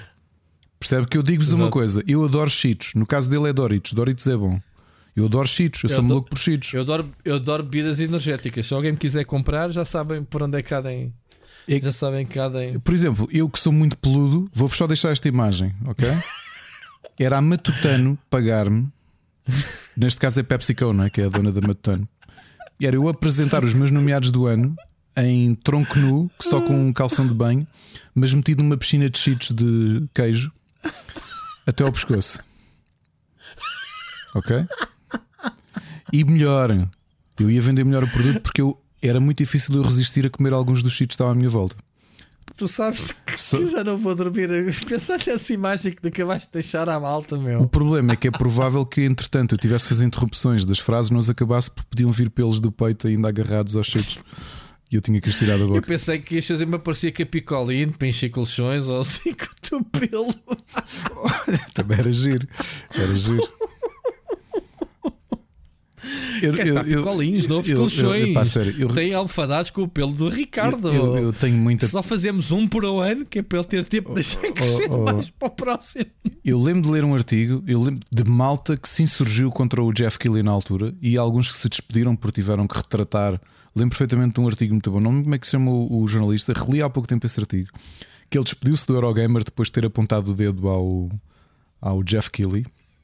Tiveste o Karen Gillan, que, que para mim é esse sim, é um dos grandes escritores, aliás, é um dos grandes jornalistas de videojogos que já não o é, agora é argumentista da Marvel com todo o mérito, é dos grandes argumentistas de banda desenhada dos dias de hoje.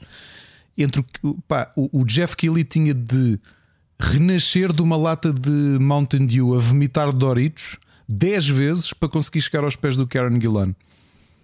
Hum. Mas porquê? O Jeff Keighley é um mercenário, portanto soube jogar a coisa bem. Agora, se quiser, vamos entrar na mesma linha do Bobby Kotick.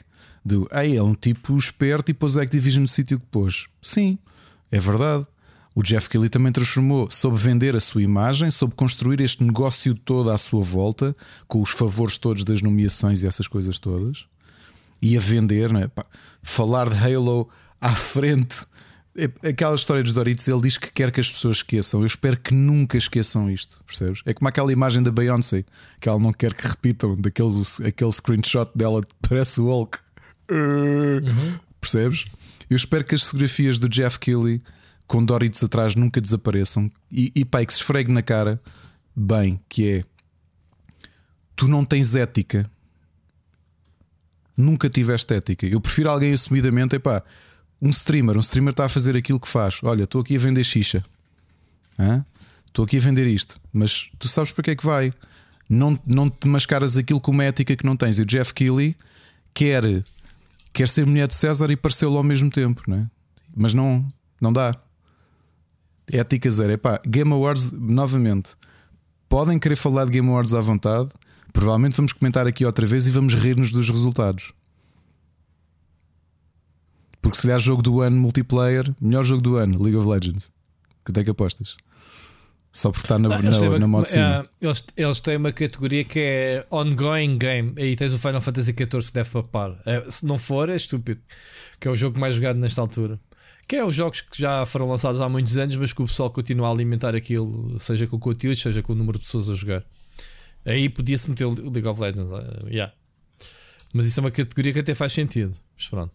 Ricardo, agradecer do Carlos Duarte sempre com o seu toque e, e, acho que uma semana em que tu não mandes mensagens já, já estás a tornar como vai acontecer com o Sírio e isso que, que pá, o pessoal vai estranhar e, e o teu espaço uh, é uma pedrada no charco aqui, uh, não desfazendo todas as outras mensagens que assim recebe. Mais uma vez, são vocês que fazem este programa, malta. Muito obrigado mesmo pela vossa participação. Uh, epá, yeah. Uh, eu não me estou a despedir porque ainda temos programa pela frente. Ricardo, duas referências muito rápidas. Earthworm Jim, série de televisão, Interplay, criou uma divisão uh, televisiva e toda a gente descobriu finalmente o Holy Grail na televisão, que é pá, adaptações de videojogos dá dinheiro e há pessoal a ver isto uh, se for bem feito na televisão, ok? O que é que é o Earthworm Jim? Toda a gente sabe que é o jogo criado uh, editado pela Interplay, mas foi produzido pelo pelo David Perry, não é? Que vai ser agora lançado em television, o, o Earthworm 3. Uh, e isto é uma minhoca super-herói, uma minhoca super gira, super, muito humor. Uh, Ricardo, ainda te lembras, não é? De jogar isto. claro que sim. Um, há muita gente que vai comprar a nova consola só para jogar Earthworm Jim 3. Eu gostava muito. Isto é uma, de, uma cena. Uh, a outra é que finalmente o Kojima saiu do armário, Ricardo. Finalmente. Andávamos aqui há anos a dizer que ele era um cineasta, lá está, frustrado, que as suas cutscenes, que ele próprio vem para o Twitter dizer que foi ele que montou os trailers e não sei o quê. E finalmente a Kojima Productions uh, abriu uma produtora de filmes e televisão. Ok? Um, não foram anunciados novos projetos, mas também não deve ser difícil de perceber uh, as ideias do Kojima. Simplesmente vai, vai lançar uh, filmes e séries, ok? Se bem que ele tem pessoas como o Guilherme Del Toro, né? lembras-te muito associado a ele, uhum. os projetos que eles queriam fazer. O Norman Reedus, pelos vistos, é o novo ator fetiche dele. Ele tem aqui matéria-prima, digamos assim, para, para fazer. Portanto, isto é uma notícia muito rápida. Uh, achas que faz sentido que o Kojima se meta nas séries de televisões ou que os estúdios, neste caso, comecem a criar divisões? Temos o Ubisoft que criou a divisão para cinema, a Sony criou uma divisão de cinema só para tratar de licença, ou, melhor, PlayStation, não é? Criou uma divisão para criar ah, adaptações, como agora temos o Uncharted. Uh, para fazer cenas de cinema, faz sentido que os estúdios deixem de ser só algo, videojogos e, estes, e, e e o entretenimento já seja transversal ao ponto não licenciar, mas sim criar dentro. Continua a ser um uh, negócio, portanto, se há dinheiro a ganhar, obviamente que, que vai ser logo in-house que as coisas vão estendendo. É normal. Mas tu in-house só tens, o, só tens a licença, porque não tens nem o know-how, tens que contratar pessoas, não tens os, os, os estúdios, não tens a máquina de cinema, isso é tudo um investimento muito grande. Compensará os estúdios criarem. Provavelmente, é dizer, provavelmente é porque já há ali alguns pré-acordos com as plataformas de streaming. Portanto, a coisa deve ser ponderada nesse aspecto. Mas é interessante esta direção, não é? é. Cada vez mais uh, a ver-se. Uh, tens a Naughty Dog, né? Uh, estávamos a falar, a Sony criou. criou para criar o Last of Us e o, e o Uncharted. Pronto, a Sony está lançada no, a Sony tem Sony Pictures, mas estou a dizer mesmo especificamente para divisão, tratar deste, sim, de jogos. deste segmento de jogos. Eh, é muito engraçado de ver. Curioso para saber o que é que o Kojima. O Kojima sempre foi, lá está, o tal realizador frustrado, que sempre quis ser realizador, mas nunca na vida. E agora parece que esse passo pode ser dado, porque lá está. Se o. Como é que se chama? Se o gajo da Naughty Dog consegue ser o realizador do Uncharted, é, como é que ele chama-se? O o semi-boss, semi-boss daquilo, o escritor da, da série. Eu estava a faltar os nomes de toda a malta. Como é que ele se chama-se, Ricardo? O responsável pela história do Lost of Us? O. Bom, não interessa. Espera. Um, uh, o Corey. Não, isso é o Corey Barlog. Isso é do, do God, God, of War. War fogo. Uh, Neil, Neil Druckmann. Não. Neil Druckmann. Fosga-se. Também estava aqui a fazer face swap aos dois. Yeah. Uh, se o Neil Druckmann pode ser realizador, o Kojima também. Pronto, é basicamente isso. Ricardo, vamos para. Uh, perdi aqui o fio à meada. Última mensagem. Uh, mensagem do Mocas para fecharmos para fecharmos este, este programa antes de irmos para as recomendações. Uh, vamos ouvir a mensagem do, olha, nosso amigo Tiago Belém, o Mocas. Vamos ver o que é que ele nos deixou. Boa noite, pessoal. Tudo bem com vocês? Boa noite, Rui. Boa noite, Ricardo. Boa noite, Rodrigo. Boa noite, Rodolfo. Boa noite, Wolf do canal Indie Jogos. Tudo bem com vocês? Espero bem que sim. Bem, tendo então terminado oficialmente o IndieX com aquela entrega de prémios brutal, uh, venho só aqui dar os meus dois centos acerca deste tema, ok? Uh, antes de mais, parabéns ao Ricardo e à malta do Rubber, ok? Com tão poucos recursos, terem feito um evento desta magnitude, uh, com a organização que tiveram. nós eh, como streamers, só tivemos mesmo que nos preocupar em streamar. Uh, o Ricardo, em particular, deu-nos tudo lá no nosso grupo, tudo mastigadinho. Tudo o que era preciso, todas as configurações para streamarmos. Tudo, toda a informação acerca dos jogos e dos developers. Um, pá, obrigado.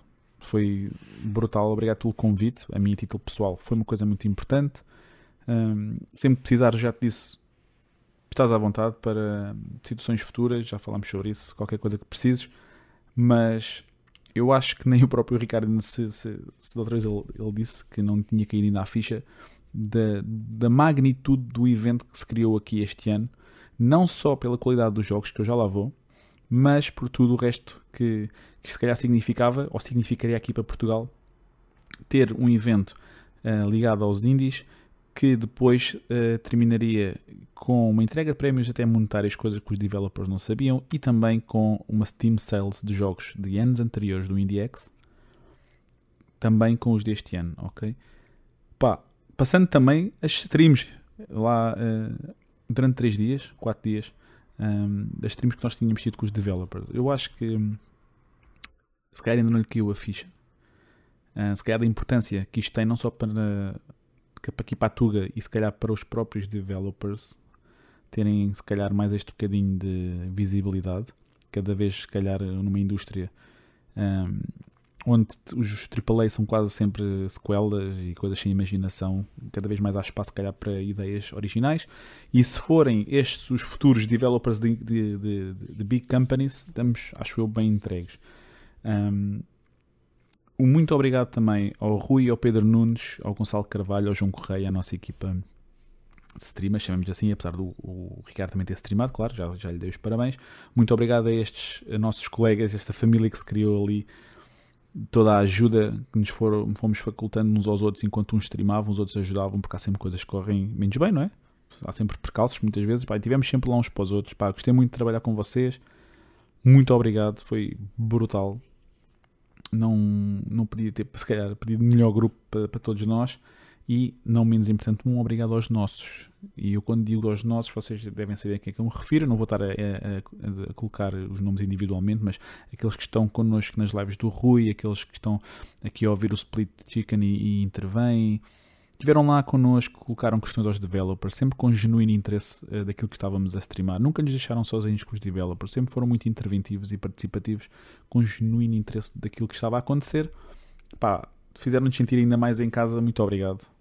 Uh, mesmo de coração, porque nós uh, tivemos sempre a vossa companhia e foi muito fixe. É assim, eu não sei se a Tuga estava ou não preparada. Eu não estava preparado para a qualidade destes, destes jogos, não vou mentir é, altíssima qualidade e, e, o Ricardo diz que muitos e bons jogos ficaram também de fora destes 50 finalistas. Pá.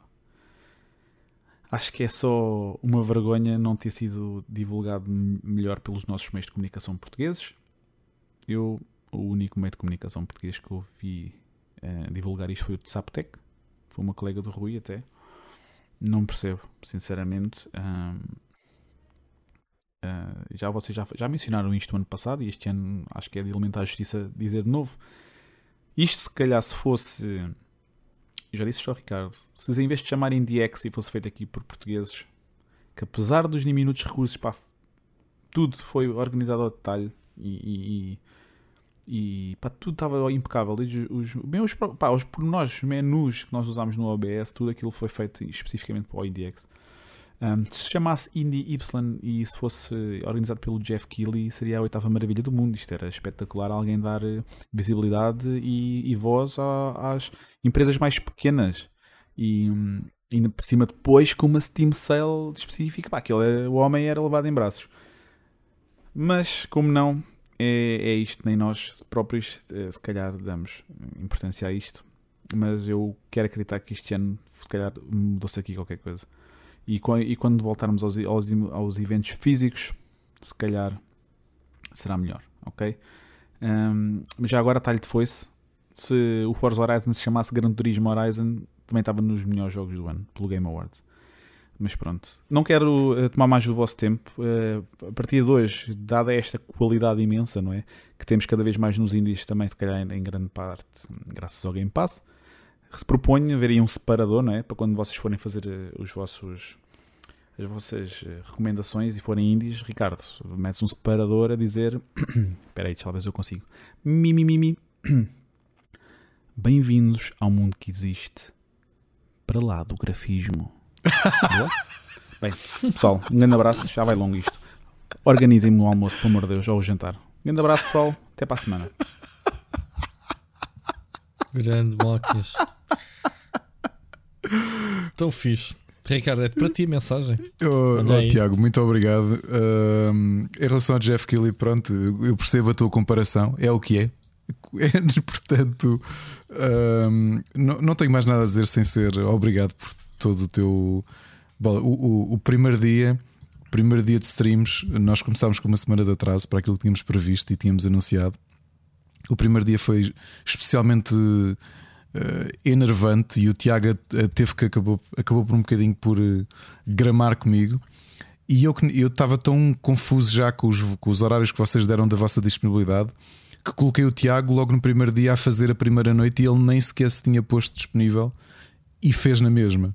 E eu só reparei nisso depois dele já estar a fazer. E eu, epá, então fui falar com ele de como quem diz: tipo, pá, puseste disponível, então olha, está aqui esta hora, obrigado. E afinal ele não estava disponível, estava a ver a semana errada. E ele fez na mesma. E epá, tenho-te a agradecer, Tiago, mesmo uma grande ajuda. Streamaste muitas das sessões, uh, ainda bem que gostaste. Eu, eu, eu fico muito feliz que, que as coisas tenham corrido bem. E e, e, não, não tenho muito mais a dizer sem ser isso, porque. Porque, pronto, já falámos aqui bastante do IndieX, já falámos ainda mais de quem não merece, que é o Jeff Keighley. E só aqui uma correção, quer dizer, já ouviste isso no episódio, o IGN também falou do evento. Um, e portanto, também lhe queremos agradecer por isso, por terem dado destaque. Uh, e também a própria RTP Arena, uh, que também é um meio de comunicação, apesar neste caso era media partner. E. Um, e acabaram por, eh, por, eh, por nos trazer também a, eh, a reboque, não é? E terem. Os números deles eram muito bons, as sessões da RTP Arena correram muito bem e pelo que conversei, toda a gente ficou muito entusiasmada de para o ano voltarem ao, à guerra connosco. Portanto, era, era giro, era muito giro. Muito bom. Obrigado pela tua mensagem, Mocas. Temos que combinar, tens que combinar o jantar, ficaste de, de, do aniversário do Rubber, portanto, organiza-te aí com ele. Pronto, não sei. Com ele não, organiza-te connosco. Muito bem. Vamos uh, passar para ter uma ideia. Ficaram 3 ou 4 temas para a próxima semana que estão, começam a acumular. Portanto, yeah, uh, também não tem importância perante a qualidade das mensagens que recebemos hoje. Brutal mesmo. Obrigado, malta. Portanto, para a semana, se não for uh, tantas e tão boas como estas, o episódio é fail. Portanto, este, este prepara-se para ser um dos melhores episódios de sempre. Ricardo, recomendações? Recomendações.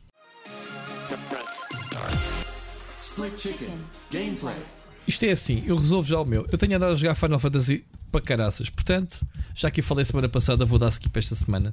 Joguei muito a beta do Halo Infinite, pá, acho o jogo estupidamente divertido online.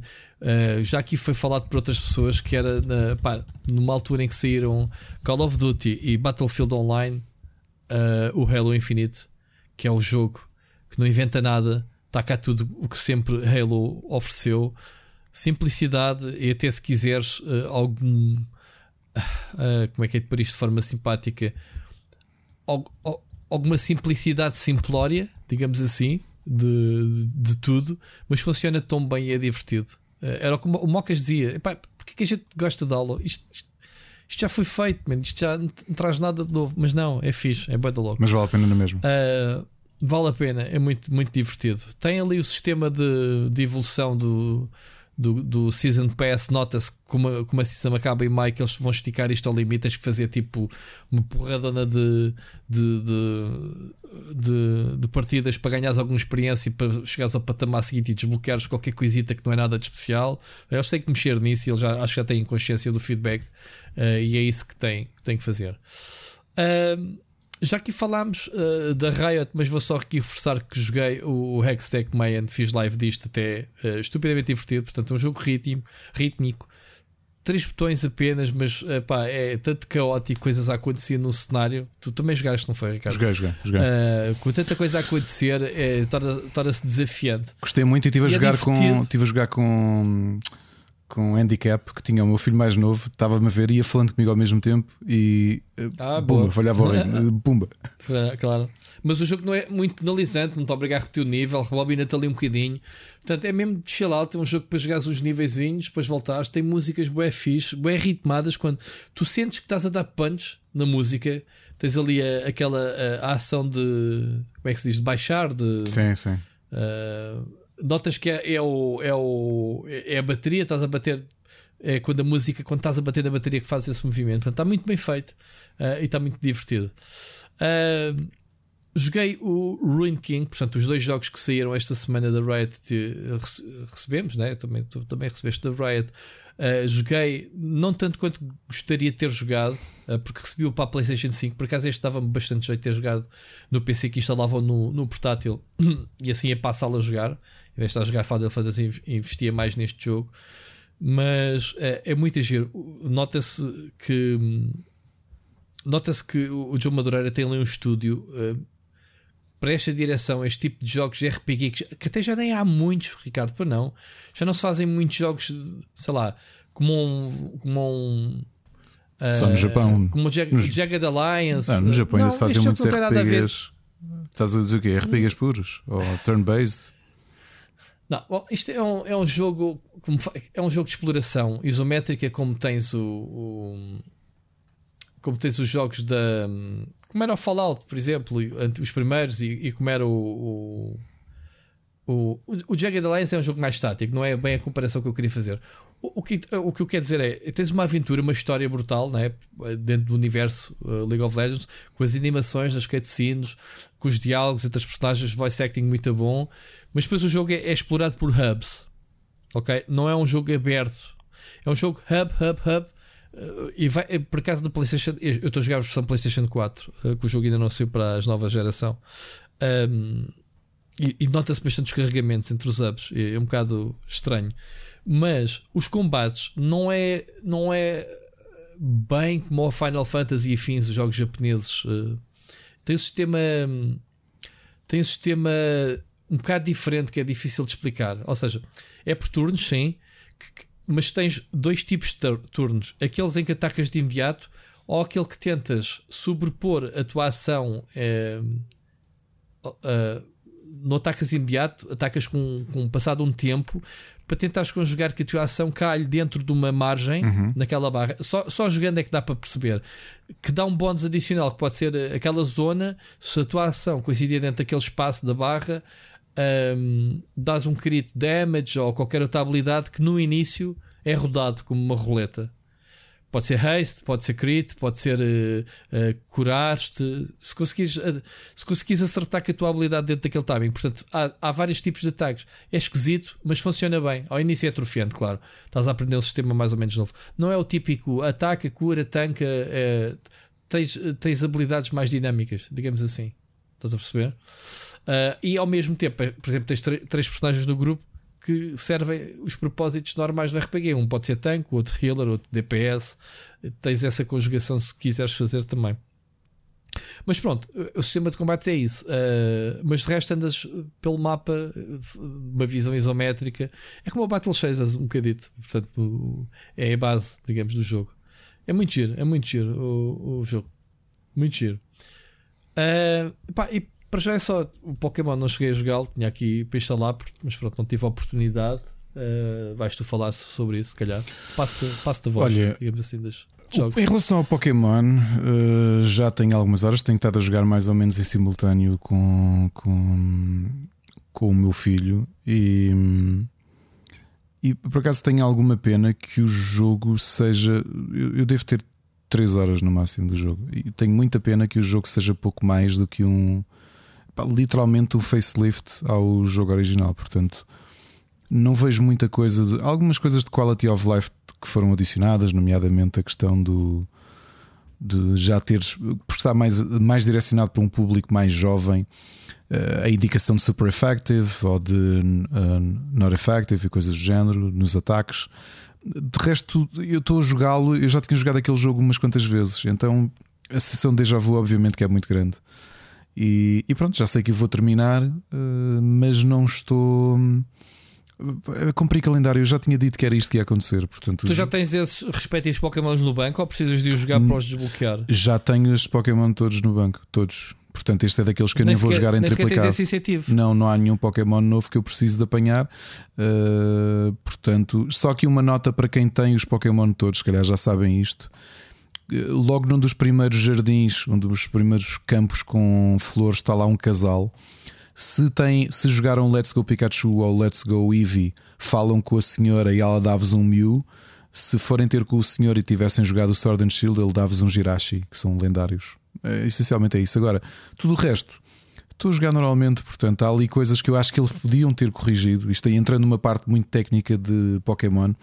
Há duas. Está bem, mas o, o objetivo do jogo não é para ti. Isto para um público novo. O, o update gráfico, isso justifica, na tua opinião? Eu, eu, acho, que há, eu acho que há coisas. Divisão? Imagina, o meu filho que jogou, não jogou estes jogos, porque estes jogos eram de. de, de espera.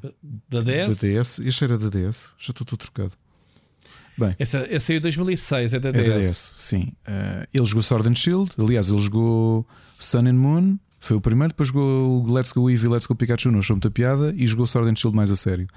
Há coisas, por exemplo, há uma característica que os Pokémon têm nos últimos, nas últimas iterações que é interessante, que é tu tinhas os TM e os HM, que são movimentos que tu podes ensinar ao, a um Pokémon. Os TM eram gastos. Portanto, imagina, recebias um com um movimento que, hum, por exemplo, o Rock Smash. O Rock Smash é um movimento que tu ensinas a um Pokémon e ele parte pedras no meio do nível e permite avançar no, na história e no mapa. Ok? E aquilo tem um contador, portanto gasta-se.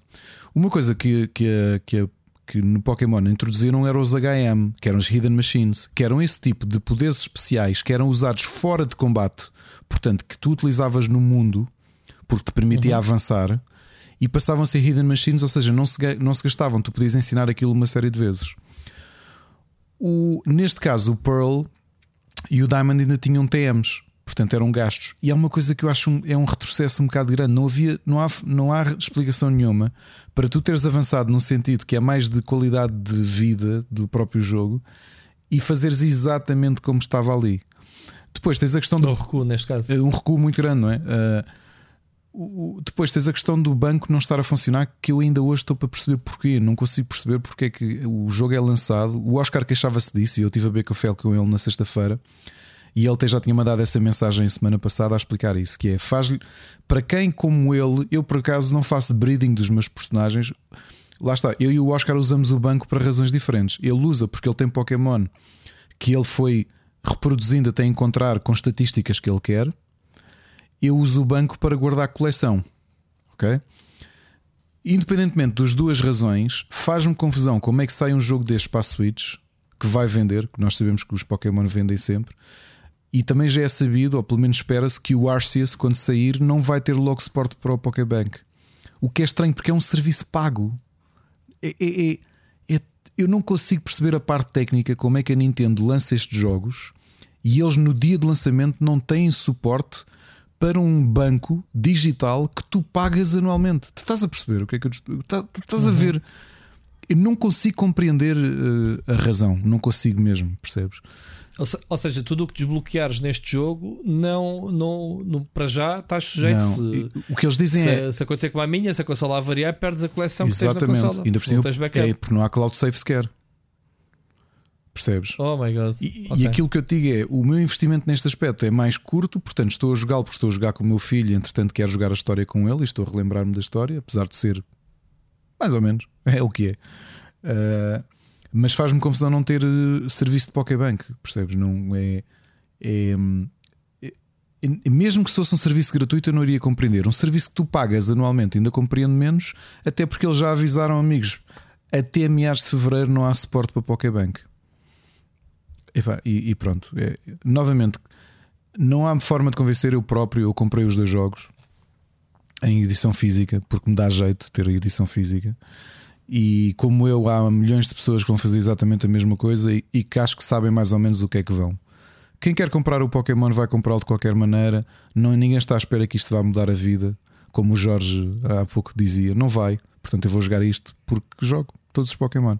Também joguei Stack Mayhem como tu. Uh, as minhas noites têm sido passadas a jogar Against the Storm. Eu tenho gostado mesmo muito do jogo. Olha, foi durante a tua live, aquela, aquela run que eu fiz que disse que ia ser provavelmente a primeira cidade que eu ia ter que ia sobreviver. Não foi, mas a seguinte foi. E acho que já conheço o jogo suficiente para aos poucos estar a conseguir que as minhas cidades sobrevivam. E, e depois a componente roguelike, é retirar os recursos delas para depois evoluir na, no, na minha tech tree para, para uh, as runs seguintes serem um bocado mais simples. Estou a gostar muito ah, do jogo, okay. é o Rui, era o que eu te dizia. Nunca esperei que um um City Builder roguelike funcionasse. Porque como eu dizia na tua live, tu não tens acesso a todos os edifícios, são aleatoriamente, surgem aleatoriamente e tu tens que fazer seleções. Imagina, aparecem-te três edifícios, só podes escolher um. E tu vais precisar de todos eventualmente e não vais poder, portanto, vais ter que gerir a tua, a tua cidade mediante o tipo de edifícios que podes construir ou o tipo de recursos que existem ali à volta. O jogo está muito bem pensado mesmo. Muito bem pensado. Depois, eu já tinha dito que ia fazer isto aos poucos para não encher aqui o, o Split Chicken só de jogos que, que tenho jogado do IndieX.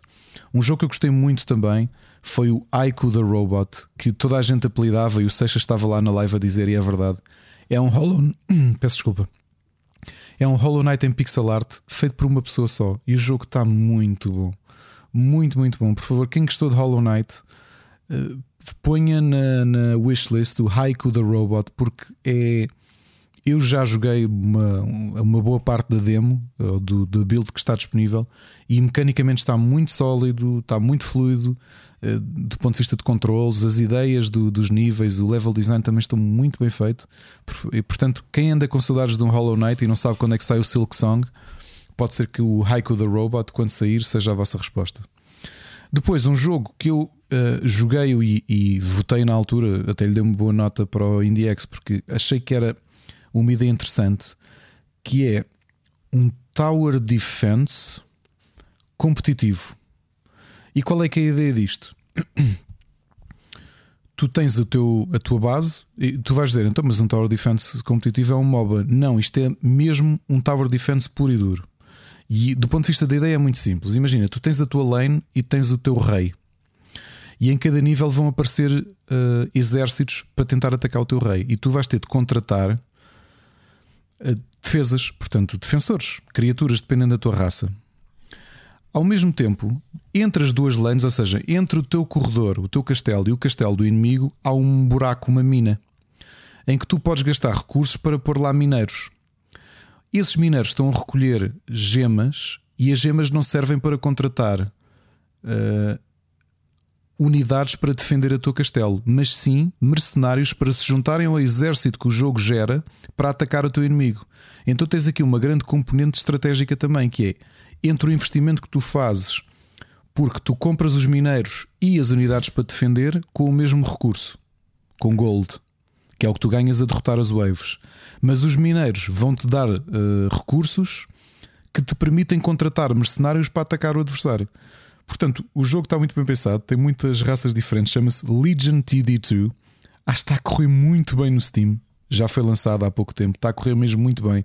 Na altura eu lembro-me que estava, estava em live e na Twitch estavam, epá, não te quero mentir, mas duas mil pessoas a jogar o jogo, o que não é nada mal para um indie. Uhum. E portanto, para quem gosta de Tower Defenses, está aqui um Tower Defense competitivo e com ideias interessantes. Portanto, é aqui um, uma ideia diferente. Um jogo que eu adorei e agora que já estão entregues os prémios, posso admitir que era. Uh, foi o jogo que eu votei como melhor jogo do, do, do IndieX. O Undying, que é um, o tal survival game. Uh, a direção de arte é muito bonita, portanto é assim meio low poly. Uh, os personagens não têm cara. E tu és uma, uma mãe com um filho pequeno, e logo na, na intro uh, és mordida por um zombie. E tu tens muito, não sabes quando é que vais morrer ou quando é que te vais transformar num zombie, e o teu objetivo é coisas uh, normais, que é recolher recursos, tirar a gasolina de um carro, abrir um, um, um cofre que esteja fechado, ou uma caixa, ou um porta-bagagens. Tudo isso tu podes fazer sozinho. Mas a tua ideia é ao máximo. Enquanto estás a fazer, carregas no. Eu estava a jogar com o comando no L1 e aparece a opção Teach então a ideia é tu fazes, mas estás ao mesmo tempo chamas o teu filho para ele ir aprendendo aquilo que tu fazes. Porque eventualmente tu vais morrer e ele vai precisar de se safar sozinho, ok?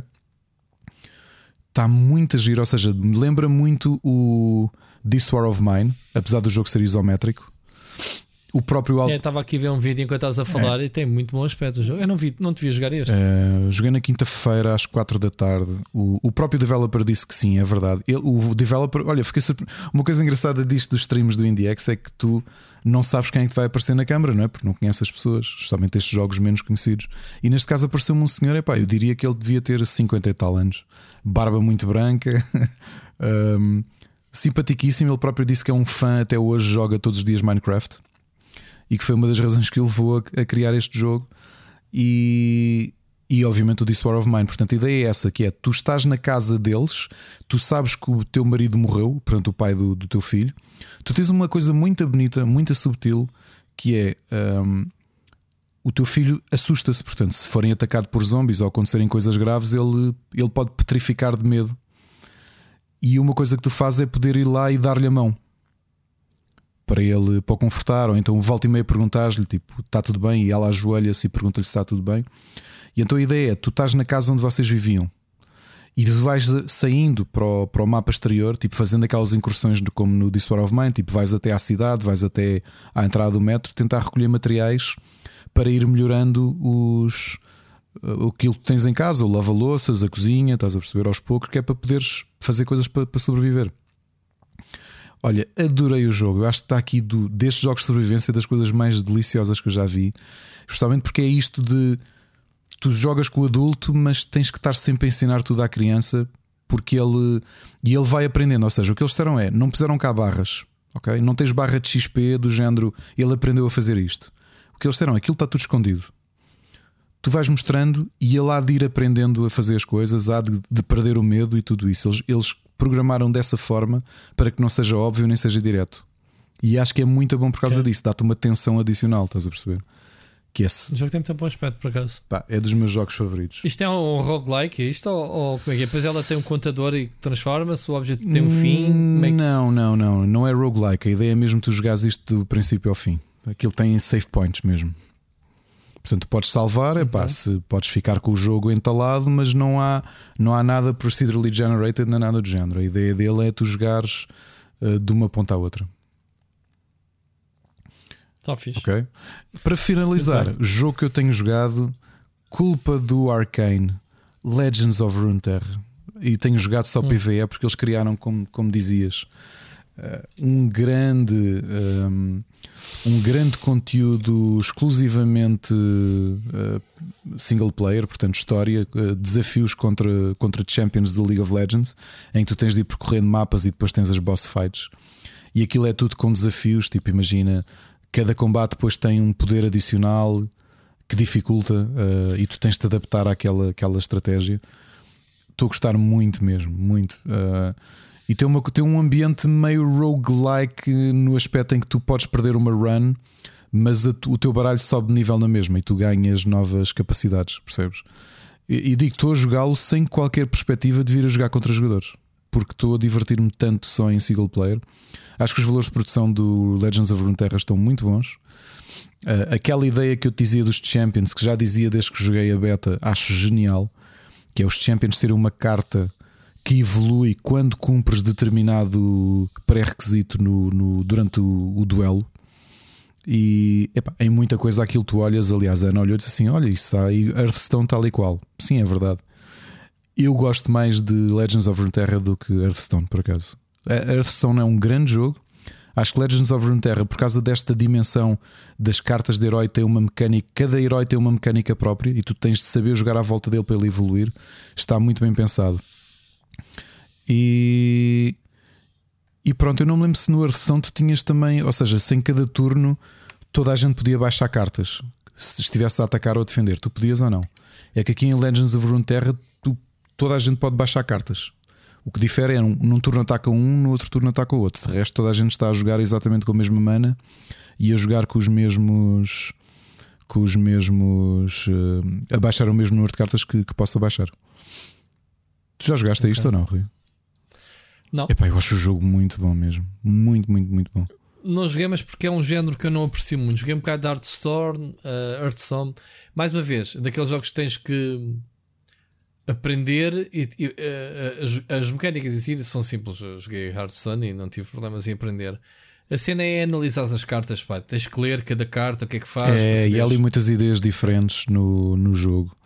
E, e eu próprio agora comecei já a aprender e já começo a safar melhor no, nos duelos. Mas é um grande jogo, é pá, sério. E, e, é engraçado. Eu sei que nós vamos agora fazer o segue para a série Arcane, porque tanto eu como tu estamos a ver. Mas eu acho que é esta a genialidade que a Riot está a conseguir ter, que é eu que joguei a beta e depois nunca mais joguei, só por causa da série ganhei vontade de ir jogar o jogo de cartas. E acho que isso não é para todos. Muito bom. Muito bom. Então vamos, eh, já que falamos disso, uh, recomendações. Recomendações. Queres começar então por falar na, na Arcane? Olha, eh, como eu dizia, a nossa ideia hum, era eu e Ana íamos só ver um ou dois episódios para analisar se, se o nosso filho podia ver a série ou não. A realidade é que estamos tão agarrados porque a série.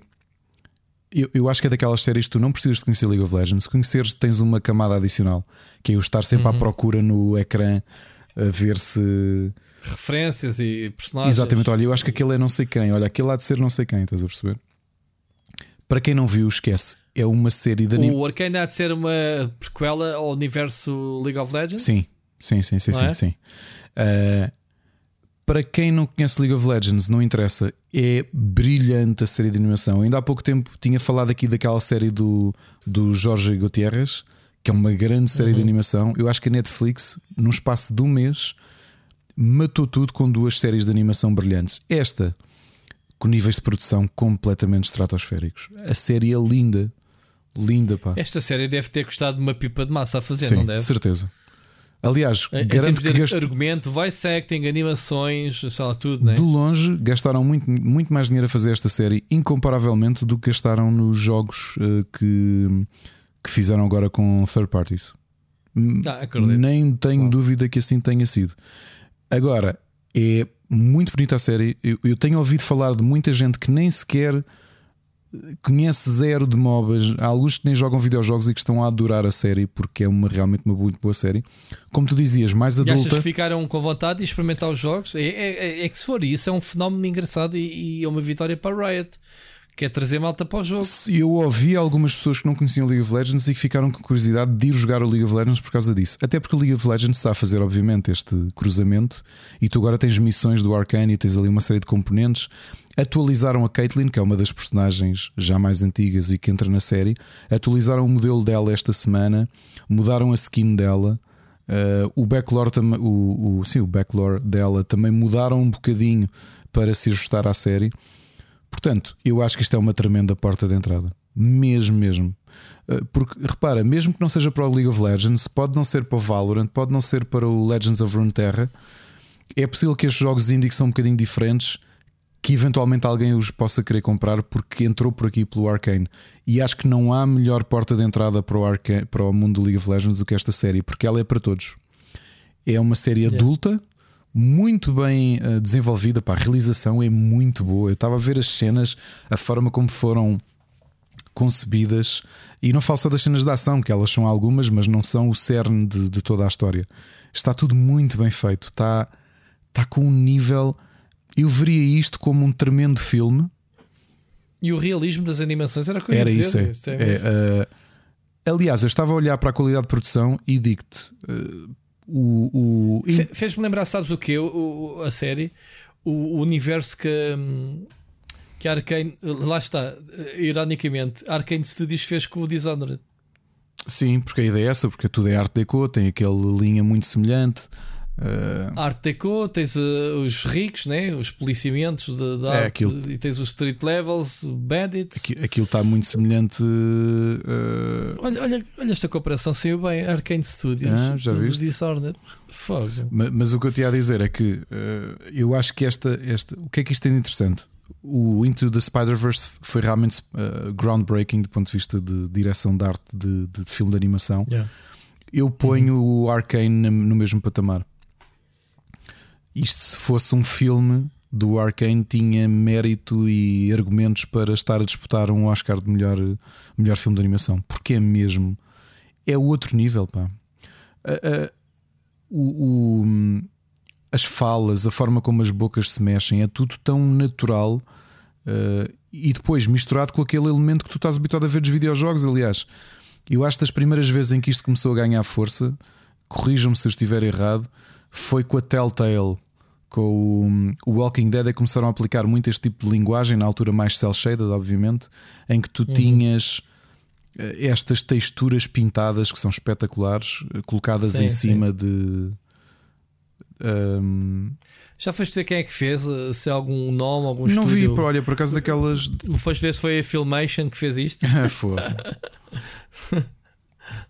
Tomara eles. Uh, muito, muito, engraçado, muito bem. E só viste isso esta semana?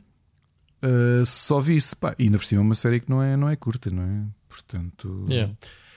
Olha, eu, eu, como eu disse, eu parei, vi o primeiro episódio e parei na altura porque queria ver e acompanhar tudo. Olha, desculpa, Rui, uh, é de um, desculpa interromper-te, é de um estúdio uh, parisiense chamado Fortiche. Ok, e tem algum background? Não. Não que eu conheça. Ok. Muito bem. Olha, uh, eu tenho. Eu, eu acabei de ver o, o Narcos México e pronto, lá está. Uh, já tínhamos andado aqui a falar da decepção que é. Ah, pá, desculpa, Rui, eu vou no sétimo episódio. Desculpa. Tenho visto todos pronto. os dias e estou a ver por ver, vou-te ser sincero. É, às tantas estás a ver por ver. Há duas coisas, dois reparos que eu quero deixar: que é. Tens aquela side story completamente. A do polícia. À parte. A do polícia a investigar. Sim. Que é tipo Pá, não me faças spoilers, é mas seja, aquilo vai para algum sítio. Não acrescenta nada. Epá, tu vês no fim. Não, não, não é, é, é, o desfecho é tão estúpido desse arco uh, que tu pensas, pá, ok, pronto. Uh, eles tinham que encher um filler para encher o chouriço e fizeram isso. É porque não tem nada a, a ver. Essa história não se cruza em nada com, com, com o big picture dos barões da droga. Nada, é mesmo. Olha, vamos contar a história deste mexicano vamos contar a história deste mexicano. Pronto.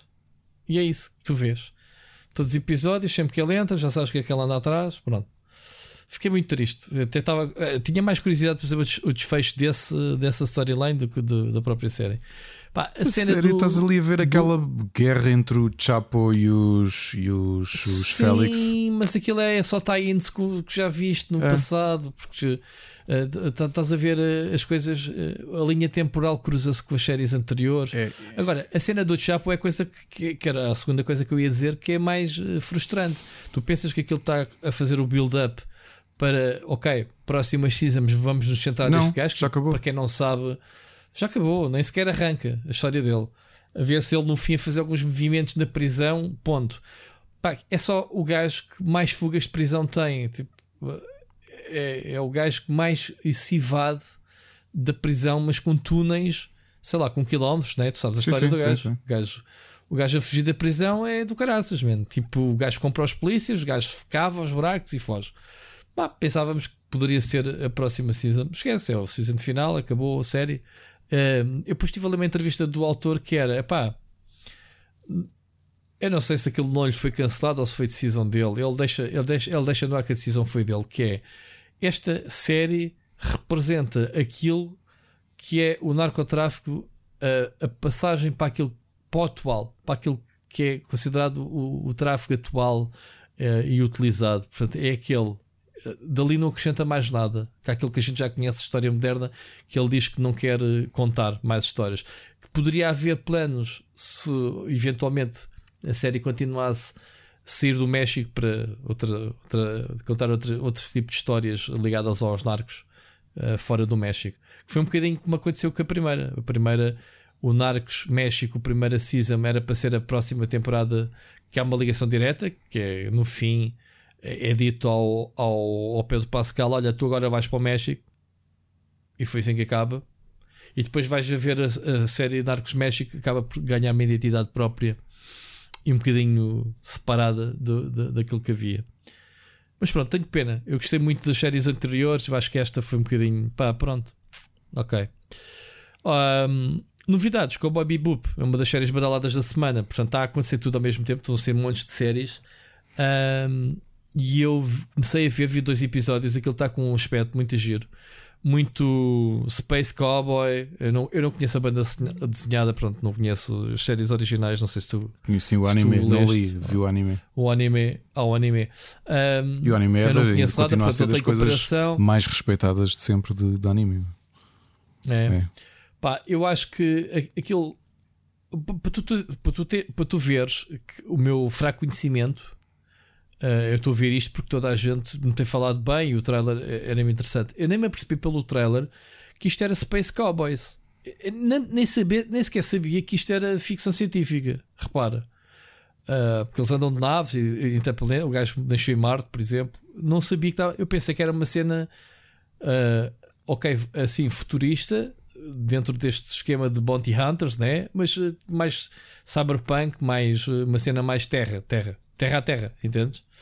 E fiquei surpreendido porque, pá, tem boas valas de produção, tem algumas cenas, mistura muito jazz, muito noir, estás a ver ao mesmo tempo, faz lembrar as cenas antigas uma pitada Daí o bebop, de, de cool, que é um género, que é um género musical. Ah, é? é? Ah, não sabia. O bebop é o nome da nave deles, nem, nem, nem sei qual era a associação. Os Montiatras são chamados cowboys, lá está, uh, chamam-lhes cowboys. Mas pronto, esse, o jazz encaixa bem. Há ali um, muito coolness, muito estilo na luta, uh, muito humor, até se quiseres. Já vi que aquilo vai ser muito, muito friendship entre eles, né? uhum. né? o grupinho que ele tem. Muito engraçado. Pá, gostei do tom daquilo. Vi dois episódios e estou a curtir, vou continuar a ver. Parei, parei de ver o Cowboy porque faz todo sentido que eu recuperasse o Arcane, porque já serão os episódios todos. E foi isso.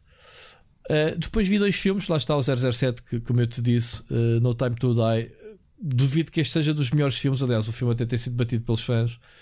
É um filme um bocadinho mais off, Uh, mas continua a ser o Daniel Craig a interpretar um James Bond completamente fora, mais visceral, mais, mais se quiseres, terra a terra, mas ao mesmo tempo mais humano.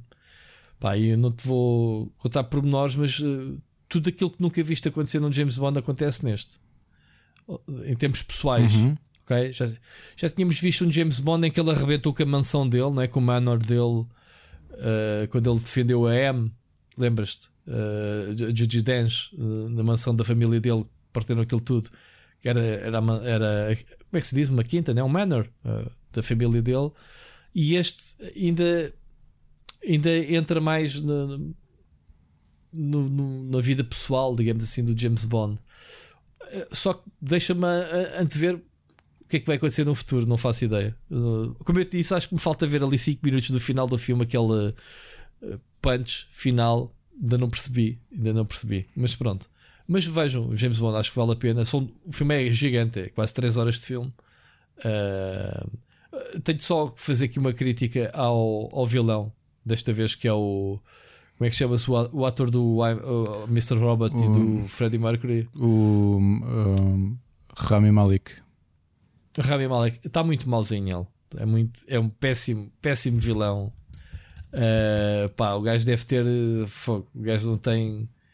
Deve ter o carisma do, do meu ténis esquerdo da Adidas. Portanto, deve estar ao nível, ao nível disso. Um, não estou a ver. Uh, pronto.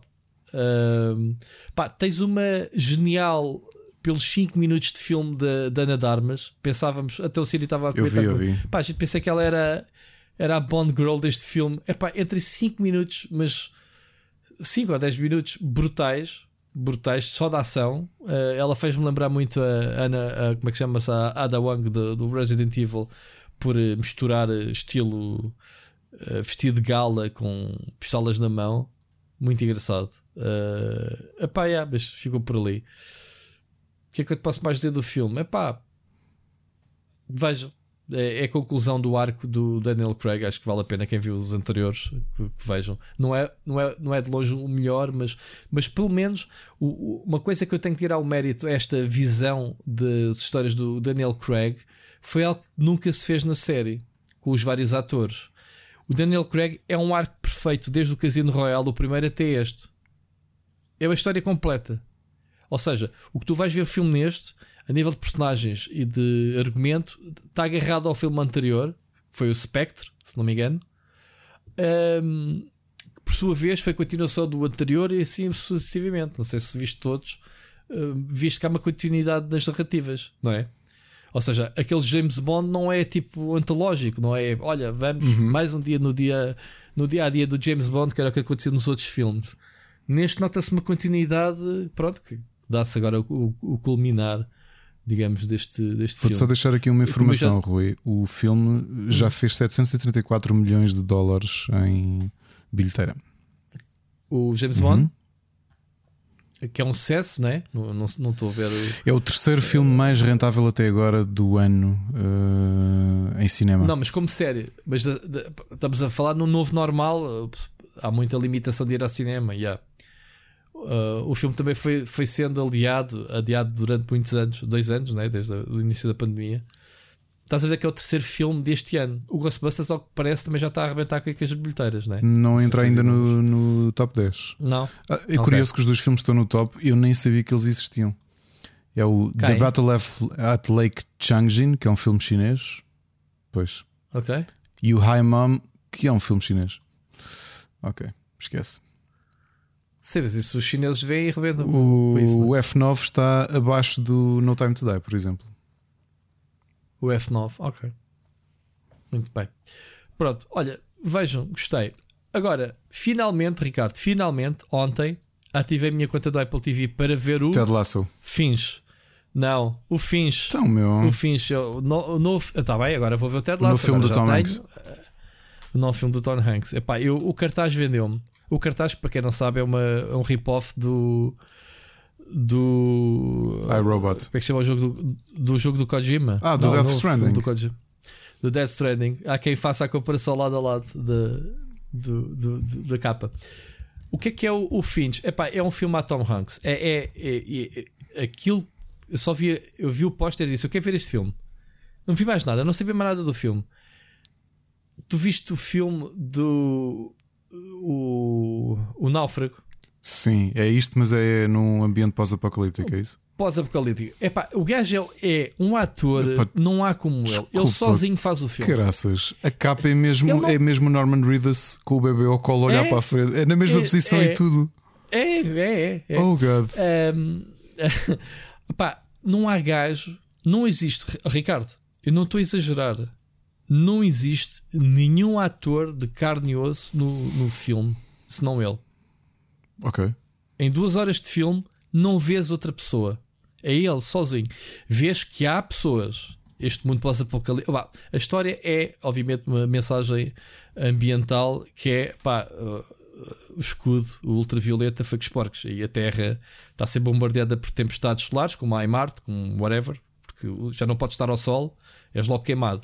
Portanto, guerra deste gajo é viver à sombra, se, se andar de dia ou, ou coisa. E há tempestades constantes. Ele anda. É um road movie constante dele andar a fugir. O objetivo dele é sair de. Já não me lembro em que cidade é que ele estava. Até São Francisco. É uma road trip. Quem é que são os protagonistas? É ele, como já viste pela capa, o robô e o cão. São só os três. o filme todo uma interação dele, obviamente que o robô é inteligente e é, tem voice acting de um ator. Eu até vi, vi É um o Caleb Landry Jones que eu não decorei, estou a ver no Wikipedia, atenção, que é o que fez de Banshee no X-Men. Exatamente, foi o que eu vi ao bocado, era a única referência que eu também tinha para te dar.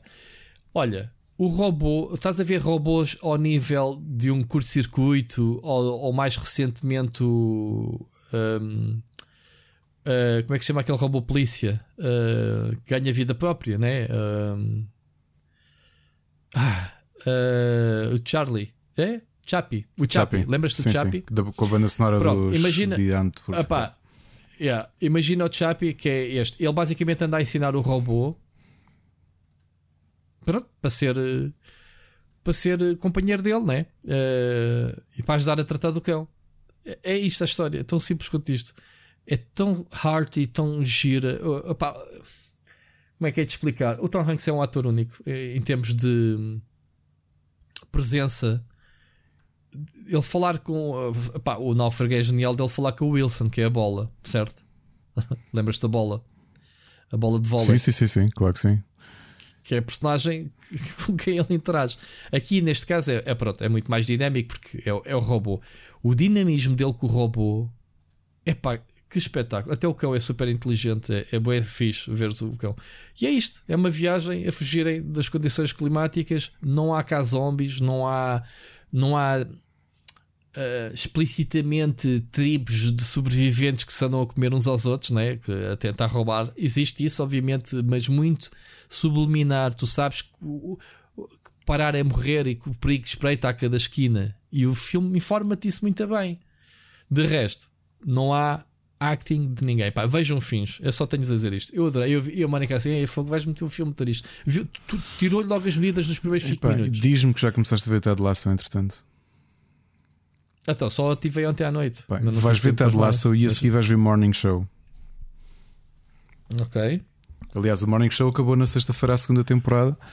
E que série! O Morning Show tem que ver com a Mónica, que é um bocado o estilo dela. Vais, vais gostar muito. Vais gostar muito. A atriz do Friends, pronto, ela gosta. Mas pronto, malta, como filme, vejam Fins, ok? Novidade, pá, está no Apple. Eu ativei, tive aqui meia hora a ativar a porcaria da conta, não é nada fácil, meu. As cenas de segurança da Apple, epá, ah, Jesus, sim, sim. Pronto, comigo é mais simples, tu, tu, não tens nenhum dispositivo, pois não? Não, é que me aborreceu. Pois é, com, é com dispositivos aquilo só faz tenho... assim, ting, olhas para o ecrã, trust, dá-te o código e está feito. Esquece. Até não sabes o que é que me aconteceu. Eu, eu, eu, para poder instalar a aplicação da Apple na PlayStation 5, porque é lá que tens que sim, fazer sim, redeem é. aos 6 meses, tu tens de desligar o HD, HDCP, que é a proteção anti-pirata, eh, para não poderes gravar. Eh, sim, com a camada, uh, a eh, camada de HDCP. A camada. Sim, sim. Sabes o que é que isso me faz ao computador? Basicamente bloqueou-me a placa de captura. Ui, pois. Ou seja, eu tinha isto ligado ao computador, o ecrã ficou preto. E eu, então e agora? Pá, tive que desmontar, desmontar, não, tive que desligar os cabos da, da placa de captura do computador para ligar diretamente ao monitor para poder aceder ao menu, para ver o efeito que criou, para poder ativar então o serviço e depois no fim, tipo, mano, eu não vou ver séries na PlayStation, uh, associei os browsers do computador e não sei o quê, e depois para meter tudo de novo para montar outra vez a PlayStation. Bem, eu tive aqui tipo uma hora e tal a fazer isto, o processo todo. Mas pronto, valeu a pena, pá, adorei o filme. Uh, adorei o filme. E é isto. Esta semana não tenho mais nada, Ricardo. 4 horas de podcast, nem tinha dado conta. Eu estava a olhar agora. Estavas a olhar. Tava, tava.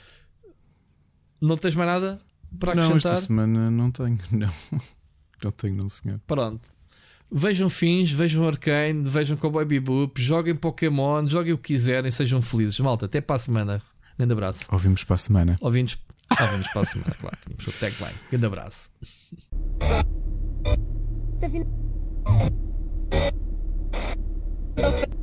Tá